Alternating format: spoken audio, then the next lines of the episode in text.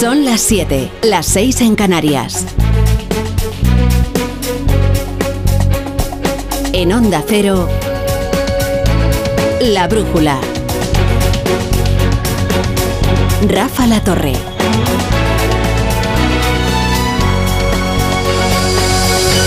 Los estadounidenses están a punto de meter el termómetro en el agua. Bueno, teniendo en cuenta que la cita es en Iowa y que están a 20 grados bajo cero, pues el agua estará helada. Pero ustedes ya entienden la metáfora. Y no son solo los estadounidenses ¿eh? los que van a medir las posibilidades del candidato Donald Trump. Todas las cancillerías del mundo están pendientes de, de ese estado, de ese lugar, Iowa, donde se celebran los caucus, los caucus de Iowa, que miden las posibilidades reales de que Donald Trump vuelva a ser el candidato republicano a las elecciones presidenciales. Ahora comienza lo serio y es muy probable, más bien casi seguro, que les informemos de que Trump parte con ventaja. Ahora no es lo mismo aventajar al segundo en 25 puntos, como se teme en algunas casas de encuestas, a que sea posible una federación de contrarios que salíe contra él y lo desbanque. Porque en esta cita de hoy se miden muchas cosas, además de las posibilidades de Trump, como quién será, él o la, que le dispute la carrera de las primarias. Si la favorita del establishment conservador Nikki Haley, la favorita de los grandes donantes del Grand Old Party, o el gobernador de Florida, el muy conservador Ron DeSantis, que esté ya odiado ¿eh? por Trump, ya le ha puesto un mote, ¿no? Con lo cual, ya así, así demuestra Donald Trump eh, cuál es eh, su animadversión por el, por el candidato Ron DeSantis. Donald Trump, que ha prometido, nada más de llegar a, a Iowa, que va a hacer la mayor deportación de inmigrantes que haya conocido los Estados Unidos en caso de ganar primero las primarias republicanas y luego las elecciones a Joe Biden. Just remember, as soon as I take the oath of office, I'll terminate every open border policy of the Biden administration and begin the largest deportation operation in American history. Ron DeSanctimonious and Nikki Haley will never secure our border. Ya lo han oído, Ron de Sanctimonious. Eh, esta es la batalla que hoy se libra en un Estados Unidos congelado, sumido en una ola de frío pavorosa que ha dejado temperaturas en récord negativo.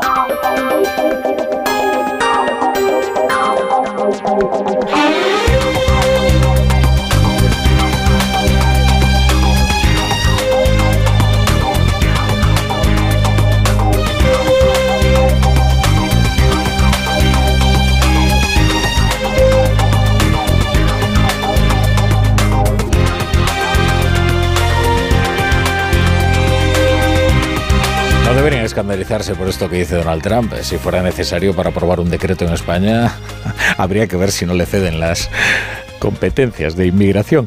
Bienvenidos a la Brújula. Estaremos con ustedes hasta las once y media, hasta las diez y media en Canarias con toda la información, el análisis, la economía y el deporte. Veremos si se confirma la resurrección de Donald Trump en un momento en el que el mundo libra dos guerras en las que la participación directa o indirecta armando a uno de los combatientes o directamente bombardeando posiciones de Estados Unidos es decisiva. El renovado vigor electoral de Trump que contrasta con las dificultades que está atravesando el presidente Joe Biden. Las operaciones en el Mar Rojo para proteger a los mercantes pues, no son tan fáciles como parecen. Y eh, esto se suma al desgaste del presidente por los escándalos de su hijo y por tantas otras circunstancias. Mientras tanto, cuanto mayor es el lío judicial de Trump, mayores son sus posibilidades. O eso parece. Parece que es vitamina electoral el escándalo judicial para Donald Trump. Recuerden ustedes que Trump no necesitó participar en un solo debate con sus adversarios, los, candidatos, el resto de candidatos republicanos, para encaramarse como el favorito de entre los conservadores para enfrentarse a Biden. Corresponsal Laura Laplana, buenas tardes. Buenas tardes. Donald Trump sostiene una sólida posición como el candidato republicano favorito en las últimas encuestas de Iowa, por lo que la cuestión más importante de cara a los caucus de esta noche es quién conseguirá el segundo puesto. Los sondeos apuntan que la batalla se librará entre Nikki Haley, la ex embajadora de Estados Unidos ante la ONU, y Ron DeSantis, el gobernador de Florida. Trump quiere alcanzar al menos un 50% de los votos para demostrar que es la única opción contra Biden en noviembre. Por parte de DeSantis, que enfocó inicialmente su estrategia estrategia en el Estado como un todo o nada ha tenido que ir rebajando las expectativas de victoria. Y en cambio para Haley, incluso quedar en tercer lugar le afianzaría una trayectoria más larga. Pero todo esto dependerá de la participación, algo que el frío y la nieve pueden complicar bastante. Los candidatos aprovechan las últimas horas para animar a los votantes por redes sociales a desafiar las temperaturas y es que se esperan unos 20 grados bajo cero para cuando arranque los caucus esta noche alrededor de las 2 de la madrugada hora española. La importancia de la cita no es tanto por el número de delegados elegidos, tan solo 40, sino su valor simbólico. Al ser los primeros caucus del calendario, pueden influir en el desarrollo inicial de la carrera a la nominación presidencial del partido. Bueno, y en España, en España Pedro Sánchez está dando entrevistas. Eh, se supone que para explicar lo ocurrido el pasado miércoles, eh, día de verdaderas dificultades para el gobierno, en la aprobación de dos decretos, uno de ellos fue tumbado por los de Podemos. Eh, lo que pasa es que Pedro Sánchez ofrece muy pocas explicaciones. Ha cogido varios vicios Pedro Sánchez en las entrevistas. Una de ellas es decirle a los entrevistados eh, cuál es la verdadera pregunta que deberían hacerle, cuál es la pregunta importante. Otra es ponerse a especular sobre conceptos pues habría que ver lo que es un pacto, lo que es la verdad. Se pone así eh, aristotélico sobre la verdad. Claro, eh, especular sobre qué es la verdad es una forma de evitar decir la verdad relativizar la verdad. Bueno, hoy Sánchez ha, estado en Radio Nacional, ayer estuvo en el diario El País y todavía, y a pesar de las reiteradas preguntas, es imposible saber si va a delegar las competencias de inmigración a Cataluña y en qué términos. Y eso es porque quizás todo fue improvisado para salir del paso como fuera. Llevo cinco años gobernando con una coalición en minoría parlamentaria. Saqué adelante 200 leyes, tres presupuestos generales en tiempo y forma. Garanticé la estabilidad política durante cuatro años. Me comprometo a garantizar esa estabilidad política durante los próximos cuatro años. Ahora, también le digo, yo voy a sudar la camiseta hasta la última gota por lograr ese triple objetivo que me he planteado en esta legislatura, que son los derechos, que es el empleo y que es la convivencia. Sí, pero esta, esta legislatura tiene un componente eh, añadido. La anterior ya fue complicada y difícil. Y es verdad que hubo que sudar la camiseta y es verdad que se consiguieron eh, pues, eh, sacar adelante muchas votaciones parlamentarias, a veces en extremis. Pero esta vez estamos hablando de un prófugo que se llama Carles Puigdemont, de comportamiento errático, y bastante imprevisible, que se encuentra en Waterloo y que está perfectamente dispuesto a condicionar toda la legislatura. Así se puede eh, transitar una legislatura con el programa de lo que sea, porque hoy Jordi Turul y Pedro Sánchez dicen cosas absolutamente contrarias respecto de sus pactos. Y aquí es donde empiezan los problemas, porque de la votación de los decretos sale Junts engañado y suponemos que la siguiente votación pedirá otras garantías o no se fiará que esa es la consecuencia de que tu principal baza propagandística sea decir que eres capaz de engañar a todos todo el rato. Porque la forma ahora de tranquilizar a la opinión pública, que ve estupefacta cómo se le dan las competencias de inmigración a un partido tan progresista como Junts, es decir, no, hombre, si les hemos engañado como a todos. Coalición Canaria está defraudada. Sumar ninguneada. Esquerra estupefacta también. Y el PNV exigiendo un trato igual que Junts. Así que veremos cómo se desarrollan a partir de ahora las negociaciones. Seguramente no será por decreto, porque el decreto, no, por una cuestión de pulcritud democrática, ¿eh? que eso da igual, sino porque el decreto obliga a jugárselo a un todo o nada al gobierno que ya se ha demostrado muy arriesgado.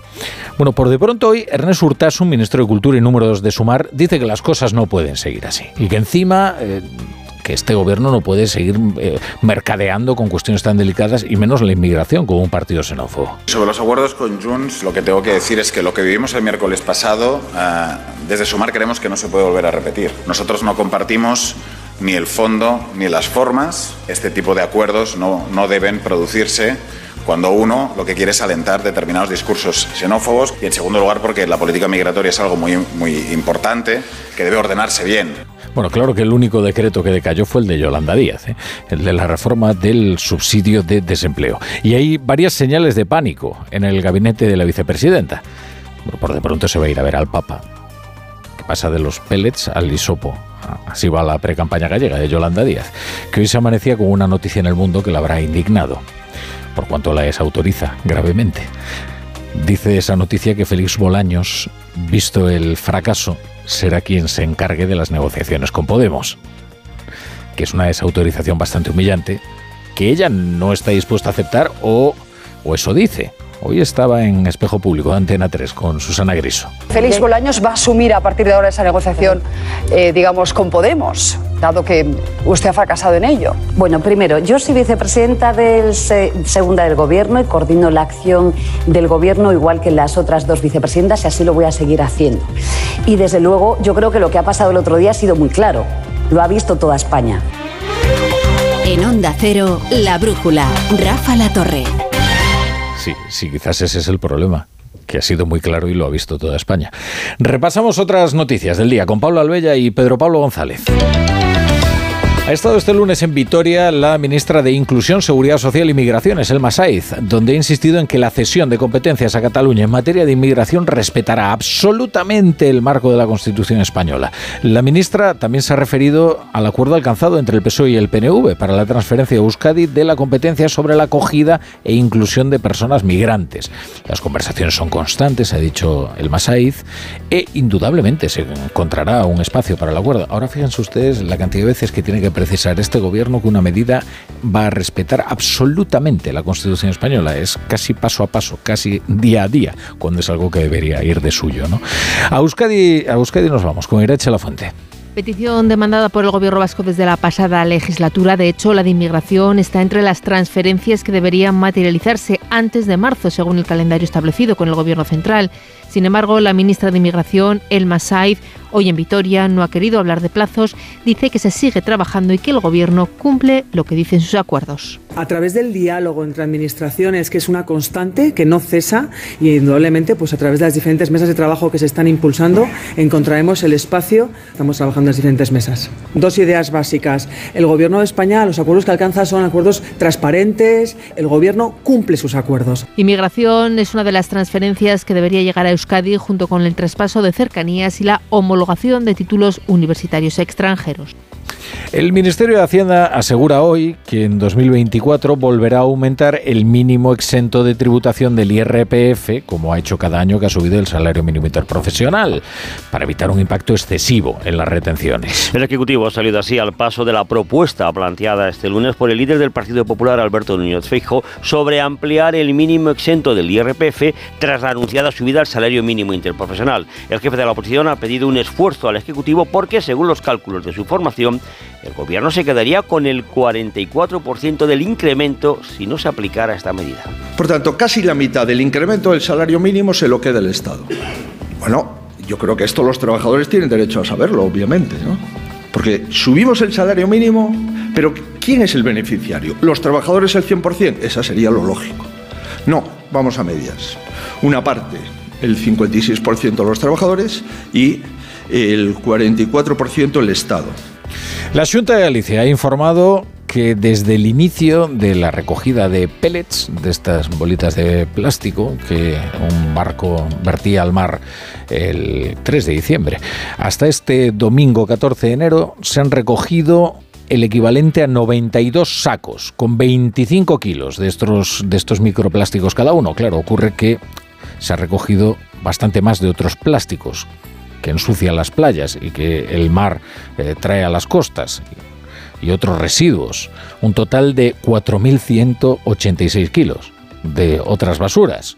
Redacción en Galicia, Marta Rodríguez. A día de hoy se trabaja en 63 playas de 30 ayuntamientos. Han retirado lo equivalente a 92 sacos de peles, pero además otros residuos, hasta 4.000 kilos de basura. Medios del asunto del propio sector pesquero localizaban y recuperaban en los últimos días cuatro sacos de peles en alta mar, por lo que el presidente Rueda insistía. Miren, eh, aparecieron cuatro estos días. Miren, aparecieron cuatro sacos estos días, que son 6 millones de peles. Imagínense tener que recogerlos mezclados con la arena.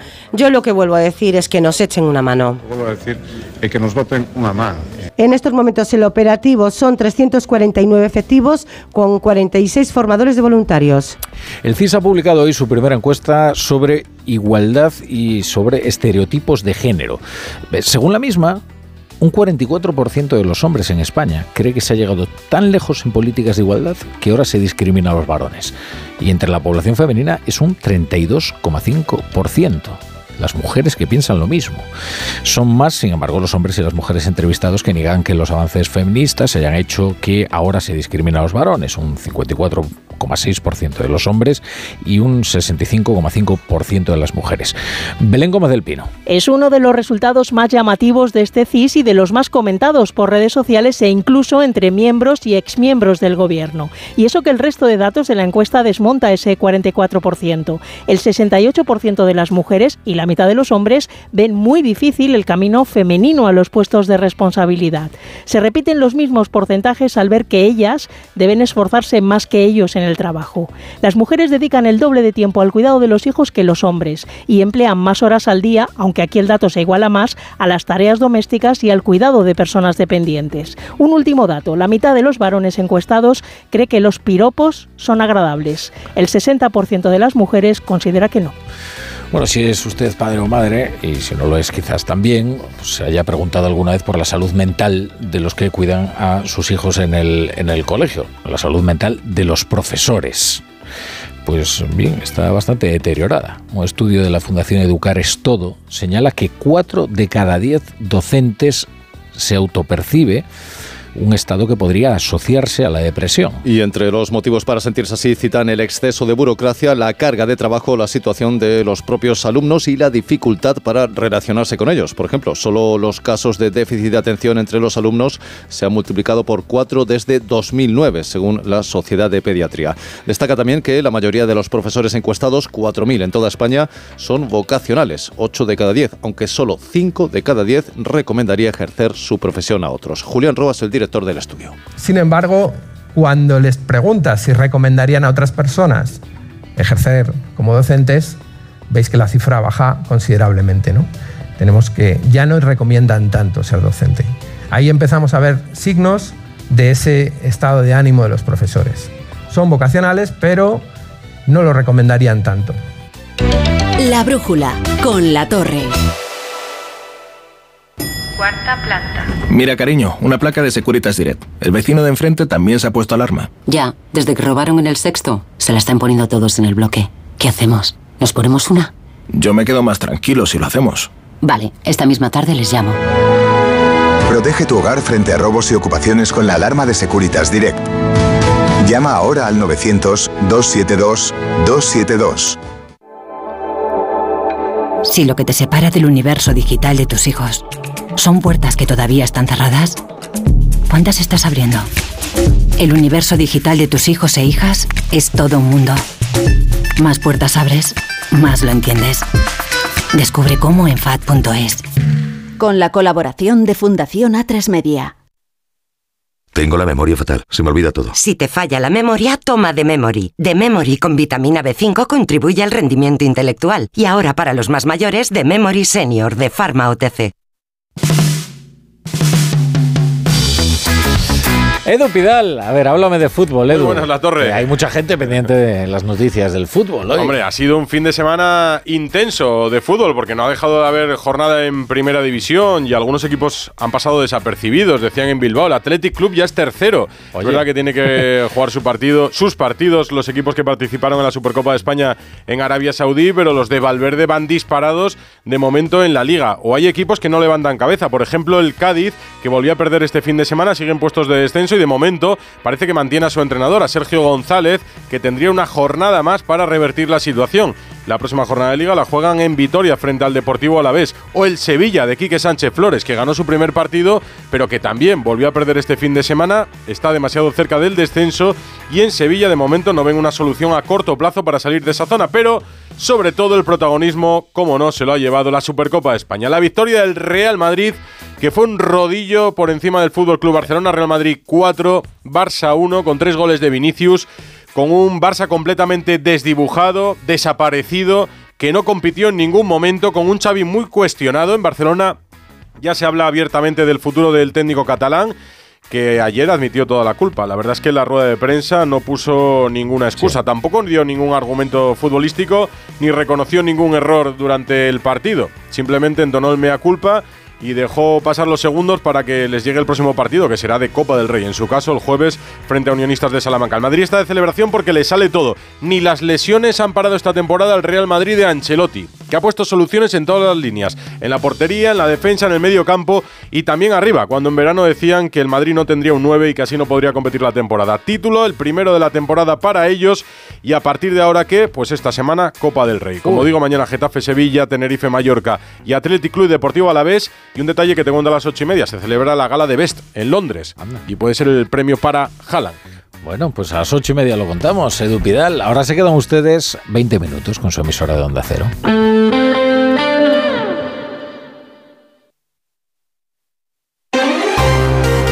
En Onda Cero, la brújula de Madrid. Laura Lorenzo. ¿Qué tal? Buenas tardes. La pandemia nos ha dejado muchas secuelas, algunas físicas y otras que cuestan más de identificar. Y es que todos los expertos coinciden en que se han incrementado el número de casos relacionados con la salud mental. Hemos superado la pandemia, pero este problema sigue allí. El mejor ejemplo es el balance de datos que se ha dado a conocer hoy sobre el teléfono de atención al menor de la Comunidad de Madrid que gestiona ANAR. El año pasado atendió a cerca de 6.000 personas, un 23% más respecto al año anterior. Benjamín Ballesteros es su director técnico. Las redes sociales también están incidiendo, como digo, de una forma importante porque acceden a ver a muchas veces a modelos, a, personas de referencia, a influencers, a youtubers, donde en un momento determinado se les pone filtros, se cuentan una historia que no es exactamente la real y cuando luego se miran al espejo normalmente se sienten mal y se sienten y generan cierto grado de rechazo importante. Las redes sociales que cada vez están más presentes en nuestra vida y que van camino de convertirse en una de las grandes adicciones de los adolescentes. Todo ello lo que está provocando es que problemas como el acoso sexual o el bullying, que los expertos ya empezaban a controlar, deriven ahora en formas diferentes, como lo hizo el virus en la pandemia. Ahora estos problemas están mutando en otras, en otras problemáticas.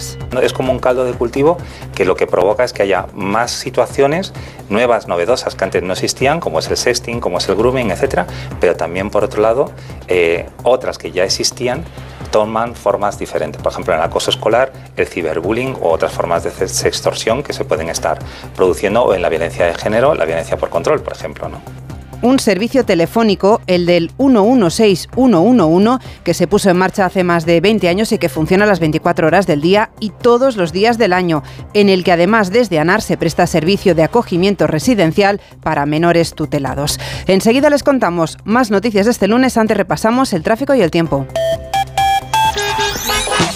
Tenemos una tarde complicada para el tráfico en las carreteras de la región. A las retenciones habituales hay que sumarle la lluvia que provoca algunos accidentes en carretera por pavimento deslizante. Retenciones de entrada a Madrid en la 1 a su paso por Alcobendas que afecta también a la M12. Circulación muy densa en el conjunto de la M40 en puntos como Coslada o Ciudad Lineal y tráfico lento también en la A2 a la altura de Torrejón y en la A5 en Alcorcón. En la M30 retenciones en ambos sentidos desde el nudo de Manoteras hasta Ciudad Lineal y circulación muy densa desde la Facultad de Veterinaria hasta el puente de los franceses en sentido sur. Además tenemos la circulación interrumpida en la línea 5 entre Pirámides y Vistalegre en ambos sentidos por asistencia sanitaria. El tiempo estimado de resolución es de aproximadamente dos horas.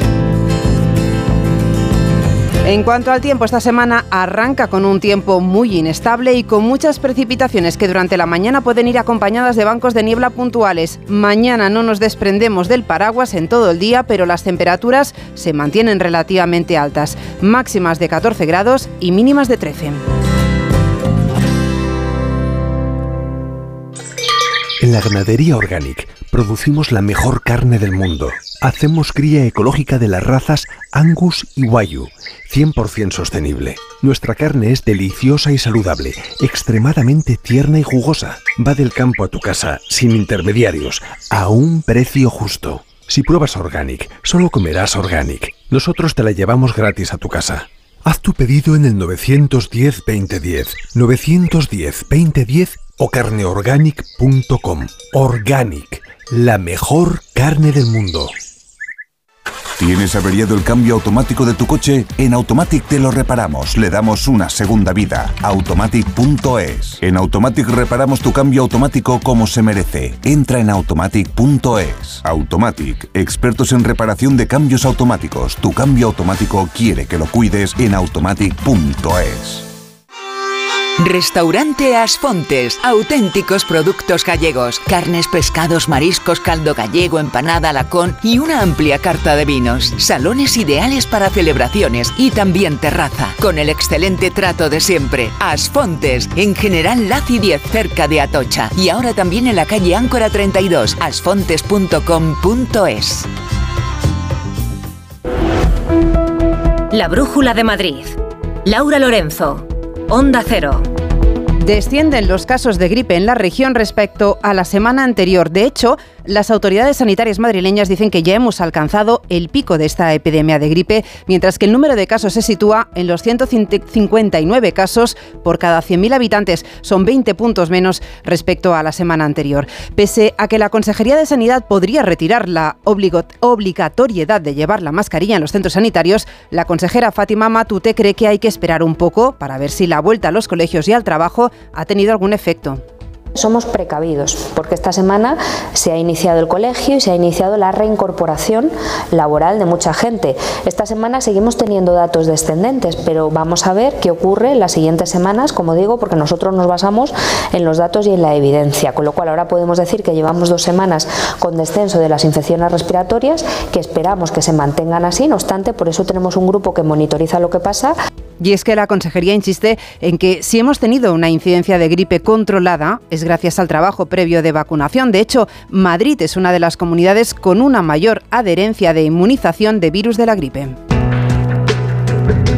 El Gobierno regional ha pedido este lunes al delegado del Gobierno, Francisco Martín, y al ministro del Interior, a Fernando Grande Marlasca, más agentes de Policía Nacional y de la Guardia Civil para evitar que se vuelvan a producir reyertas como la de este fin de semana en Alcalá de Henares. Precisamente la alcaldesa de este municipio, Judith Piquet, ha anunciado que convocará para este miércoles una junta local de seguridad tras la pelea entre algunos migrantes llegados de Canarias en el cuartel de Primo de Rivera, que terminó con ocho heridos y tres personas detenidas. Hoy en más de uno Madrid, la presidenta madrileña Isabel Díaz Ayuso criticaba la falta de previsión por parte del Ejecutivo Central en esta cuestión pachilinaza. Exige concreción a Moncloa en las políticas migratorias, menos nocturnidad y alevosía, denunciando el traslado de personas fuera de Canarias porque Sánchez necesite los votos de coalición canaria. Por las noches, especialmente lo hemos visto en esta Navidad, han estado enviando a los inmigrantes a distintos puntos de la geografía española, especialmente a localidades, a municipios y a comunidades donde gobierna el Partido Popular y no el Partido Socialista, pero lo que no se puede hacer es mandarlas por las noches sin que las autoridades locales y las autonómicas, que son quienes más competencias tenemos en materia sanitaria, por ejemplo, y social, sepamos quiénes son. Por ejemplo, en Alcalá de Henares, acusa Díaz Ayuso al Ejecutivo Central de hacer negocio político con la inmigración sin atajar el problema en origen no es la única polémica de este lunes, porque el colapso de este fin de semana en Navacerrada ha llevado tanto al Gobierno regional como al Partido Popular, a través de su secretario general, Alfonso Serrano, a pedir a la delegación del Gobierno que revise el dispositivo para así evitar nuevas aglomeraciones. Oiga, que no es algo nuevo y exclusivo de Madrid, ¿eh? que esto que estamos haciendo, que estamos reclamando en la Comunidad de Madrid, es lo que se hace en cualquier región que tiene un puerto de montaña con una estación de esquí, que es una coordinación efectiva para facilitar el acceso de las personas que van a practicar ese deporte. Y si sabemos que ha funcionado y se ha hecho otras veces, el motivo es por qué no se hace nuevamente, ¿no? Pues la respuesta del delegado del Gobierno, Francisco Martín, a estas críticas ha sido convocar una reunión urgente este miércoles a las 5 de la tarde para abordar conjuntamente con la Dirección General de Tráfico, la Guardia Civil y la comunidad opciones para regular el tráfico en los accesos a Nava Cerrada en episodios de nevadas como el del pasado fin de semana. Llegamos a las 7 y 29, hacemos una pausa y seguimos. Jaleos Hondos. Vive la experiencia más innovadora y atrevida. Amor. Pasión. Flamenco. Solo en Madrid, en el Teatro Magno, Jaleos Hondos. Flamenco Experience. ¿Este año te has propuesto recuperar el pelo perdido? Ven a Insparia, el grupo capilar cofundado por Cristiano Ronaldo, experto en trasplantes capilares que ha cambiado la vida de más de 60.000 pacientes. En un solo día podrás recuperar tu pelo para siempre y con resultados muy naturales. Pide tu cita gratuita en el 900 696 o en insparia.es. Si no puede hacer frente a sus pagos y tiene casa en propiedad, llame a Grupos Eneas 91 639 0347 o escriba a info@gruposeneas.com.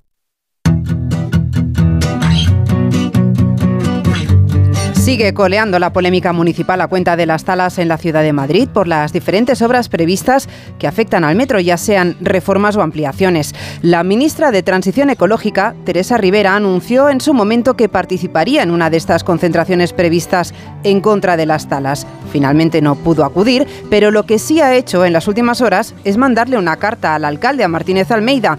Le pide que paralice de forma inminente la tala y critica la preocupante ligereza, dice, con la que se arremete contra el arbolado, Marta Morbeco. La carta tendrá cumplida respuesta hoy mismo, asegura el alcalde, explicando todo lo que ha hecho el ayuntamiento y además, para evitar nuevas polémicas, advierte Almeida, a partir de ahora se pedirá a la ministra Rivera que se pronuncie sobre cualquier tala que solicite el gobierno de España en la capital. Quiero saber si le parece bien o aceptable o admisible que se talen 247 árboles en la estación de Atocha y que sin embargo no se pueda afectar al arbolado en las obras de ampliación de la línea 11. Es la prueba del algodón. Ahí vamos a tenerlo. Esa es la demostración. La socialista Reyes Maroto, por su parte, ha pedido al alcalde que asuma su responsabilidad y no busque otros culpables. Es su foco de confrontación política. Que asuma su responsabilidad, que deje de hacer trilerismo. Gobernar es asumir responsabilidades. Más Madrid también exige al primer edil que convoque al Consejo Cívico Social del Paisaje de la Luz para que se pronuncie sobre la tala de arbolado en esa zona patrimonio de la UNESCO.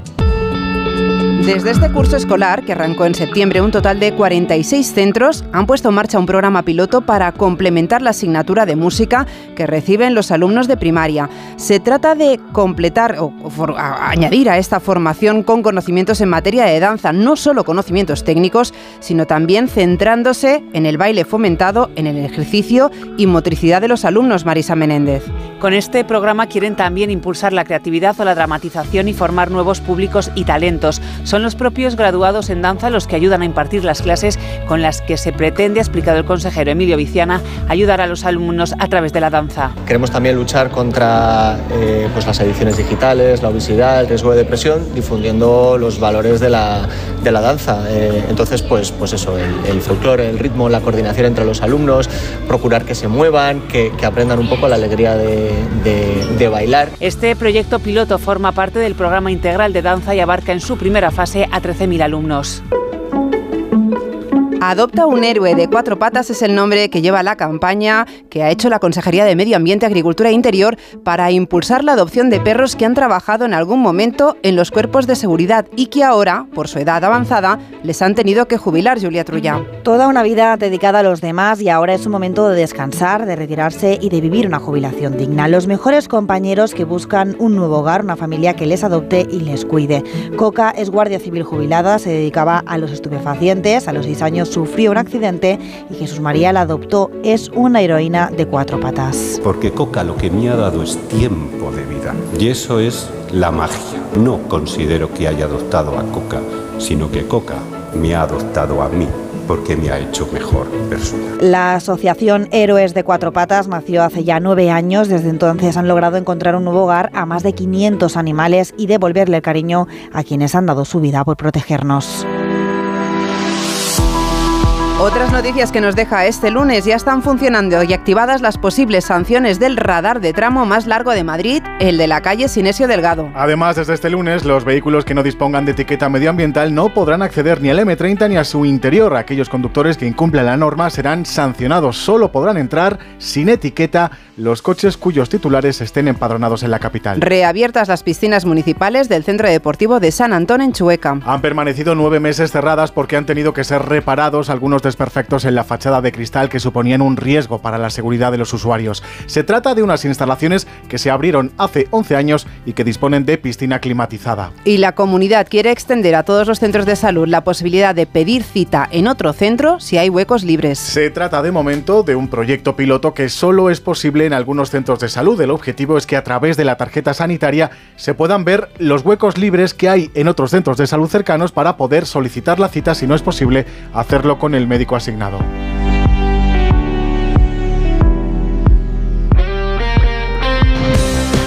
Tiempo ya a esta hora, las 7 y 34, para la información deportiva con Aitor Gómez. Buenas tardes. Hola Laura, buenas tardes. Oye, es de justicia, y hay que hacerlo, aunque me duela, A felicitar al Real Madrid Ah, bueno, por la al- Supercopa. Sí, al supercampeón en y a los este caso. merengues, enhorabuena a los merengues. Felicidades al Real Madrid, se llevó la Supercopa, sí, el Real Madrid, además ganando bien al Barça. Sí, vamos, sobradamente bien. Ha sido, ha sido muy políticamente. Yo te lo agradezco. Eh, son- sí, bueno, eh, que ganó muy bien el Real Sí, Madrid. muy bien, muy bien. Récord de goles en la Supercopa, ¿eh? Marcaron, eh, marcó el Madrid nueve goles en dos partidos, cinco le hizo al Atleti, cuatro le hizo al Barça. Es la decimotercera Supercopa para el Real Madrid. A una se queda del que más tiene, que sigue siendo el Fútbol Club Barcelona, que tiene 14. Ancelotti superó a Zidane en partidos dirigidos al Real Madrid y le iguala en número de títulos. Y solo Miguel Muñoz dirigió más partidos al Madrid que Ancelotti, al que tiene por delante. Y Florentino Pérez, el presidente, supera también a Santiago Bernabéu como presidente con más títulos. Todo eso pasó eh, o se consiguió después de que el Madrid ganara ayer esa Supercopa. Em, lo próximo que tiene el Madrid por delante es el próximo jueves, otro partido que es a vida muerte, en este caso en la Copa del Rey, en el Metropolitano contra el Atleti. Fernando Burgos, muy buenas. Buenas tardes, Aitor. Pues no hay tiempo para más celebraciones. El equipo llegó a primera hora de la mañana a Madrid, procedente de Riad, y Carlo Ancelotti les dio el día libre. En 74 horas toca de nuevo el Atlético de Madrid en el Metropolitano, en busca de los cuartos de final de la Copa del Rey. El mismo escenario donde los blancos han perdido su único partido de la actual temporada, allá por el 24 de septiembre del año pasado. Desde entonces, más de tres meses y medio, el Real Madrid suma 21 partidos consecutivos sin perder, con 18 victorias y 3 empates. Y por supuesto con un título más en las vitrinas, marcándole 5 goles al Atlético en semifinales y 4 al Barça en la final. Con dos únicos entrenamientos por delante, martes y miércoles, Ancelotti tiene pensado repetir el mismo 11 titular que ayer goleó al Barcelona, con Lunin sí, otra vez en la portería. Gracias, Fer. Bueno, eh, uno de los protagonistas sí fue Lunin, que fue una sorpresa que jugara como titular y parece que lo será también en el próximo partido. Pero digo que uno de los grandes protagonistas fue Vinicius, que le hizo tres goles al Barça en 39 minutos. Ni Cristiano había conseguido algo así. Luego, es verdad que se enfrascó el brasileño en líos, regates que igual no tocaban, gestos que tampoco tocaban, que incluso su entrenador le recriminó. Pero el brasileño hizo autocrítica después del partido. No soy solo yo, claro que yo no soy un santo. Las veces hablo demasiado, a veces hago regates que, que no deben hacer, pero estoy aquí para mejorar, para dar e- ejemplo a los niños que, que me están mirando y, y quiero mejorar y me está, me está enseñando todos los días lo, lo que tengo que hacer y mis compañeros también. Pues eso, en el horizonte del derby, el jueves a las eh, 9 y media de, de la noche, por cierto, ahí en redes sociales, que lo puede ver la gente, un vídeo bonito que ha colgado el Atlético de Madrid, que es una mini conversación de Antoine Grisman ante la estatua de Luis Aragonés enfrente del Metropolitano. Sabes que Grisman, con el gol que marcó en el derby ahí en, en Arabia, se convirtió en el máximo goleador ya superando a Luis Aragonés. Y hay una bonita conversación, unas palabras que le dedica Grisman a Luis Aragonés. Está bonito el vídeo, está en las redes sociales.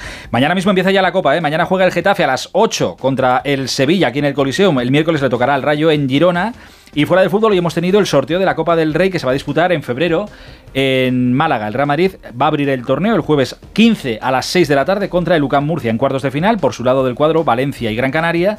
Y el Madrid va a evitar al anfitrión Unicaja o al Barça hasta una hipotética final. Y el Rally Dakar, ya sabes que está hoy teñido de luto por la muerte del piloto Carles Falcón, el tarraconense de 45 años. Los pilotos han conocido la noticia después de la etapa de hoy que ha servido para que Carlos Sainz aumente todavía más su ventaja en el liderato. Mandamos mucho cariño a la familia del fallecido. Sí, señor. Hasta mañana, Aitor. Un beso. En la ganadería Organic producimos la mejor carne del mundo. Hacemos cría ecológica de las razas Angus y Wagyu, 100% sostenible. Nuestra carne es deliciosa y saludable, extremadamente tierna y jugosa. Va del campo a tu casa, sin intermediarios, a un precio justo. Si pruebas Organic, solo comerás Organic. Nosotros te la llevamos gratis a tu casa. Haz tu pedido en el 910-2010, 910-2010 o carneorganic.com. Organic, la mejor carne del mundo. Enciende la tele. Pon la temperatura del salón a 25 grados. Reproduce la lista de música jazz relajante. ¿A quién no le gusta que se lo pongan fácil? Con el servicio de recogida y entrega de Audi Retail Madrid no tendrás que preocuparte de nada. Recogemos tu Audi donde nos indiques, lo llevamos a tu concesionario de confianza, realizamos los trabajos necesarios y te lo devolvemos donde quieras. Con Audi, lo difícil es no hacerlo fácil. Visítanos y consulta las condiciones en Audi Retail Madrid. Tras el éxito cosechado en la temporada pasada, vuelve a partir de este miércoles, por solo unos días, Lorca por Saura, el montaje del fallecido cineasta que narra la vida de Federico García Lorca. Un espectáculo que se disfruta a través de los ojos de una mujer de nuestro tiempo, en esta ocasión protagonizado por la cantante María Pelae, en el que se recrean algunos de los momentos claves de su vida, desde su infancia en la Vega de Granada hasta su fusilamiento en plena guerra civil. En la realización de este informativo ha estado David Peñalba y en la producción Pachi Linaza. Nosotros volvemos mañana con más noticias de Madrid.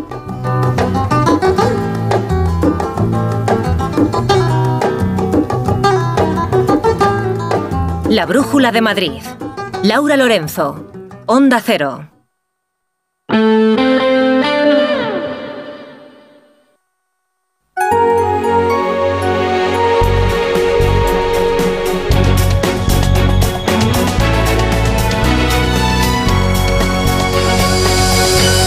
Ya son menos 20, las 8, las 7 en Canarias, de este Blue Monday. No, no se fíen de eso el Blue Monday, es un cuento chino. Bueno, no es un cuento chino, es un cuento estadounidense concretamente, pero que no tiene ni ningún... eh, nada. No hay nada detrás más que un publicista bastante inteligente que nos la ha conseguido colar.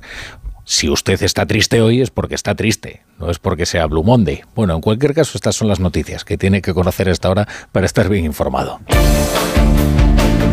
En Estados Unidos los caucus de Iowa van a ser determinantes de cara a las elecciones presidenciales, especialmente entre los republicanos. Serán la primera oportunidad que tengan los principales aspirantes a desbancar a Donald Trump del liderazgo del partido de recortar distancias con el expresidente, claro favorito en los sondeos. Un misil lanzado por los rebeldes hutíes desde Yemen impacta en un carguero estadounidense en el Golfo de Adén, provocando un incendio que afecta a decenas de contenedores. En Londres, la oposición laborista ha pedido al primer ministro que informe al Parlamento antes de aprobar nuevos ataques en Yemen. Una mujer israelí de 79 años ha muerto y otros 18 ciudadanos han resultado heridos, entre ellos 5 en estado grave, en un ataque simultáneo al norte de Tel Aviv. La policía ha arrestado a dos palestinos sospechosos de atropellar de forma intencionada y apuñalar a los peatones, entre ellos alumnos de un colegio. Sumar rechaza que el gobierno ceda la inmigración a Junts por su discurso xenófobo. PSOE y Junts se reunirán el miércoles en el Congreso para concretar la delegación de las competencias en inmigración a Cataluña. Junts afirma que este mes habrá una reunión en el extranjero con el Partido Socialista para hablar sobre financiación y referéndum. El PSOE vasco y el gobierno abordan el traspaso de la acogida de inmigrantes y el régimen económico de la ciudad social en esta comunidad. El Endacari Iñigo Urkullu ha vuelto a reclamar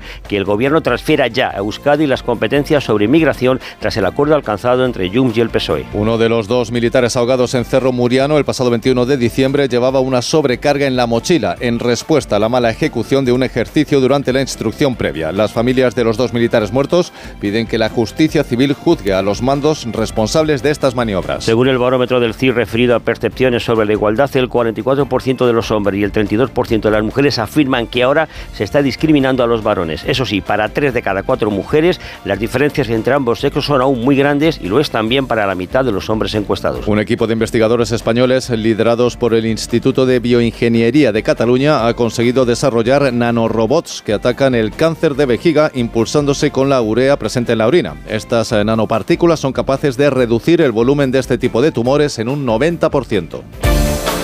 La brújula con la torre. Bueno, y a las 9 de la noche, las 8 en Canarias, eh, abriremos las puertas a la brújula de la economía, que es esa sección de notable éxito que cuenta siempre con la presencia de Ignacio Rodríguez Burgos. ¿Qué tal, querido Ignacio? Pues muy bien, Rafa. Muy buenas tardes. Bueno, y tenemos muchas noticias de las que hablar en este comienzo de semana, ¿verdad? Pues sí, para empezar hay que reseñar que dicen que hoy es el, te- el tercer lunes de, de enero, el más triste. Que no. Yo estoy de acuerdo contigo. Tonterías. Tú tienes una historia, ¿sabes? Ya, ya, de un esto- psicólogo, tal. A ver, que es enero, hace mal tiempo. Eh, seguramente está usted eh, tratando de subir la y que, cuesta. y que al norte de nosotros todavía pues, se pasa peor. Sí, estará un poco triste, pero no, no, no, no Aparte, es el más triste del año. no hay que hacer mucho caso porque tenemos 351 días eh, por delante para elegir cada uno de nosotros cuál consideramos que es nuestro día más triste. No lo va a decir un señor al cual no conocemos. ¿No es verdad? Ya está. Pero no se lunes- sugestione. Exacto. Esa es la clave, no se sugestione. Elija No usted. tiene por qué estar triste hoy. O elige usted cuál es su día más triste. Pero vamos, que un lunes como hoy, desde hace 54 años, se inicia el foro de Davos allí en la estación suiza, rodeado de nieve. Este año pendientes del impacto de la inteligencia artificial, de la polarización de las sociedades, de los conflictos como el del Mar Rojo y de la desaceleración económica, Rafa. Y, y además tenemos eh, muchas más noticias. Eh, continúa eh, en el Mar Rojo esta operación de Estados Unidos y el Reino Unido, eh, lo no sin dificultades, ¿eh? Hombre, para, para tratar de frenar a los hutíes. Porque después de los bombardeos en el Mar Rojo, los hutíes han atacado un mercante estadounidense. La patronal del gran consumo, la patronal española del gran consumo, AECOC, calcula que el coste del transporte marítimo desde Asia a nuestro país se va a triplicar. Y más de uno está ya adelantando compras para no tener dificultades, para no tener dificultades y cortes en el suministro.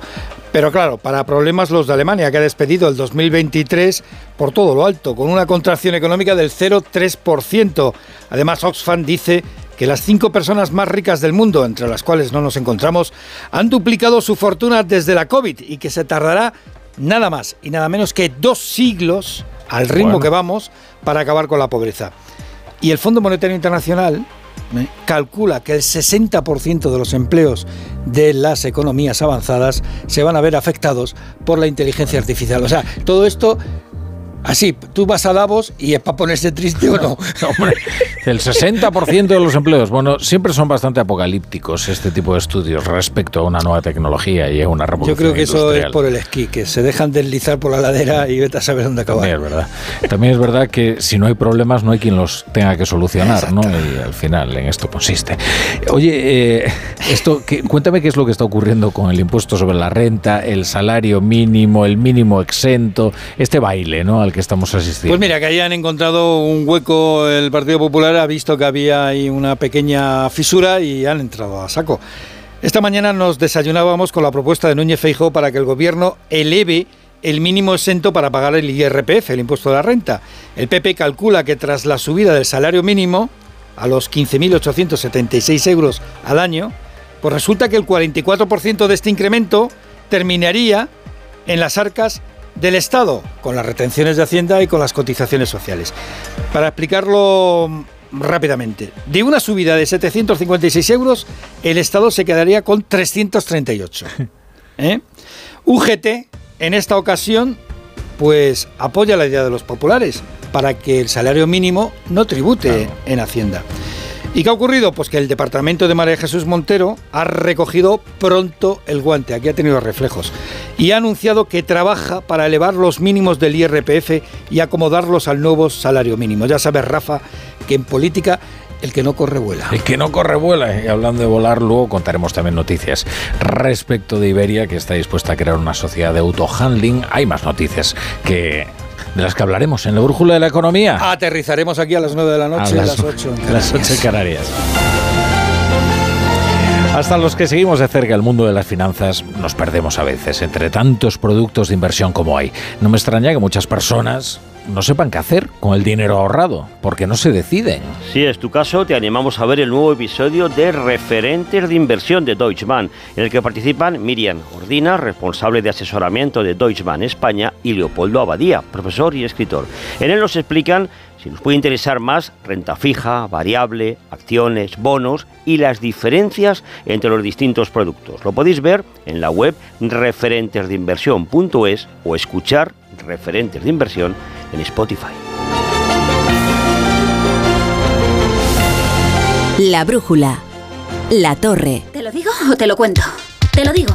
Ahora que todo se hace online, ¿me haces ir a tu oficina? Te lo cuento. Yo me voy a la mutua. Vente a la mutua y además de realizar todas las gestiones desde tu móvil, te bajamos el precio de tus seguros, sea cual sea. Llama al 91 555 5555. Te lo digo o te lo cuento. Vente a la mutua. Condiciones en Mutua.es si eres docente, con AmiBox Aula ya puedes trabajar con tu alumnado la mayor parte de las competencias mediáticas, informacionales y digitales establecidas para educación primaria y secundaria. Cinco grandes temas, 26 situaciones de aprendizaje, 60 actividades y más de 120 vídeos de AmiBox. Diseña tu propio itinerario y aplícalo en el aula sin necesidad de buscar recursos en otras fuentes. Entra en amibox-aula.org, regístrate de forma gratuita y accede a todo el contenido para preparar tus clases. ¿Empezamos? AmiBox Aula, un proyecto de la Fundación A3 Media. Cuarta planta. Mira, cariño, una placa de Securitas Direct. El vecino de enfrente también se ha puesto alarma. Ya, desde que robaron en el sexto, se la están poniendo todos en el bloque. ¿Qué hacemos? ¿Nos ponemos una? Yo me quedo más tranquilo si lo hacemos. Vale, esta misma tarde les llamo. Protege tu hogar frente a robos y ocupaciones con la alarma de Securitas Direct. Llama ahora al 900-272-272. Toma Energisil Vigor. Energisil con maca contribuye a estimular el deseo sexual. Recuerda, energía masculina, Energisil Vigor.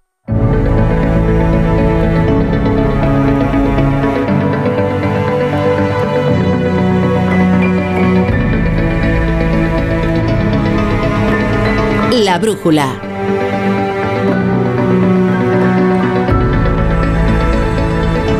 Rafa La Torre.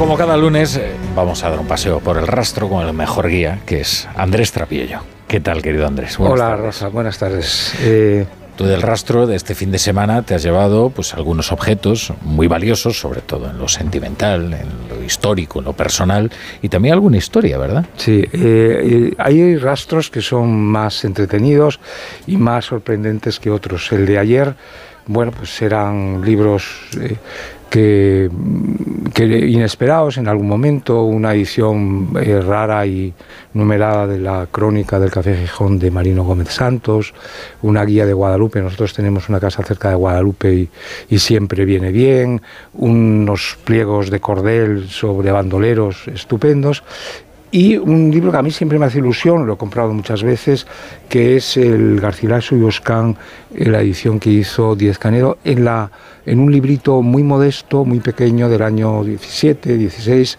que es la primera gran colección moderna de libros de bolsillo, que esto estaban hechos por, por gentes que conocían bien la edición inglesa.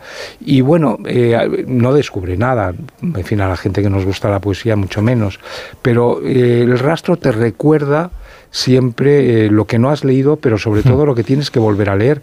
Y bueno, yo ayer pues leí eh, la primera égloga de Garcilaso y algunos de los sonetos y siempre es un reencuentro muy feliz. Pero en fin, como tú decías, hay una historia también. Ah, hay una historia. ¿Y qué historia es? Bueno, eh, eh, en el rastro nos conocemos todos a esa hora también y hay un gran amigo que lleva en el rastro muchos años, yo creo que es el decano de los rastreros y le pregunté, bueno, le, di, le felicité el año, ¿cómo estás? Bien, pero mal, porque ha sido un año tremendo, mi mujer se ha muerto en diciembre, hombre, lo siento de verdad, en fin. Pero se explayó un poco y, y, le pregunté, bueno, pero ¿qué edad tenía tu mujer? ¿no? Y mi mujer ya tenía 89 años, él tiene 91, va a ser 92 años y lleva en el rastro, le pregunté, ¿y lleváis mucho tiempo casados? Y me dice, pues 70 años. 70 años. Y estaba destrozado el hombre, es una persona estupenda, buenísima persona, y yo le dije, pues mira, agárrate a esto que es el rastro, que dice, sí, sí, mi mujer me decía al final, eh, pero no vayas al rastro con el frío que hace, con, con, en fin, ya eres mayor y tal, y yo le decía, pero si no voy al rastro, ¿qué hago? ¿Qué hago? ¿Con quién hablo? Y hay semanas en que no hablo con nadie, ¿no? Entonces, esto, él, debe llevar allí, pues, eh, desde... Pues de los años 50, me contó, al finales de los 40, primeros, eh, primeros, sí, sí, realmente toda una vida, ¿no? Y, y es, bueno, este fue, me, me contó, recuerdo que cuando salió mi libro de Madrid, me dijo, oye, te voy a dar un, dato. El primer desfile de la victoria se hacían, venían los tanques desde Campamento y desde Garabanchel y pasaban por la ronda que iban hacia la Castellana en fin, son cosas de estas que, que parece que está uno hablando con don Benito Pérez Galdós. Bueno, y es cierto que una muerte, por más que cuando uno alcanza una cierta edad ya es un horizonte, en fin, bastante previsible, pues eh, siempre el fondo es, es, algo terrible para alguien que, que, quieres, ¿no? O sea que... Sí, y luego, claro, porque además las muertes a veces te dejan bueno, te dejan anonadados si son muy cercanas y cuando no lo son, a veces te dejan, en fin, una cierta melancolía a todo el mundo, es decir, todo el mundo recuerda, en fin, que esto es muy frágil, que conviene tener a mano a Epicuro porque no, no, no puedes hundirte y bueno, cuando uno lee la noticia además de personas que ya son de tu edad, como el caso de Miguel Barroso, que era un hombre poderoso ¿no? de la mm. información, yo no lo conocí, pero... Ah, te voy a preguntar si lo conociste. No, yo no lo conocí, pero eh, digamos hay un, un, vínculo, en fin, especial, porque hace un par de años en nuestra casa en Madrid es muy pequeña, en el sentido de que somos cuatro o cinco inquilinos solamente, y en uno de los pisos eh, estaban alquilados unos estudiantes y se presentó eh, un día una estudiante muy jovencita, muy joven, hace dos años, quizás tenía 20, muy pocos años, y se presentó como la hija de Miguel Barroso. ¿no? Era una muchacha, bueno, eh, muy garcilasiana, era muy, muy fina, muy delgada, muy dulce.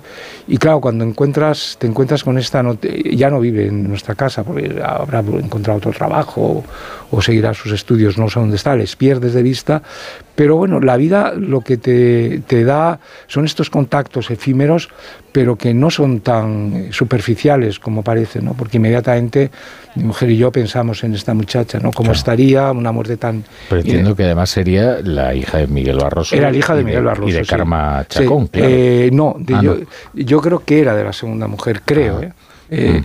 y, realmente dulce. Tuvimos dos o tres, con, en fin, relaciones de cosas de estas de escalera, de vecindad, mm. y, y, siempre una persona muy encantadora. Yo hoy he leído alguna reseña de, claro, interesado más que por el padre, por la hija, en fin, pensando cómo estaría. Y, he leído alguna necrológica de este hombre que era muy poderoso en la prensa española, como, como sabemos, y, y una eh, agridulce de, de, uno que fue su maestro, que fue Gabriel Albiac, que le recuerda como alumno suyo, como un hombre muy brillante, con un porvenir que era luminoso, y dice, bueno, luego cayó en el lado oscuro. le dice una cosa terrible, que es, dice, es la única neurona de Pedro Sánchez, ¿no? Decía, porque realmente, y todo el mundo habla de él como una persona competente, yo no sé... Sí, él fue secretario de Estado de Comunicación y, sí, y, no sé, y no sé cuánto... lo que nadie discute, desde luego, su mm. Mm. Y su eh, conocimiento acerca de la comunicación y sus intuiciones, eh, mm. sobre todo respecto del clima social y de cómo saber dirigirlo. Eh, su hija, el día que se nos presentó en casa, que llamó al timbre y dijo, bueno, pues soy en fin, y, ah, pues te llamas Barroso, sí, sí, no es mi padre. Y, eh, y yo al principio no, no caí de quién era Miguel Barroso, y me dijo ella con una ingenuidad enorme, pero fue lo primero que me dijo, dice, no, no, mi padre es escritor como tú. Y entonces entendí que el padre seguramente lo que hubiera querido ser en la vida no fue lo que terminó siendo, que es un hombre de la comunicación, del poder, de, de la oscuridad, de, eso que llamamos el lado oscuro de lo que está pasando, sino que seguramente era un hombre que pues querría haber... Sí, de la trastienda del poder, más que del poder, ¿no? Que es eh, bueno, tomando eh, decisiones de verdad y verdaderamente trascendentales, pero no poniendo rostro a esas decisiones. Bueno, eh, lo que suelen llamar en, en, el Código Penal inductores, ¿no? Mm. Entonces eso a veces, y digo, no, no, no, y, lo, lo, que, y para no hacer, hacer un, día tan luctuoso, yo creo que deberíamos volver exactamente a, algo más luminoso, eh, que fue la lectura mía de ayer de los sonetos de, de Garcilaso. Es, ah, es curioso porque eh, nos olvidamos y, cuando vemos cosas como la muerte, y nos olvidamos de, lo, principal, que es la lectura, eh, el amor, las mm. églogas de... Eh, leí la primera égloga también. Eh, bueno, nadie yo no me cambiaría por Garcilaso ni de vida, ni de siglo, ni de nada. Y sin embargo, cuando uno lee eh, sus cosas, eh, sus poemas, que no es una obra muy dilatada, pues te reconcilias con la vida, ¿no? O sea que el rastro, pues, en fin, a veces vienen todo muy mezclado, ¿no? Como, como, suele, como suele hacer. Bueno, lo que te ha hecho es un frío pelón, ¿no? Que se dice. No, no, ayer era... bueno, ayer llovió un poco, ¿no? Ayer llovía un poquillo. Eso siempre matiza el tiempo. Y luego además eh, se terminó la cosa, el rastro de una manera muy simpática, porque eh, mi amigo Juan Manuel Bonet, con el que hago el rastro, había quedado citado con una eh, japonesa, hmm. profesora, especialista en eh, ultraísmo, que esto es como, como en fin... Poemas de Altozano. Y... Sí, bueno, esto es como a la literatura como la física cuántica, es decir, una cosa muy específica, pero que venía con su marido que era samurái. Y entonces, eh, digo, el, rastro realmente tiene una, una, una, mujer elegantísima, además, estupenda. Bueno, querido Trapillo, pues eh, muchas gracias un lunes más por venir aquí a tu casa, que es la, que es la brújula. Gracias a ti.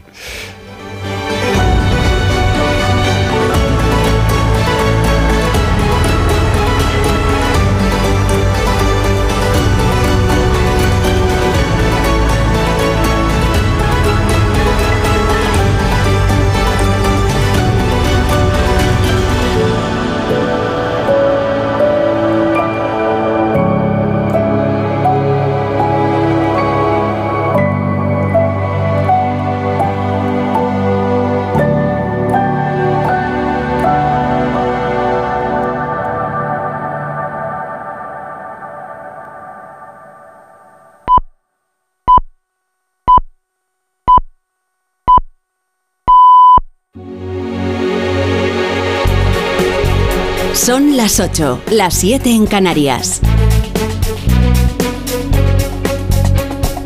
En Onda Cero, La Brújula.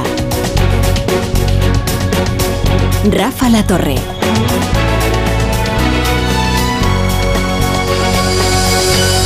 Antes de nada, permítame que les cuente una feliz noticia, una feliz noticia que habla muy bien del talento investigador español.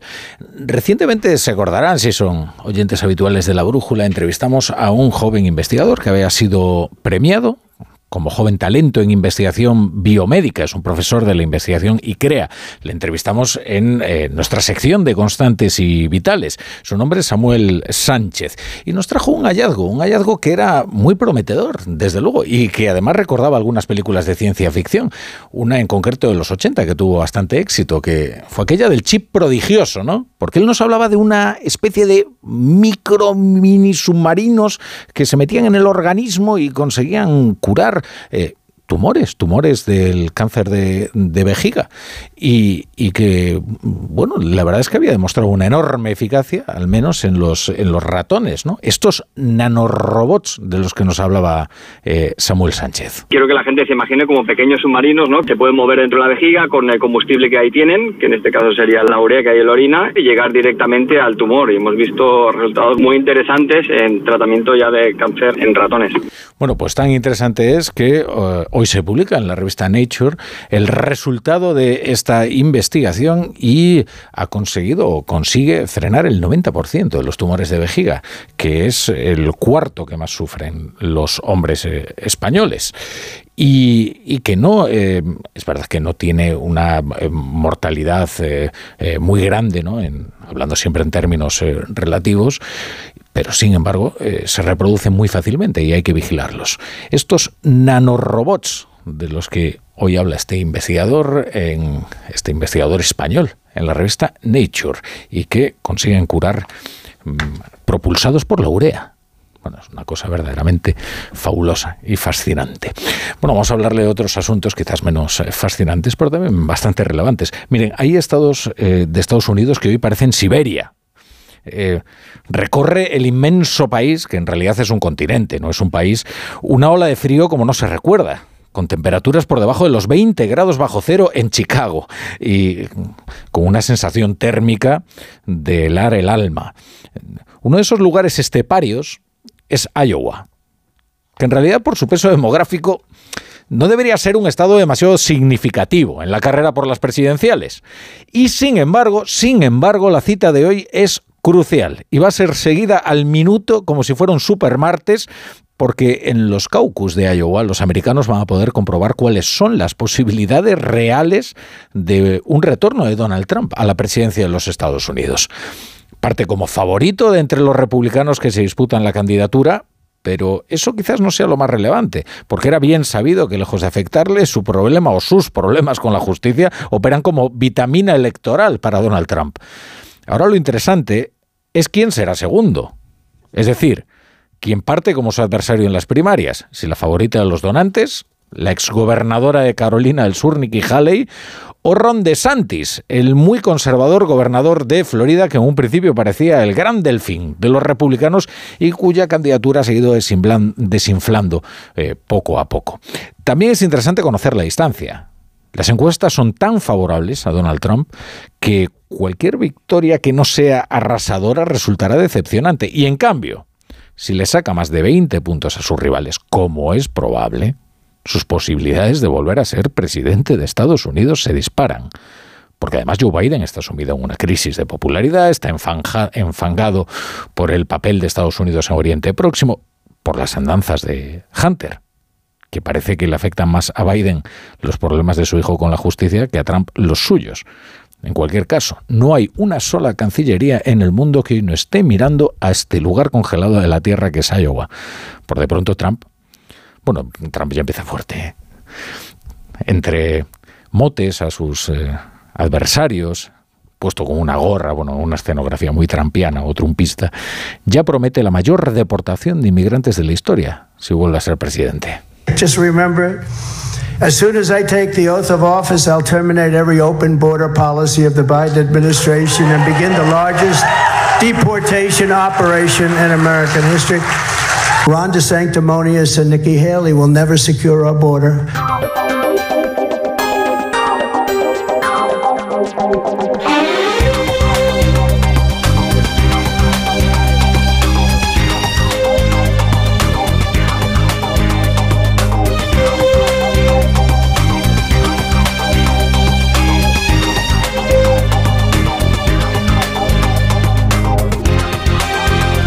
Bienvenidos a la brújula. Si se incorporan a esta hora a la sintonía de Onda Cero. En, en España, Pedro Sánchez le ha dado por filosofar en un inesperado giro, algunos dicen aristotélico, más bien parece sofista, que él creerá que le ahorra el tener que dar explicaciones. Porque ayer en el país se ponía a especular sobre qué es la verdad, que es una forma de evitar tener que decir la verdad, cuestionar lo que es la verdad y ponerse a especular sobre ello. Hoy en cambio en Radio Nacional, como le preguntan sobre determinados pactos, se pone a especular sobre lo que significa pactar. ¿Qué significa pactar? Esa es la primera pregunta. ¿Pactar significa que yo he incorporado a ministros y ministras de Bildu en el gobierno de España? ¿O de Junts o de Esquerra Republicana? No. Pactar es, por ejemplo, lo que ha hecho el Partido Popular con Vox. Bueno, es que ha adquirido una serie de costumbres Pedro Sánchez, además de no contestar a ninguna pregunta, porque es verdad que Ño Alfonso ha estado repreguntando insistentemente para tratar de hallar una respuesta. Igual que en la entrevista del país, eh, pues eh, trataron de hallar alguna respuesta concreta a las eh, preguntas que se hacen hoy muchos españoles y, sin embargo, Pedro Sánchez no había manera, ¿eh? huidizo y especulativo y metafísico, pero desde luego concreto no. Hombre, Sánchez ha hecho algo más que incorporar a Bildu a su gobierno, ¿eh? que es darle a Bildu un gobierno para él solo, como es el gobierno del Ayuntamiento de Pamplona, la capital de la gran Euskal Herria. Nada menos, para él solo, ¿eh? Ahora bien, lo interesante de las entrevistas de estos días era averiguar cuál era el verdadero alcance de las cesiones del PSOE a Junts, y eso es imposible saberlo. Quizás porque este gobierno funciona mediante el método del venga va lo que sea, que decía esta mañana Antonio Caño. Porque luego esa es otra de las contradicciones de Pedro Sánchez, que por un lado te dice que no tiene un pacto de investidura, sino un pacto de legislatura que garantiza la estabilidad con todas estas fuerzas y luego te dice que no ha pactado con ellas. Claro que ha pactado con Bildu, es más, lo ha hecho personalmente, como demuestran las fotografías de sus reuniones con Merche Purúa, entre otros, condenada por enaltecimiento del terrorismo. ¿Qué pide Junts? ¿Inmigración? Pues venga, sí, y luego ya veremos cómo lo explicamos. Hasta ahora la versión que ofrece el PSOE y la versión que ofrece Junts sigue siendo antitética, para desconcierto de todo el mundo. Y ahora la siguiente pregunta es, ¿cómo va a negociar las próximas leyes? Primero que gobernar por la vía del decreto es antidemocrático, pero eso le da igual. Lo que ya ha aprendido es que es jugársela a todo o nada y eso sí le importa. De manera que empezará a manufacturar más proyectos de ley, menos decretos, pero seguro que el descalabro del miércoles le pasa factura, porque ahora Junts exigirá garantías más sólidas para aprobar las leyes, que es lo que tiene jactarte de que has conseguido engañar a todos, incluso a Junts, que nadie se fía de ti. Es que ahora el argumento supremo de la propaganda es que les ha conseguido engañar a todos. Hombre, cuidado con ese argumento, ¿eh? porque si uno presume de su astucia para engañar a todos, finalmente los engañados pues decidirán o se conjurarán para que no les vuelvan a engañar. La votación del pasado miércoles obró el prodigio de soliviantar a todos, a todos sus socios. No hay nadie contento con lo ocurrido, porque de una u otra forma todos se consideran defraudados. Coalición Canaria ha quedado como unos pobres estafados, Esquerra ve cómo se negocia con Junts competencias que van a tener que gestionar ellos, el PNV exige lo mismo que Junts y Sumar. Sumar, porque Yolanda Díaz está atrapada en la en la coalición y, muy debilitada por Podemos y no puede decir nada, pero algo dice por ella Ernest Urtasun el ministro de Cultura. Sobre los acuerdos con Junts, lo que tengo que decir es que lo que vivimos el miércoles pasado, eh, desde Sumar creemos que no se puede volver a repetir. Nosotros no compartimos ni el fondo ni las formas. Este tipo de acuerdos no, no deben producirse cuando uno lo que quiere es alentar determinados discursos xenófobos y en segundo lugar porque la política migratoria es algo muy, muy importante que debe ordenarse bien. Claro, es muy difícil para sumar vender que se le ceden las competencias de inmigración a un partido como Junts quizás el PSOE ya tenga un eh, programa tan elástico y un ideario tan elástico que no se resienta absolutamente nada con estas contorsiones. Yolanda Díaz desde luego está viviendo un momento duro. Ahora se va al Vaticano para volver a charlar con el Papa Francisco, con el que también se entiende. La precampaña gallega de Yolanda Díaz va de la playa al baldaquino, de los pellets al isopo. Hoy la vicepresidenta encontraba estampada en forma de titular una humillante desautorización por parte de su gobierno. Contaba el mundo que Félix Bolaños la habría desplazado y que ahora sería él el que se encargaría de las negociaciones con Podemos, visto el fracaso del subsidio del desempleo. Ella lo niega, pero el mensaje que ha enviado Podemos es bastante claro. Quieren interlocutar, como dice ese neologismo tan cursi, interlocutar eh, con otro porque lo cierto es que persiguen el fin de Yolanda Díaz y no van a descansar hasta que se produzca y ya lo verán ustedes como esto va a ser así. Hoy estaba en Espejo Público de Antena 3 eh, Yolanda Díaz con Susana Griso y ahí se ha reivindicado. Aquí es importante escuchar cómo destaca que ella es vicepresidenta, no como Bolaños, que es ministro por más que sea ministro para todo, pero es ministro, no vicepresidente. Félix Bolaños va a asumir a partir de ahora esa negociación, eh, digamos, con Podemos, dado que usted ha fracasado en ello. Bueno, primero, yo soy vicepresidenta del segunda del Gobierno y coordino la acción del Gobierno igual que las otras dos vicepresidentas y así lo voy a seguir haciendo. Y desde luego, yo creo que lo que ha pasado el otro día ha sido muy claro. Lo ha visto toda España. En Onda Cero, La Brújula, Rafa La Torre. Te lo digo o te lo cuento. Te lo digo. Encima de que traigo a mi hijo, le subes el precio del seguro. Te lo cuento. Yo me lo llevo a la mutua. Vente a la mutua con cualquiera de tus seguros. Te bajamos su precio, sea cual sea. Llama al 91 555 5555. 91 555 5555. Te lo digo o te lo cuento. Vente a la mutua. Condiciones en mutua.es. Ya está aquí Blancolor, con tejidos y diseños de calidad para tu casa. Ahora con hasta un 50% de descuento en una selección de ropa de cama, baño, mesa, alfombras, cortinas, muebles de dormitorio, descanso y mucho más. Blancolor, el momento de vestir tu casa. Solo hasta el 29 de febrero, en tienda web y app del corte inglés. Si sientes que todo te va sobre ruedas y no quieres que ningún bache en el camino lo estropee, el seguro de coche de línea directa está hecho para ti. Además de ahorrarte una pasta, nunca te quedarás tirado, porque tienes coche de sustitución también en caso de avería. Cámbiate ahora y te bajamos el precio de tu seguro de coche sí o sí. Ven directo a lineadirecta.com o llama al 917-700-700. El valor de ser directo. Consulta condiciones. ¡Vigor, gor, gor, gor, gor, gor, gor, gor! Toma Energisil Vigor. Energisil con maca contribuye a estimular el deseo sexual. Recuerda, energía masculina, Energisil Vigor. Cuarta planta. Mira, cariño, una placa de Securitas Direct. El vecino de enfrente también se ha puesto alarma. Ya, desde que robaron en el sexto, se la están poniendo todos en el bloque. ¿Qué hacemos? ¿Nos ponemos una? Yo me quedo más tranquilo si lo hacemos. Vale, esta misma tarde les llamo. Protege tu hogar frente a robos y ocupaciones con la alarma de Securitas Direct. Llama ahora al 900-272-272. En Onda Cero, La Brújula, Rafa La Torre. Bueno, el PSOE y Junts vuelven pasado mañana a la mesa de negociaciones en plena bronca sobre qué es lo que se ha pactado realmente en materia de inmigración. El secretario de Organización de los Socialistas, Santos Cerdán, ha citado este miércoles en el Congreso al secretario general de la formación de Puigdemont, a Jordi Turull. Eh, ambos han forjado una relación de supuesta confianza, Santos Cerdán y Jordi Turull, aunque luego llegan a pactos y ambos dicen que han pactado lo contrario de lo que han pactado, o de lo que el otro dice que ha pactado. Bueno, tocará ese día aclarar qué han pactado, porque hoy el relato de una y otra parte difiere bastante. Mientras para Turul en las conversaciones de la semana pasada quedó claro que Junts pedía todas las competencias sobre inmigración que sean posibles, en otra entrevista también este lunes Pedro Sánchez ha dicho que la responsabilidad de combatir la inmigración irregular es del gobierno de España.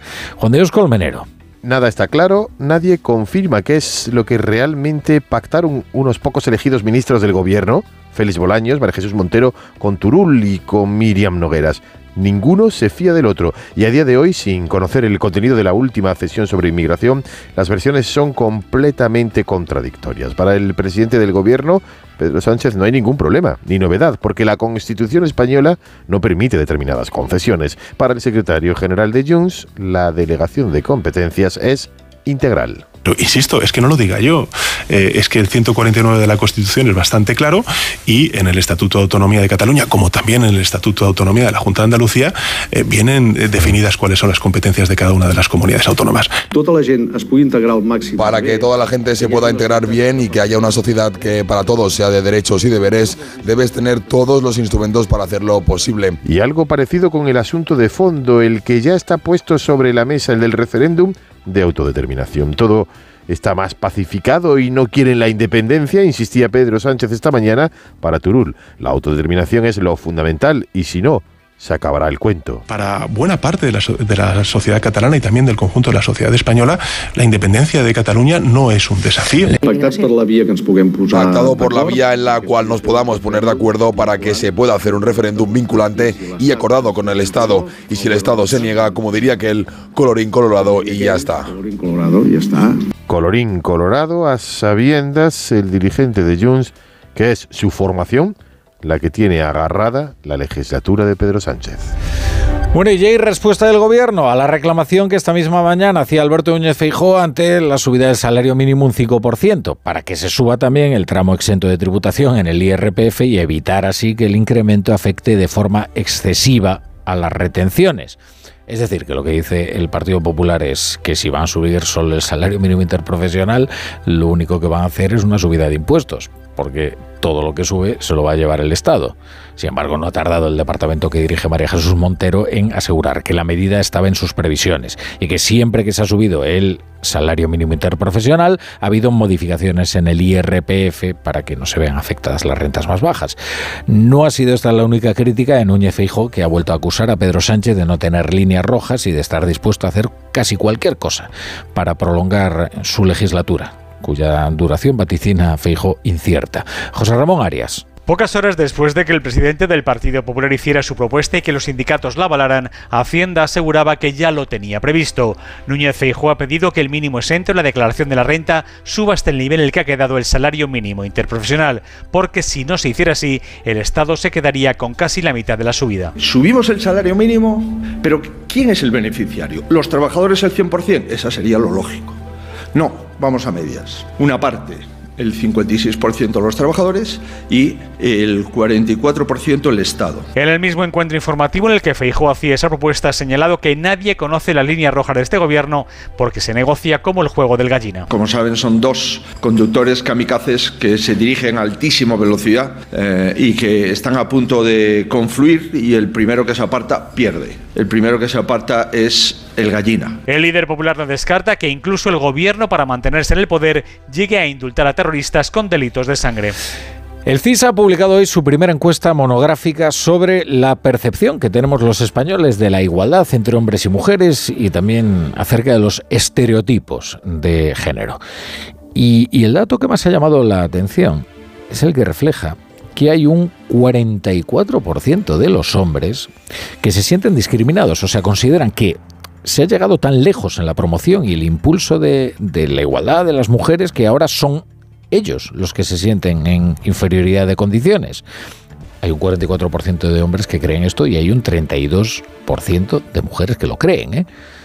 Es decir, que se ha llegado tan lejos en la promoción de los derechos de la mujer que eh, han salido vulnerados los derechos de los hombres.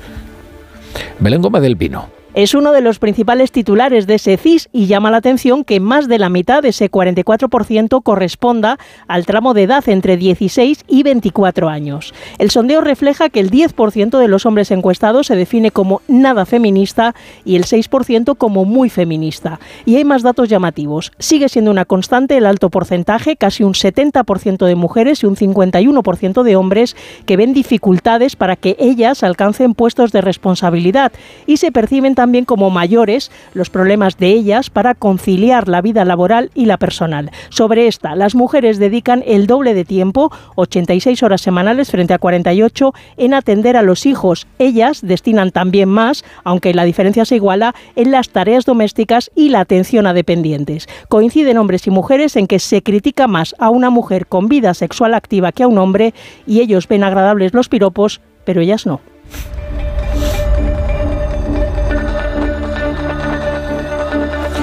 En el estado de Iowa, en el llamado Medio Oeste americano, arranca hoy oficialmente el proceso electoral que culminará en noviembre con las presidenciales. El Partido Republicano celebra hoy sus, sus primarias, los famosos caucus, reuniones de votantes previamente registrados que eligen entre los precandidatos. Y hay un favorito. Hay un favorito que ni siquiera ha participado en un debate televisado de cuantos se enfrentaron a los, eh, candidatos republicanos. Eh, es Donald Trump, que ha hecho más campaña en los tribunales que en los platos, pero ha sido una campaña muy efectiva. ¿eh? Parece que los procesos judiciales para Trump son vitamina electoral.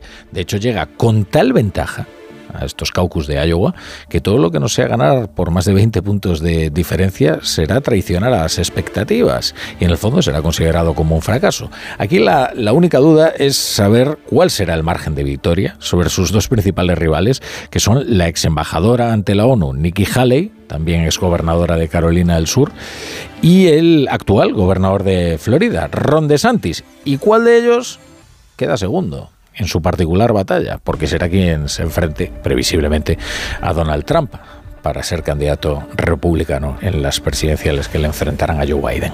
Corresponsal en Estados Unidos, Laura Laplana, buenas tardes. Buenas tardes. Aún quedan varias horas para que los republicanos de Iowa acudan a las escuelas, bibliotecas o iglesias locales donde elegirán a su candidato presidencial. La nieve y las temperaturas bajo cero amenazan con comprometer la participación y los sondeos vaticinan una victoria inevitable de Trump. No solo tiene una enorme ventaja en las encuestas, sino que también cuenta con más respaldo de compañeros republicanos y una base más entregada y entusiasta que la de otros candidatos. Y esto significa que sus votantes son más proclives a desafiar el temporal esta noche que los de Ron DeSantis o Nikki Haley. La cuestión estará entonces en ver quién se hace con el segundo puesto, si DeSantis o Haley, y cómo de amplio será el margen de victoria de Trump. Si el expresidente logra menos del 50%, supondría que los votantes han preferido a otro candidato en su lugar.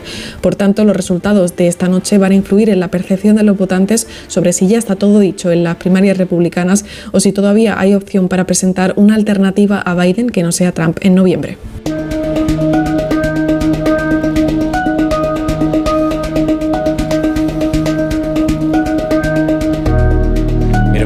los eh, principales problemas que tiene Joe Biden ahora mismo de popularidad es la posición de Estados Unidos en el conflicto de Oriente Próximo y también estas operaciones militares que han comenzado en el Mar Rojo y que no son más que una extensión de la guerra de Gaza. Crece la tensión en el Mar Rojo después de que el pasado viernes Estados Unidos y Reino Unido iniciaran una campaña de ataques contra los objetivos hutíes en Yemen. Los rebeldes, apoyados por Irán, han alcanzado hoy con un misil un carguero norteamericano cerca del puerto de Adén.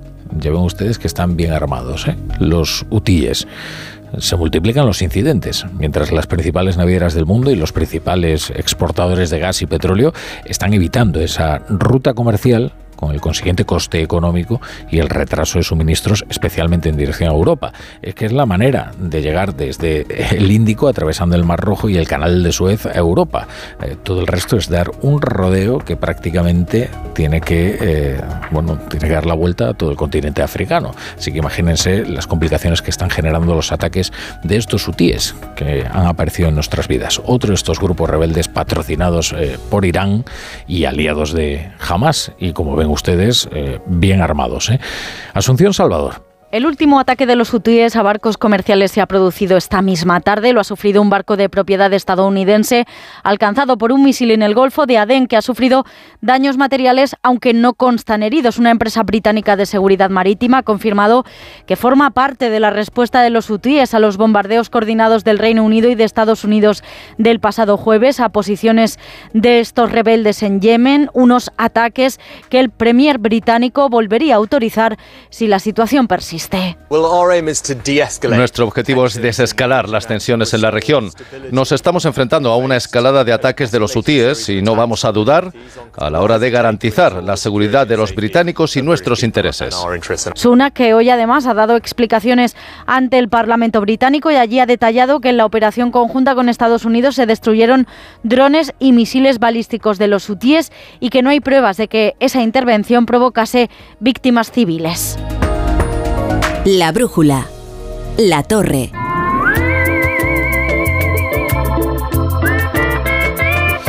Si eres motero, Línea Directa tiene dos buenas noticias para ti. La primera es que si te cambias, te bajan el precio de tu seguro de moto sí o sí. La segunda es que tienes cobertura de casco, guantes y cazadora. Ve directo a lineadirecta.com o llama al 917-700-700. El valor de ser directo. Consulta condiciones. Hay dos tipos de motoristas, los moteros que se saludan por la carretera y los mutueros que hacen lo mismo pero por menos dinero. Vente a la mutua con tu seguro de moto y te bajamos su precio sea cual sea. Llama al 91 555 5555. Hay dos tipos de motoristas, los que son mutueros y los que lo van a ser. Condiciones en mutua.es. Soy de legalitas porque a veces pasan cosas que no te esperas. Como cuando tuve aquel accidente y lograron que me indemnizaran. O cuando me hicieron unas quemaduras en la depilación láser y me ayudaron a ganar mi reclamación. Hazte de legalitas en el 900 y siente el poder de contar con un abogado siempre que lo necesites. Y ahora, por ser oyente de Onda Cero, ahórrate un mes el primer año. ¿Cansado de toser? Toma Herbetón Respire. Herbetón jarabe con extracto de pino y eucalipto espectora y reduce el espasmo bronquial. Herbetón Respire. Consulte a su farmacéutico o dietista. Cuarta planta. Mira, cariño, una placa de Securitas Direct. El vecino de enfrente también se ha puesto alarma. Ya, desde que robaron en el sexto, se la están poniendo todos en el bloque. ¿Qué hacemos? ¿Nos ponemos una? Yo me quedo más tranquilo si lo hacemos. Vale, esta misma tarde les llamo. Protege tu hogar frente a robos y ocupaciones con la alarma de Securitas Direct. Llama ahora al 900-272-272. Si sientes que todo te va sobre ruedas y no quieres que ningún bache en el camino lo estropee, el seguro de coche de línea directa está hecho para ti. Además de ahorrarte una pasta, nunca te quedarás tirado, porque tienes coche de sustitución también en caso de avería. Cámbiate ahora y te bajamos el precio de tu seguro de coche sí o sí. Ven directo a lineadirecta.com o llama al 917-700-700. El valor de ser directo. Consulta condiciones.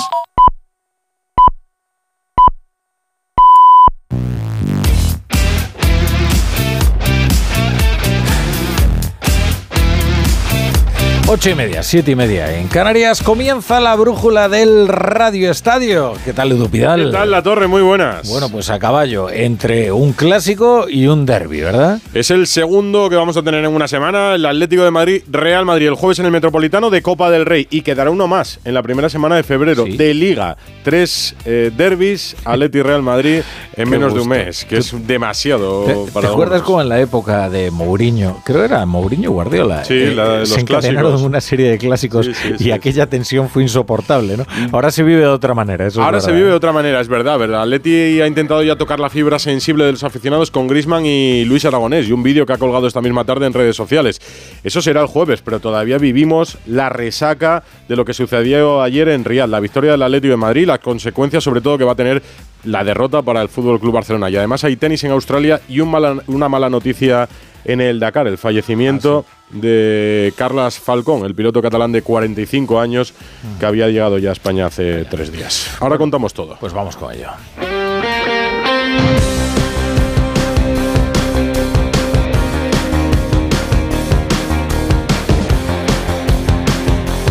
La brújula de Radio Estadio. Edu Pidal. Y empezamos la brújula con esa mala noticia que habrán conocido hace unas horas. Ha fallecido Carles Falcón, el piloto catalán de 45 años que sufrió un grave accidente durante la segunda etapa del Rally Dakar, concretamente en el kilómetro 448 de la segunda especial. Tuvo que ser reanimado in situ, trasladado a un hospital de Riad, donde permaneció en la UCI en coma inducido, hasta que hace tres días fue trasladado a España en estado crítico.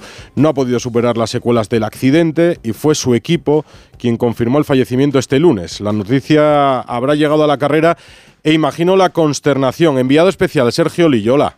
Buenas tardes a todos, ¿cómo estáis? Eh, día triste hoy en el Dakar, lo deportivo queda en segundo plano porque hemos conocido el fallecimiento de Carles Falcón, el piloto de Tarragona de 45 años que sufrió un accidente en la etapa 2 del Rally Dakar. Competía en la categoría original, que son esos pilotos, esos héroes que quieren reeditar el, Dakar a la vieja usanza y corren sin asistencia mecánica, ellos mismos arreglan sus motos cada, noche. Eh, desde entonces estuvo en coma inducido, eh, entró en la UCI aquí en Arabia Saudí, voló el viernes pasado a España para estar cerca de los suyos todavía en coma inducido eh, y este lunes por la tarde el equipo nos ha comunicado que, tristemente debido a, los daños neurológicos que sufrió durante la parada cardiorrespiratoria nada más caerse no ha podido seguir adelante y, hemos tenido que lamentar su, pérdida. Caras muy tristes, mucho dolor en este campamento del Dakar aquí en Jail.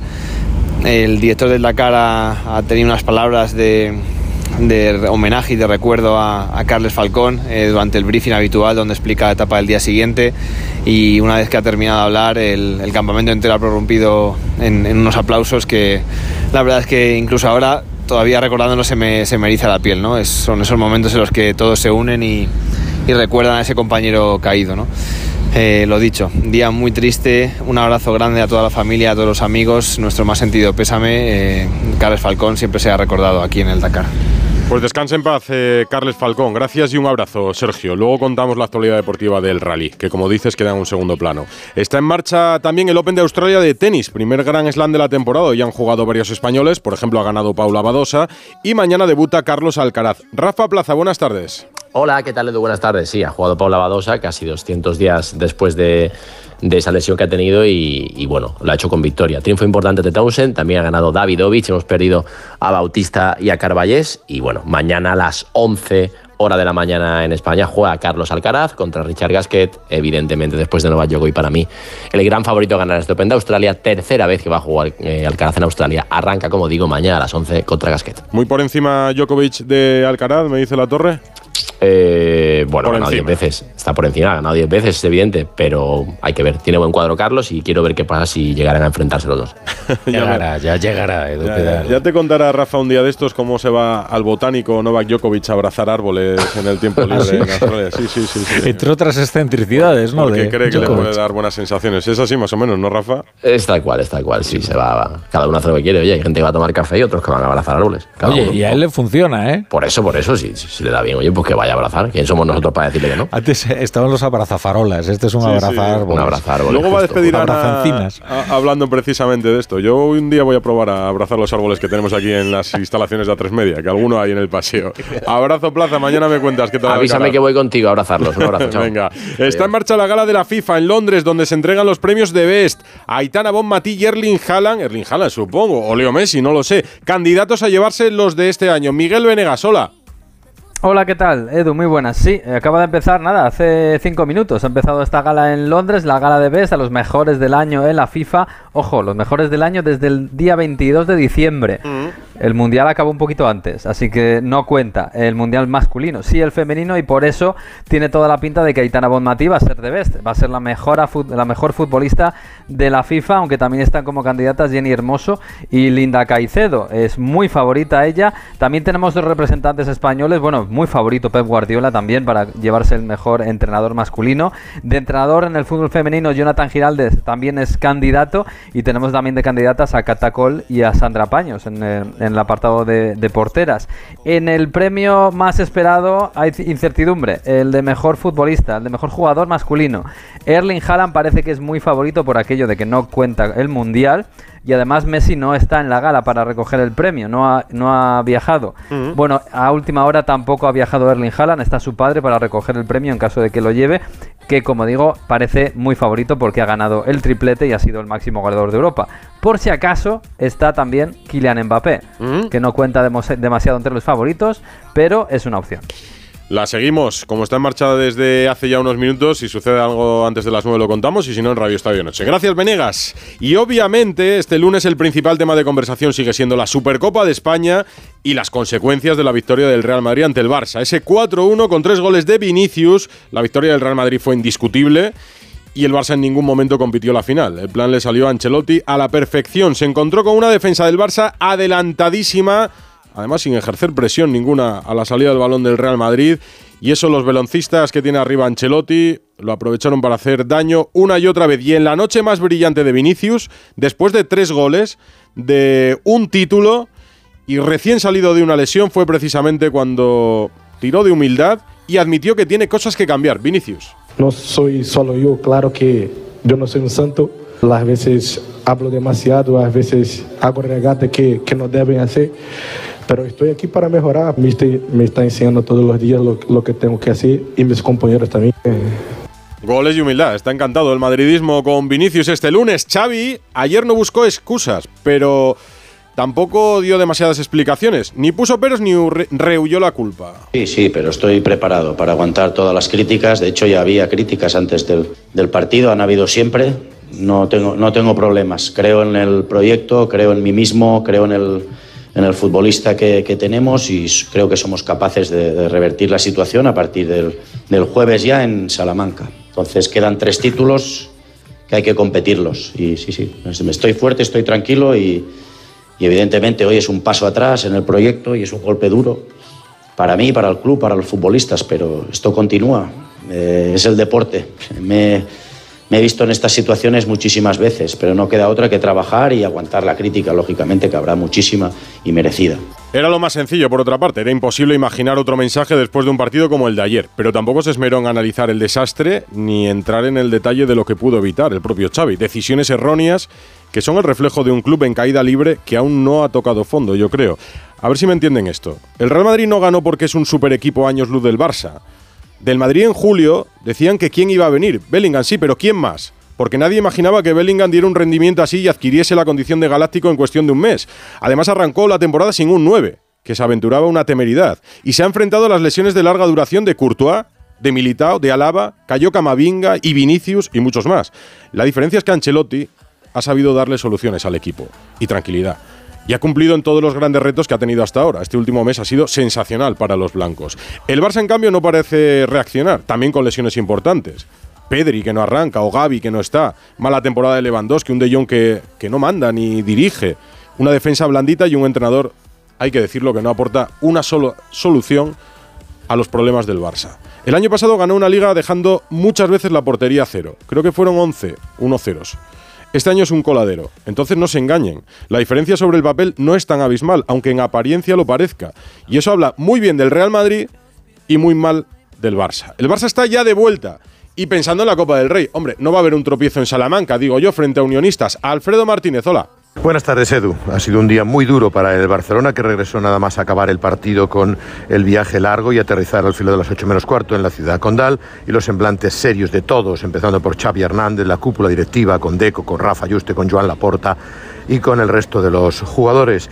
La plantilla prepara ya el choque frente a Unionistas con dos toques importantes. La ausencia de Araujo, porque la expulsión se cumple en esta competición, mientras que Lewandowski salió cojeando del estadio y vamos a ver si juega o no ese partido ante el conjunto charro. En cualquier caso, en el club se transmite el mensaje de unidad, de tranquilidad y de que todos a una arropando al técnico Xavi Hernández, que no se cuestiona de momento al entrenador del Barcelona. Vamos a ver hasta cuándo, porque evidentemente el propio Xavi sabe de la inestabilidad que los resultados generan e intranquilidad. Por cierto, pidió disculpas al acabar el partido y reconoció que él era principal responsable y que entiende todas las críticas que puedan llegar. Una línea muy similar a la de los jugadores que reconocen no haber estado a la altura de las circunstancias. Además, no puede haber fichajes. Eso dijo Deco también al terminar el partido.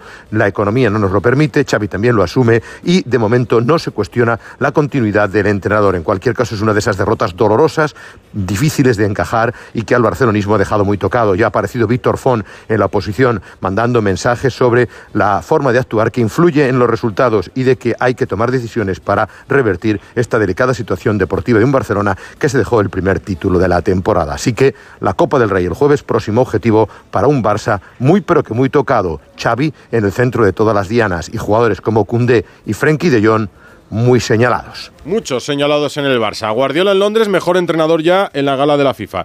El Real Madrid en pleno estado de felicidad, pero su eliminatoria de Copa es muchísimo más complicada. Es que es un derbi ante el Atleti. Fernando Burgos. Hola, ¿qué tal? Muy buenas. En el Real Madrid, títulos como esta Supercopa de España a mitad de temporada se festejan lo justo y se olvidan muy rápido. Y mucho más si en 72 horas tienes una finalísima en la Copa del Rey en el estadio de tu eterno rival capitalino. No olvidan los blancos que en el Metropolitano perdieron su único encuentro de esta temporada, hace ya más de tres meses y medio, un 24 de septiembre del año pasado. Desde entonces, la racha del Madrid es de las que no se olvidan. 21 encuentros consecutivos sin perder, con 18 victorias, 3 empates y un título ya en las vitrinas tras marcarle 5 al Atlético de Madrid en semifinales el pasado miércoles y 4 al Barça en la final de ayer. Los blancos aterrizaron a primera hora de la mañana en Madrid procedentes de Riyadh y claro, Carlo Ancelotti les dio el día libre. Solo van a tener dos entrenamientos, martes y miércoles, para preparar el derby copero. Si recuperan bien los jugadores, el técnico italiano tiene la intención de repetir el once titular que goleó al Fútbol Club Barcelona. Y como adelantó Carleto antes de la final, con Andrei Lunin, el ucraniano, en la portería. Una alternancia de porteros que de momento pues no está suponiendo ningún quebradero de cabeza, ningún dolor de cabeza, ni para el entrenador, ni tampoco para los dos porteros. No en la Supercopa, pero este fin de semana escucharemos, escuchamos ya los primeros audios entre el árbitro de campo y el de bar y el resultado cuál ha sido, Gonzalo Palafox. Pues así es, Edu. ¿Qué tal? Buenas tardes. Por fin, por fin este fin de semana hemos podido escuchar los primeros audios del bar. El primero el sábado correspondiente al penalti sobre Ocampos en el Sevilla Alavés, jugado el viernes. Y el segundo ayer mismo tras el Cádiz-Valencia. Otro penalti en este caso por manos a favor del conjunto cadista. Hay que reconocer que son dos jugadas eh, de bastante interpretación. De la primera te destaco dos momentos. Hernández Hernández mandando callar a los jugadores y pidiéndole al árbitro de bar, Pulido Santana, que le mostrara la imagen correcta. Te recomiendo que vayas a ver la pantalla. sí, sí. Tienes una toma frontal, por favor, para ver quién juega balón. Es muy importante eso, ¿vale? Perfecto. El impacto es por detrás de lleno sobre el delantero. Penalti del número 23, sin tarjeta, solo penalti. Una jugada que no levantó polémica en el Alavés porque el Sevilla perdió y de la acción de ayer en el nuevo Mirandilla hablamos de una doble posible mano dentro del área del Valencia tras una falta votada por el Cádiz. Pues bien, primero vamos a escuchar la conversación entre el árbitro de campo Díaz de Mera y el del bar Jaime Latre durante la revisión de una jugada que no es flagrante. Que las manos al principio estaban recogidas, pero luego hace un gesto hacia afuera y abrirlas hace un poco un gesto hacia afuera y le pegan en la mano más abierta, ¿vale? Ocupa un espacio ahí. Aunque al principio partían de recogidas, luego las abre un poco hacia afuera, ¿vale? Vale. Santi, lo que va yo. Cuando viene el balón, él mueve todo para golpear con su codo en la mano. Voy Eso es. Y sin tarjeta, ¿vale? Eso es, correcto. Lo has escuchado, Edu. Correcto, le dice el árbitro de bar al árbitro de campo, es decir, el árbitro de bar autoriza al, árbitro de campo. Y lo que nadie esperaba, eh, tras escuchar el audio, es que un jugador del Cádiz, jugador del Cádiz, no del Valencia, en este caso Fali, pues bien, que Fali no estuviese de acuerdo con la decisión tomada a favor de su equipo. Yo al árbitro en este caso no lo entiendo. Es decir, el árbitro lo ve perfectamente de cara, él dice que la mano la tiene recogida, la tiene recogida, la tiene recogida, nos vamos a hablar con él, él la tiene recogida. Que el del bar lo llame, no significa que él tiene que pitar penalti. Si tú en directo, para nosotros nos ha favorecido, dices que la, él la tiene recogida, ahí no se ve una mano que está así. Yo pensaba que iba a pitar de Fulquier, pero como venía un rebote, entonces no es penalti. Pues bien, Edu, algo estaremos haciendo mal, estarán haciendo mal los árbitros y los propios jugadores no están de acuerdo de cara a un penalti que les pitan a favor. Repito, a favor, no en contra. Pero claro, si es que he preguntado esta misma mañana por el arbitraje de la Supercopa y me dicen que la Supercopa ha salido realmente bien, pero que la temporada en general es más que correcta.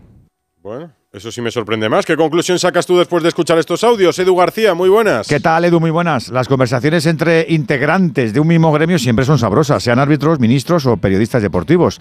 Todos intercambiamos opiniones vehementes y más cuando no hay un solo criterio. El comité técnico y su presidente se sienten tan interinos como el gestor Rocha y saben que la Salabor es la última adquisición a la que sacarle partido y hacerle caso. Excesivo caso. Los primeros audios han sido dispares. En uno, el árbitro externo mangoneó en exceso y en el otro era el colegiado de campo el que tomaba la iniciativa. Así que todavía el muestreo es escaso para saber qué táctica se va a imponer. Pero ya te anticipo que tendremos menos trencillas corriendo hacia el monitor y menos palabras sugerentes cuando la jugada sea vista de forma diferente por unos y otros. Hoy chateé con cuatro árbitros. Dos vieron penalti en el codo del valencianista Pepelo y los otros dos directamente se escandalizaron cuando se señaló.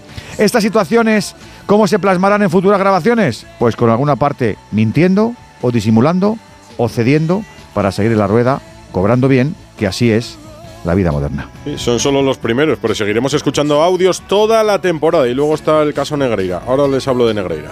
Te lo digo, te lo cuento. Te lo digo. Estoy harto de cambiar de compañía cada año para poder ahorrar. Te lo cuento. Yo me voy a la mutua.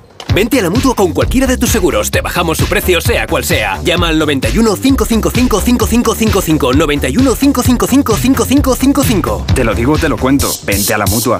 Condiciones en mutua.es. ¡Vigor, gor, gor, gor, gor, gor, gor, gor! Toma Energisil Vigor. Energisil con maca contribuye a estimular el deseo sexual. Recuerda, energía masculina, Energisil Vigor.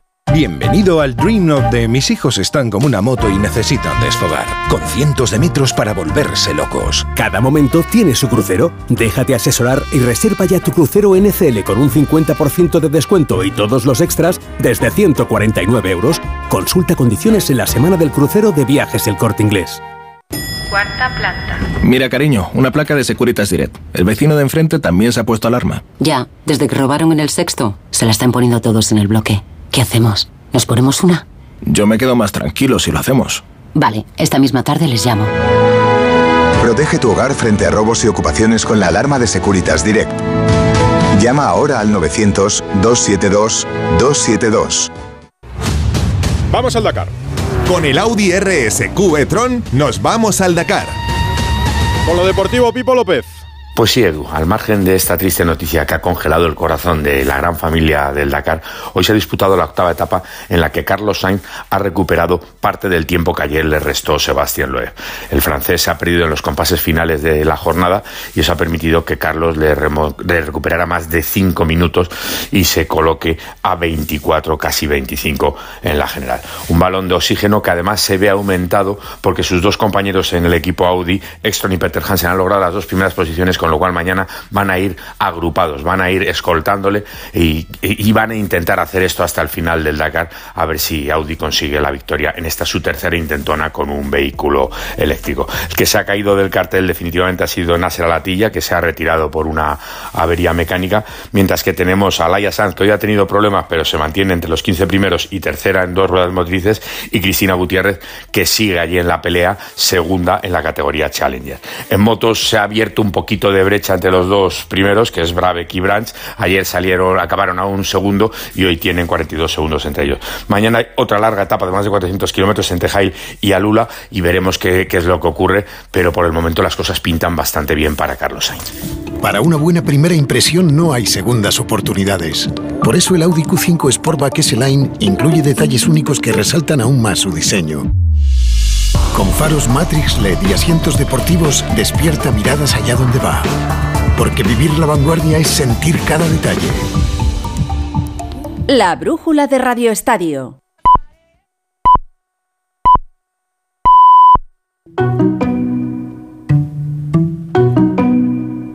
En Onda Cero, La Brújula, Rafa La Torre.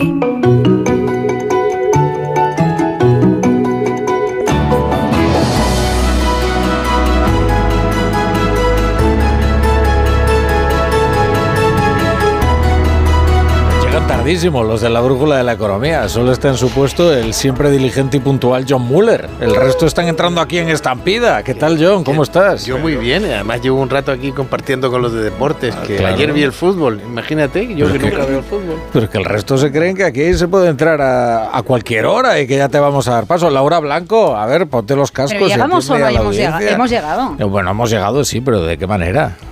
Profesor Rodríguez Si Barón. nadie se ha enterado, si no lo desvelas, nadie se ha enterado. ¿Qué tal? Buenas noches. No, pero yo no pienso cubriros. O sea, que- no, no, no, no. Aquí a la audiencia no se le hurta absolutamente nada. claro. elegante, Un programa transparente. Ah, gracias. Estás muy elegante, qué guapo. Sí, se lo dije yo también al llegar. Sí, sí, las cosas como son. Es verdad. Eh, Y solo se ha puesto una chaqueta y una camisa. Imaginaos cómo viene habitualmente, ¿no? He hecho un adefesio. Tengo ¿no? como un leñador. No, Hoy tienes aspecto de premio blanca. Nobel de Economía. Gracias. bueno, por favor. Sí, sí. Por favor, pero mira lo elegante que está el profesor. Pero el profesor viene siempre elegante, entonces no destaca el día que aparece elegante. Bueno, eh, Ignacio Rodríguez Burgos, nuestro fijo entre los discontinuos. ¿Qué tal? Pues vamos sin más dilación a Sí. por la mirada cítrica. Sí, que ya estamos a punto de superar este lunes triste ¿eh? y puedo decir que no es para tanto, como hemos podido comprobar. Como siempre contamos con muchísimas noticias de la economía, así que vamos volando. Para empezar, estamos atentos a las últimas negociaciones entre Iberia y los sindicatos tras la oferta de la compañía de crear una empresa de autohandling y a la vez, eso sí, a la vez, aprobar 1.700 bajas que se pretende que sean voluntarias, con prejubilaciones y bajas incentivadas. UGT amenaza con una huelga, pero ya no solo en el handling, sino en toda, en toda la compañía Madre Iberia. mía, pues. Ya veremos a ver cómo salen las negociaciones. Mm. Bueno, el día comenzaba con la propuesta del líder popular Núñez Feijó para que Hacienda elevara el mínimo exento en el IRPF ante la subida del salario mínimo interprofesional. Oye, y sus deseos han sido órdenes, ¿eh? Sí, la verdad es que esto ha ido más deprisa que, ya te digo, que el despegue de un avión de Iberia. El Partido Popular calcula que el gobierno se queda con el 44% del incremento del salario mínimo a través de las retenciones en el IRPF y de las cotizaciones sociales. Por eso Feijó ha propuesto que el salario mínimo esté exento de pagar el impuesto de la renta. ¿Y para ello qué ha hecho? Pues solicitar una elevación del límite exento. Hoy está en 15.000 euros y hay que recordar que el nuevo salario mínimo pues eh, se encuentra en los 15.876. El PP ha conseguido el apoyo de UGT y horas después Hacienda anunciaba que los límites exentos subirán en paralelo al salario mínimo. Dice que como se ha hecho en otras ocasiones. En el ámbito laboral, a Yolanda Díaz no le ha gustado eso de que sea Félix Bolaños el que dirija la negociación de la desautorizada reforma del subsidio de paro. Yo soy vicepresidenta del se- segunda del Gobierno y coordino la acción del Gobierno igual que las otras dos vicepresidentas y así lo voy a seguir haciendo. Y desde luego yo creo que lo que ha pasado el otro día ha sido muy claro. Lo ha visto toda España. Bueno, pues se refiere sobre todo a Sí, sus- ese es el problema. ¿eh? Que lo ha visto toda España. Que lo- y que ha sido muy claro. Exactamente.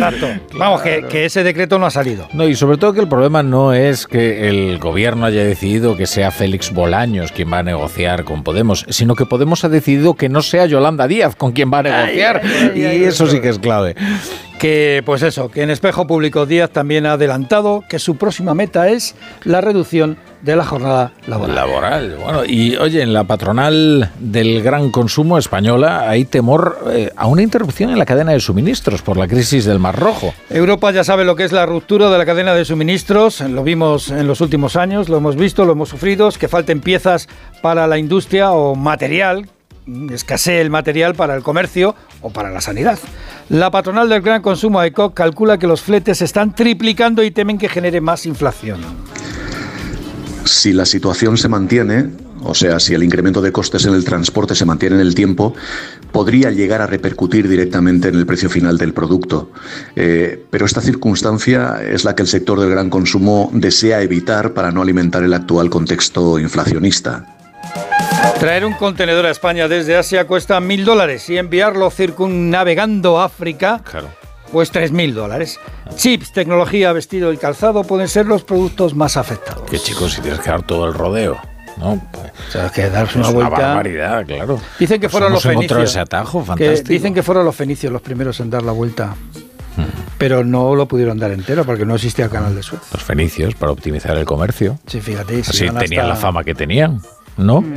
Remando, remando se llega a todos los sitios. Que, que- que- que se haya convertido lo de fenicio en un insulto, eh, ¿Por qué? profesor. Siendo ¿Por qué se dice despectivamente? o Es sea, que- verdaderos ¿no? héroes, de Sí, verdad. Es usted un fenicio y tal. Y, no, oiga, pues muy mal, eh, muy mal, gracias. Pues, ¿No?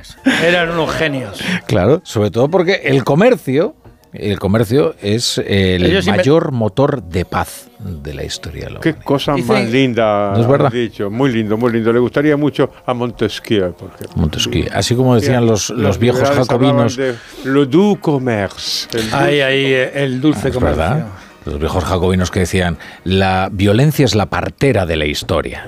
bueno, puede ser, no sé. decía Marx y es un desastre. Claro, pero desde luego aquella nación con la que comercias es muy difícil que termines peleando con ella. ¿A que sí? Porque hay intereses y los Bueno, intereses son buenos. Los fenicios expandieron el Va bien, la línea va bien, profesor. Vamos bien. Y Espera que ahora vamos con Davos. expandieron ¿eh? el alfabeto. Los fenicios. Sí. Fueron los que expandieron el alfabeto. Que, un alfabeto que es muy parecido en toda la parte norte de, Bueno, la escritura también le debe mucho al comercio, porque las primeras notaciones en tablillas de los sumerios, la escritura cuneiforme, en realidad eran apuntes contables, ¿no? Si yo no me equivoco. Sí, bueno, no te muy rudimentarios.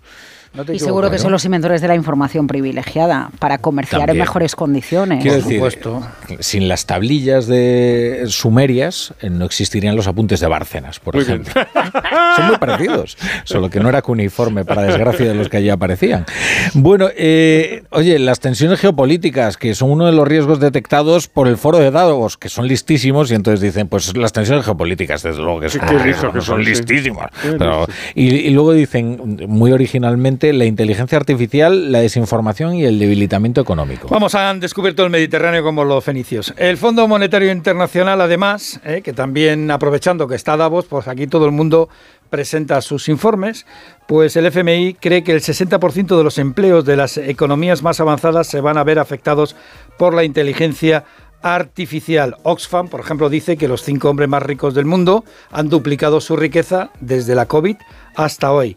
Y en el foro de Davos, de Davos también se resalta el debilitamiento económico, en especial de quién? Pues de Europa. ¿Y cómo ven la cuestión los del Eurogrupo? Eh, por cierto, hoy se ha estrenado el nuevo ministro de Economía español en el Eurogrupo. Ah, ¿eh? sí. Ah, sí, Cuerpo. Charlie de Body, sí. Sí, ahí he estado. Y en el Eurogrupo ven el vaso medio lleno. ¿eh? Son optimistas. La cuestión es que no sea un vaso de ricino. El foro de Davos, yo recuerdo de cuando estudiante, ¿no? Que los buenos eran los del foro de Porto Alegre y los malvados eran los del foro de Davos, ¿no? Porque era el capitalismo y la plutocracia mundial. Lo que pasa es que el profesor eh, generalmente cuestiona esto de que los plutócratas sean liberales. O sea, el, el foro de Davos eh, es liberal, el foro de Davos. Claro que no. Claro que no. Es un, es un mejunje ahí de, de políticos y de empresarios que intentan conseguir favores de políticos y políticos que intentan quedar bien. Vamos, eh, estoy muy en contra. Es que, es que gracias a John Muller me descubre muchas cosas y me enseña mucho en la vida.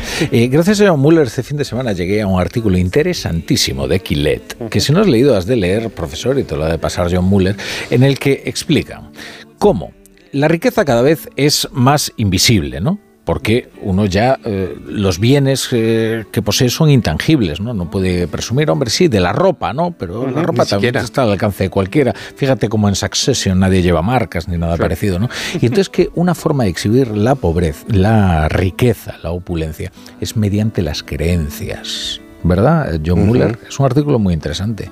Puedes Así es. comentarlo. Las creencias lujosas. Las creencias O sea, las, lujosas. las creencias como lujo. No, lo que dice el artículo es lo que, lo que has contado. O sea que hoy es muy difícil exhibir la riqueza a través de símbolos materiales o elementos materiales y, y lo que lo que realmente te permite eh, em, em, manifestar tu eh, poder económico son más bien las ideas que, que tienes, ¿no? Ideas bien, bien intencionadas siempre, ¿no? Eso es lo que se considera que Pero eso tú estás en- de la historia, tienes siempre. suficiente desahogo como para eh, dedicarte a, a Al altruismo, por bien, y ejemplo. al altruismo y a sí. Podemos O sea, citar, ideas que, que, que requieren del que las maneja, pues que sea muy rico, ¿no? podemos citar a un economista que no es desde luego mi favorito, pero es un hombre muy inteligente que se llamó Keynes.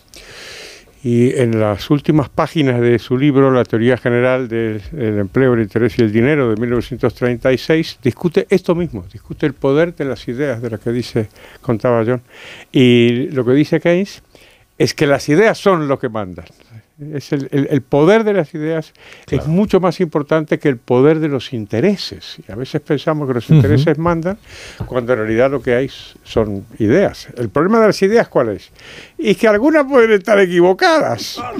Por ejemplo, una antiquísima, de la que se ha hecho eco una vez más eh, eh, Oxfam, es esta idea de demonizar la riqueza y establecer alguna relación entre la riqueza y la pobreza. Entonces, al principio se decía directamente, directamente se decía, como una persona es rica, entonces una persona es pobre. Es, hacían relación causa y efecto. Ahora son al- un poquitito más cuidadosos, entonces simplemente te dejan caer, te dejan caer que hay un rico que es muy rico y hay un pobre que es muy pobre y, y ya no, no dan el salto a la conclusión. Y luego el concepto de que esto es como la piscina de, de- de tío Gilito, ¿no? O sea, que el dinero está ahí en una piscina Eso y es. se ha multiplicado por cuatro. Se ha multiplicado por cuatro pues porque sus valores, en, sus inversiones en bolsa o lo que sea, a lo mejor tenían en petróleo, por ejemplo, y han ganado mucho dinero el año pasado las petroleras.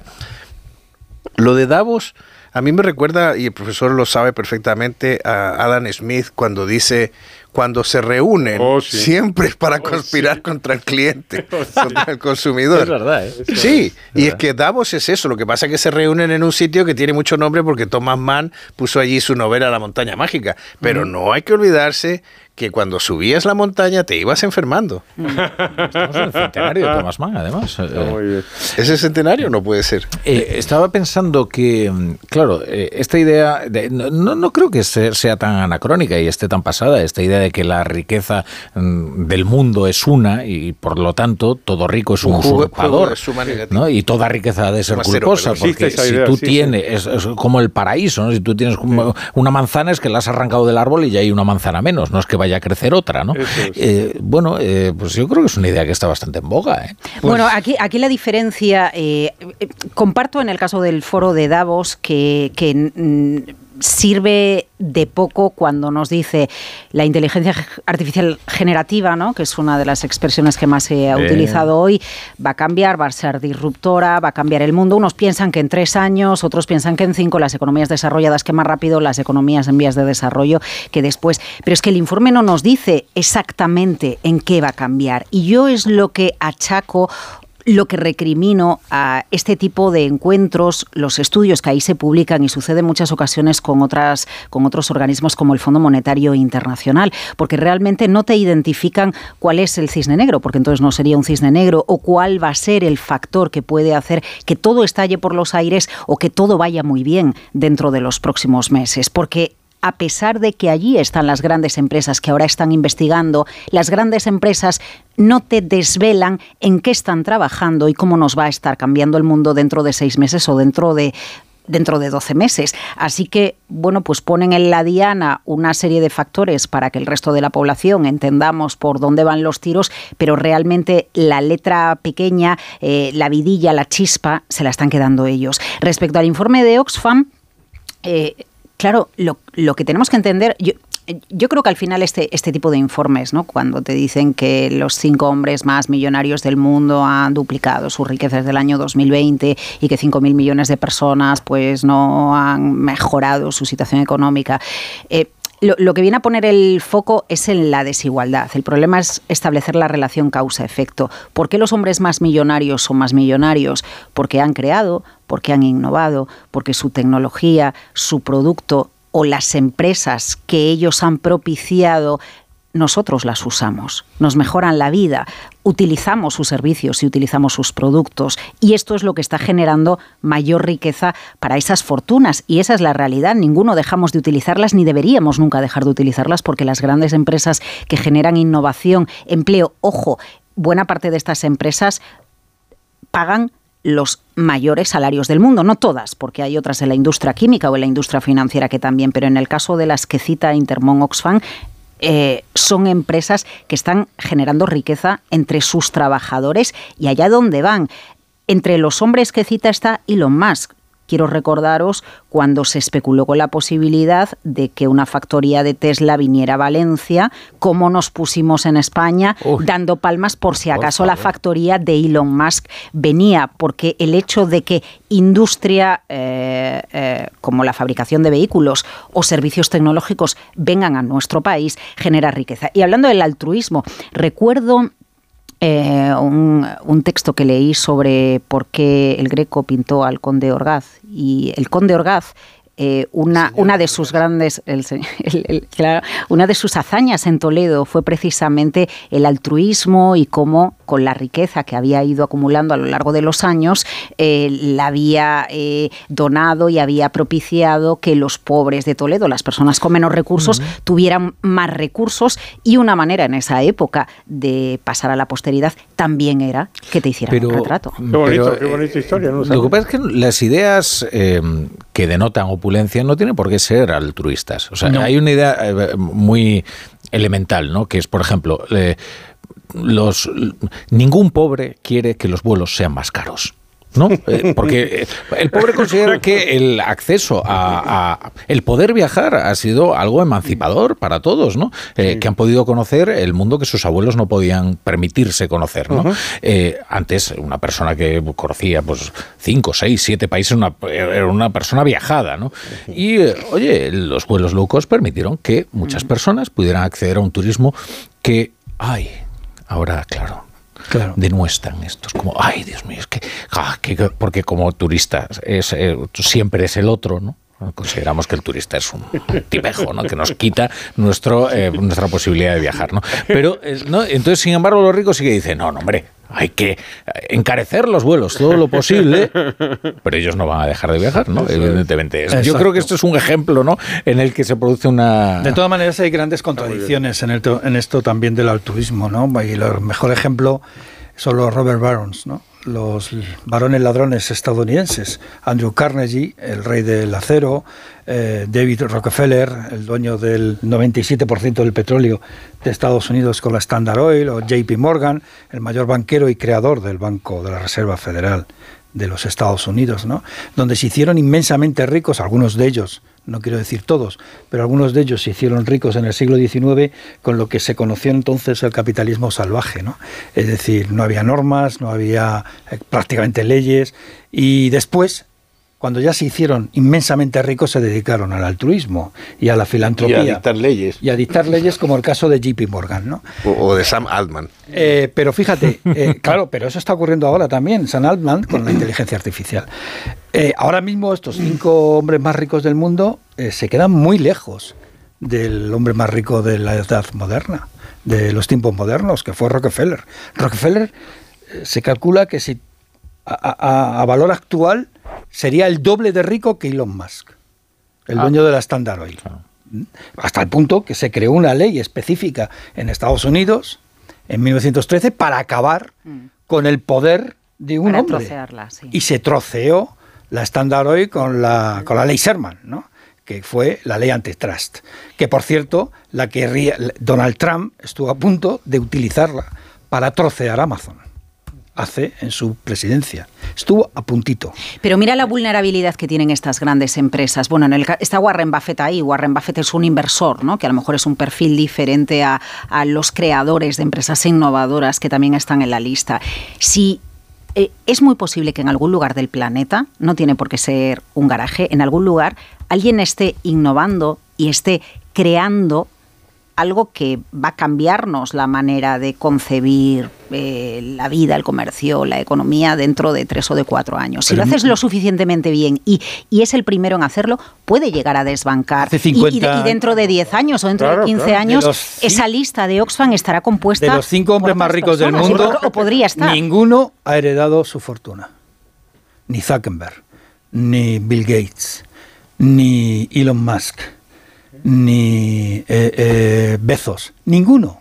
Son todo gente que efectivamente hace 40 años, 30 años, algunos estaban en un garaje y otros en una biblioteca o otros en una universidad, en una habitación de, de una habitación creando una plataforma. Bueno, supieron o una aprovechar oportunidades o tuvieron un entorno la familiar que les financiaron los que no proyectos. es el- Sí, las circunstancias probablemente les favorecieron, pero no es había la algo riqueza más, tradicional de herencia. Hmm. ¿Mm? Pero bueno, llama la atención. Y después, sobre la, la idea esa de que la riqueza es constante en el mundo, evidentemente se cae por sí misma, porque si la riqueza, vamos, para mí es uno de los grandes errores de concepto, si la riqueza fuera constante en el mundo, seríamos tan ricos o tan pobres como en el neolítico. Y efectivamente, el trabajo, el talento, la innovación crea riqueza, claro que crea riqueza. Por otro lado, yo eh, tengo algo que oponer a estos de Davos y es que el, el fin del trabajo, que es un ensayo de Jeremy Rifkin, eh, se publicó en 1995. Eh, y aquí estamos. Y aquí estamos. O Aquí sea, estamos. que evidentemente no se debe haber Don terminado. Jeremy, aquí estamos. ¿Yo qué quiere que le diga? Yo entrevisté a Jeremy Rifkin, en, ¿Ah, en- verdad? un señor amabilísimo, eh, al que yo, en fin, tengo muchas cosas que, que- que oponer, pero que, que, eh, no desde luego su cortesía. Pero la gente equivocada puede ser muy simpática, ¿no? Sin duda, sin Sacó duda. un libro posterior que se llama La Era del Hidrógeno. También está. Estaba, aquí estamos. Y, y luego otra cosa que tengo que poner, eh, tú te referías a John Davison Rockefeller, ¿no? Eh, claro, John Davison Rockefeller era un hombre muy rico, pero la riqueza es muy relativa, porque por mucho dinero que tuviera no se podía tomar un ibuprofeno si le dolía la cabeza. Entonces dirás, ah, qué atroz, ¿no? Qué vida atroz. Pues efectivamente, qué vida atroz. Esto es como cuando Woody Allen en, en la película esta maravillosa en la que viaja al París de... Ah, sí. a- al París que narra Hemingway en París era una fiesta. Eh, todo le parecía muy fascinante al protagonista, pero dijo, mira, pero yo aquí no me quedo. No, yo no me quedo. Yo me quedo aquí, porque aquí con una apendicitis las pasas canutas. ¿sabes? Y oye, así que todo eso es muy relativo. y lo que no es relativo, sino que es un absoluto, es que ahora tenemos que dar paso a unos consejitos.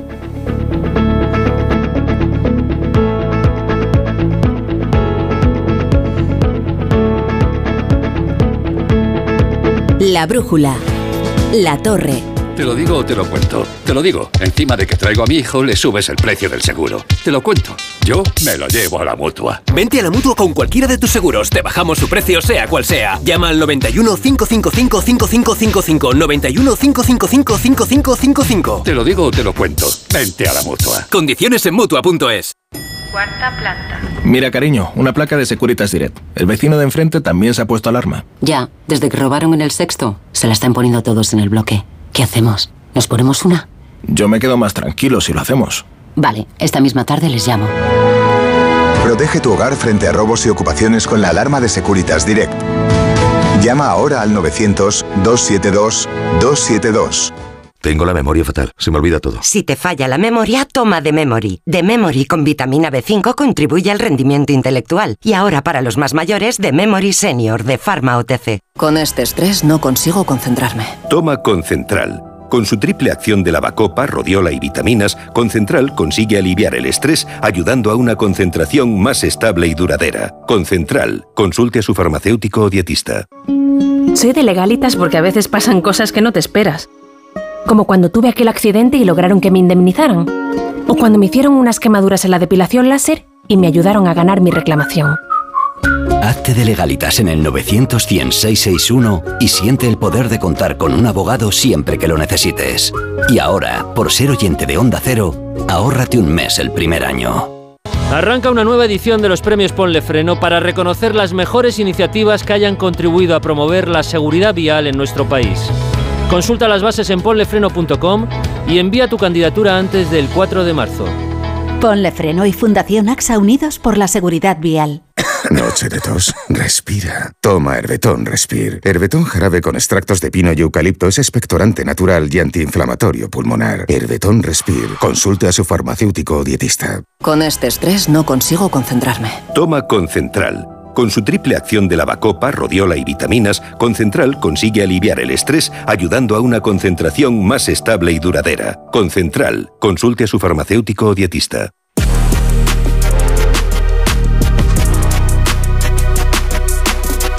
La brújula. Rafa La Torre.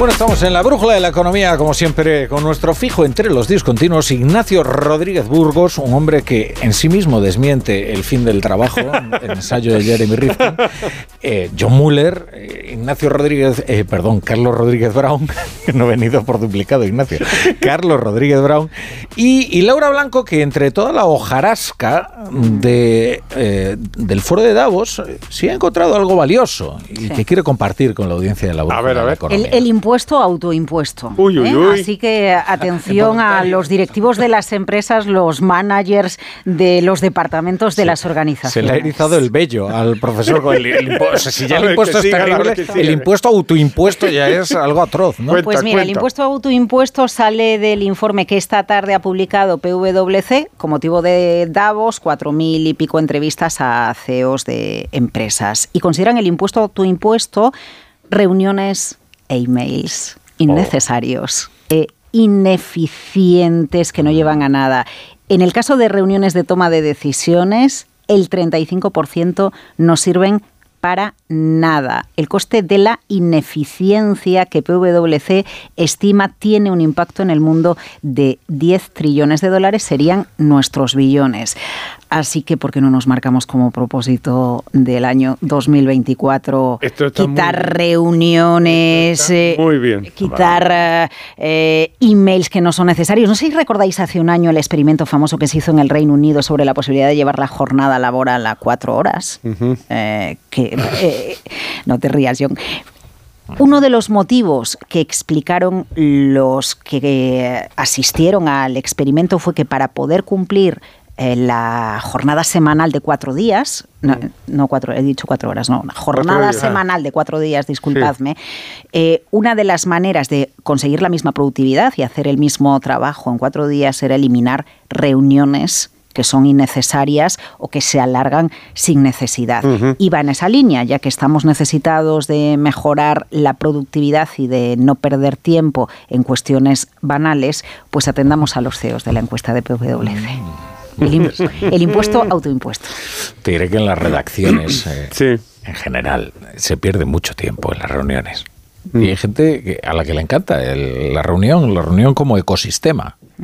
Son Fíjate qué, qué contraste podemos hacer entre esto que cuenta Laura, estoy muy, a- muy a favor de eso, y el mundo de la política, en donde la, la- la reunión es, es, eh, es como una ceremonia, que se- se- se- las reuniones son buenas de por sí, e incluso en algunos casos, como por ejemplo Europa, se trata de que se alarguen. Sí. Y entonces, o- obviamente es para dar la impresión de que están, se están desviviendo, digamos, por nuestro bienestar, pero era frecuente, nos podía contar Suances, eh, ahora yo creo que ya menos, pero era frecuente que se prolongaran hasta la madrugada. Y todos los pobres periodistas ahí medio dormidos en los sillones o en las sillas, porque los, claro, los políticos tienen que estar reunidos horas y horas y horas. Sí, para que parezca que hacen algo. Eso, y además algo útil. Ninguna de las dos cosas son ciertas. Yo es que ahora no recuerdo quién fue que contó que entró en una reunión con otro político eh, con el que el desacuerdo era total y eso eh, concluyeron que no tenía solución exactamente un minuto y medio después de entrar en la reunión y dijeron, bueno, pero ahora no podemos Claro, salir. no podemos salir. Dice, bueno, tenemos vamos a, que quedarnos. vamos a hablar y a charlar de lo nuestro. Vamos a pedir pizzas. Claro, porque ahora tenemos que prolongar esto, pues no sé, hacer el paripé durante un rato, al menos, ¿no? Bueno, eh, bueno, ha habido un acuerdo hoy. A ver. Ya que estamos hablando de... ¿De un acuerdo? de- sí, ha habido un acuerdo. Eh, pues eh, fíjate, Alberto Núñez Hijo considera que subir el salario mínimo interprofesional, si además no subes el, ¿cómo se llama? El mínimo exento para el IRPF, es una subida de impuestos. Y el gobierno está de acuerdo. Y entonces Hacienda lo el que gobierno ha hecho se ha dado corregirlo. cuenta de que ha metido la pata profundamente, pero bueno, no entiendo cómo no Pero se ha apresurado a decir, yo lo tenía previsto. No lo tenían previsto porque eh, hemos estado mirando los números en el ABC esta, eh, esta mañana y ahí no hay rastro de que eso se estuviera considerando. Aquí alguien, alguien ha ido de muy listo. Y, y- y el problema es que al final eh, el que la sigue la consigue, ¿no? O sea, tanto tiempo el PP pidiendo la deflactación del IRPF y al final ahí estaba la clave, ¿no? O sea, si no deflactas y subes el salario mínimo, la gente salta de tramo y suben las retenciones. Claro. Mm. Quiero traer a colación un artículo que publicó nuestro compañero Juan, Juan Ramón Rayo en La Razón a propósito de esto. Porque es verdad que el PP ha esgrimido como bandera la deflactación del IRPF. Pero si os fijáis, no quiere deflactarla por completo, sino No, solo para las clases más de desfavorecidas. 40.000 euros de 40.000 euros para abajo, ¿no? Entonces, lo- lo que decía Rayo era dos cosas que son de puro sentido común. El- lo primero es, si tú deflactas eh, la tarifa del IRPF, no estás bajando los impuestos, ¿eh? No. Estás simplemente impidiendo que suban. Punto uno. Y punto dos, ¿qué han hecho las personas que ganan, por ejemplo, en lugar de 40.000 euros al año, 41.000, ¿no? Para que Feijóo las castigue. Porque si no les deflactas, les estás subiendo los impuestos, ¿eh? Entonces, lo decía Juan Ramón y yo creo que, eh, que tiene razón en los dos en los dos aspectos y como no lo he visto mencionado en, en- en otros comentarios, yo creo que podemos traerlo a colación porque está, están encantados de haberse conocido estos del PP, ¿eh? están Y la encantados. solución ¿eh? del buen rayo, entonces, es eh, una deflactación a todos, masiva, Tienes que deflactar a todos. indiscriminada. Obvio, y además aclarando que esto no significa que se bajan ningún impuesto, simplemente se mantienen los impuestos como están. Exacto. La no deflactación de la tarifa, lo que ha supuesto en los años de recuperación tras la COVID, que han sido años que además han venido acompañados de una alta inflación, como han sufrido los bolsillos de las familias españolas, y se ha visto sobre todo en, por ejemplo, en la alimentación, ¿no? donde en los últimos tres años pues ha sido más del 30% de subida de, de la inflación solamente de lo que es la cesta de la compra. Pues la no deflactación es una subida considerable de la recaudación y de los ingresos que ha tenido eh, el Estado. Eso es evidente. Y ha sido una de las causas y que ha provocado, que ha propiciado la mejora de las cuentas públicas y que se, eh, que se esté a punto de alcanzar el objetivo del 3% de déficit, ¿no? que muy difícil se veía eh, al salir de la, de la recesión provocada, la fuerte contracción provocada por la COVID, ¿no? donde el, PIB español cayó un 11%. Fue uno de los más castigados de la Unión Europea por nuestra estructura económica, no porque lo hiciéramos peor, sino porque el turismo es donde más pesa. Pero fíjate, eh, en el tema de, la, de lo de la retención, siempre se hace, eh, o casi siempre, se, se, los límites exentos se suele hacer en los presupuestos generales del Estado, ¿no? Y se, y se eleva con el salario mínimo, se eleva más o menos, paralelamente, en paralelo se hace. Pero claro, es que este año estamos hablando del salario mínimo y, y, es que se nos ha olvidado que todavía no tenemos presupuestos del Ahí Estado. está. Es que no hay presupuestos del Estado. Y va a ser muy difícil conseguir unos presupuestos del Estado.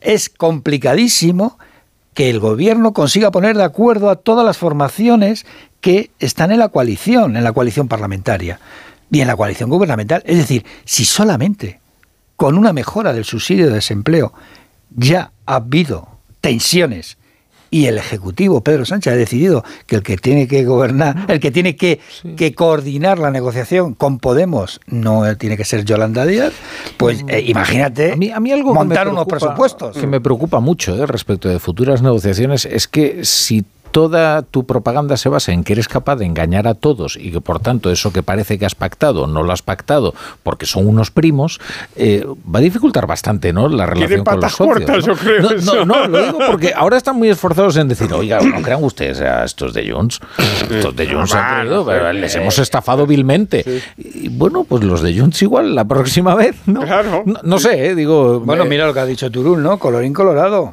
Y, por lo visto tiene evidencia y elementos ya redactados, ¿no? De por dónde va a ir la ley. Bueno, y Coalición Canaria, pues pensará, oye, pues nos han estafado, pero ahora no podemos presentarnos como otra vez los pringados de la Para coalición. Que, nos otra vez, que se produce, ¿no? Un, un, adiestramiento de los socios que ya saben cómo negociar contigo. Ya, pero es que tú crees que la verdad eh, tiene entidad propia y la verdad eh, no existe, es la realidad.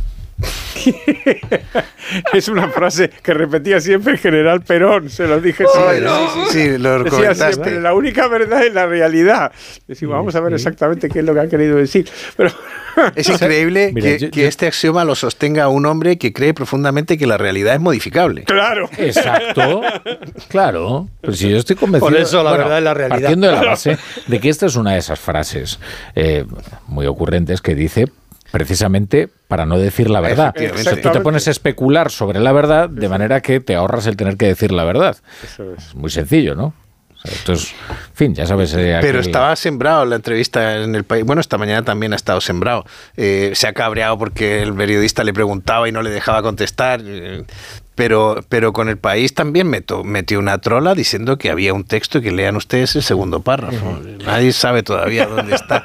O sea, esto es como, ¿sabéis aquella anécdota del franquismo, no? De eh, llegaba un ministro al que Franco había cesado en el Consejo de Ministros y, y, cuando se marchaba y se despedía dándole las gracias al caudillo, este le decía, y vaya usted en paz y que no le pase como al tren de Salamanca. Y cuando el tipo salía del despacho, eh, preguntaba a las secretarias y a los ujieres que estaban ahí qué le había pasado al tren de Salamanca y nadie sabía lo que le había pasado al tren de Salamanca. Una frase para salir del paso, ¿no? Exacto. se contate la anécdota de aquel profesor ¿no? Eh, de, filosofía que le decía a sus alumnos, la verdad, la verdad no existe. Y entonces se levantaba uno y decía, qué gran verdad es esa. bueno, vamos con, la lupa, vamos con la lupa que nos trae el sector bancario y es la columna de Aurelio Medel. ¿Qué tal, Aurelio? Buenas noches. Buenas noches, Rafa. La inmigración ha vuelto a la actualidad por las cesiones que el gobierno comprometió la semana pasada para sacar adelante diferentes normativas. El último padrón dice que España está habitada por 48 millones de personas, de las que 6 millones tienen nacionalidad extranjera, es decir, casi el 13%. Sabemos que las estadísticas encierran medias que contribuyen a tapar realidades. Así, mientras la inmigración no llega al 4% en Extremadura, se acerca ya rápido al 20% en Baleares o Cataluña. Si metemos más la lupa, encontramos situaciones muy llamativas. En el municipio de Barcelona, por ejemplo, los extranjeros son el 24% de sus habitantes, pero si miramos el tramo de edad de entre 20 y 39 años, cuando los humanos somos más productivos y más reproductivos, su peso sube hasta el 44%, es decir, casi la mitad. En Madrid capital ese porcentaje ya está en el 30%. La demografía, Rafa, explica casi todo. También por qué Junts se preocupa ahora por esta competencia.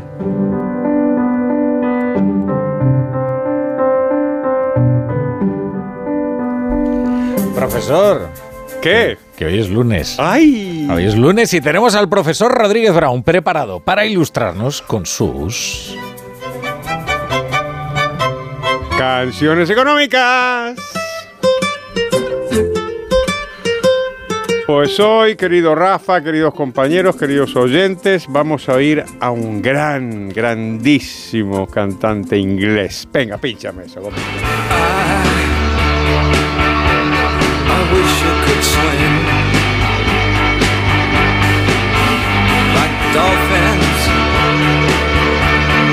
dolphins can swim.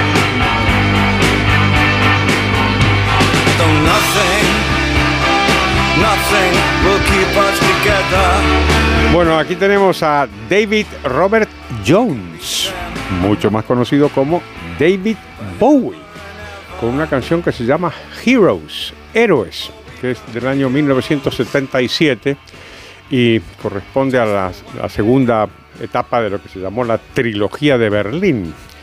Eh, eh, es, una, canción interesante. Eh, este, esta fue la única de la trilogía que se grabó completamente en Berlín. Y el estudio donde lo grabaron estaba a unos pocos cientos de metros del muro. Y, la canción tiene dos aspectos económicos y políticos.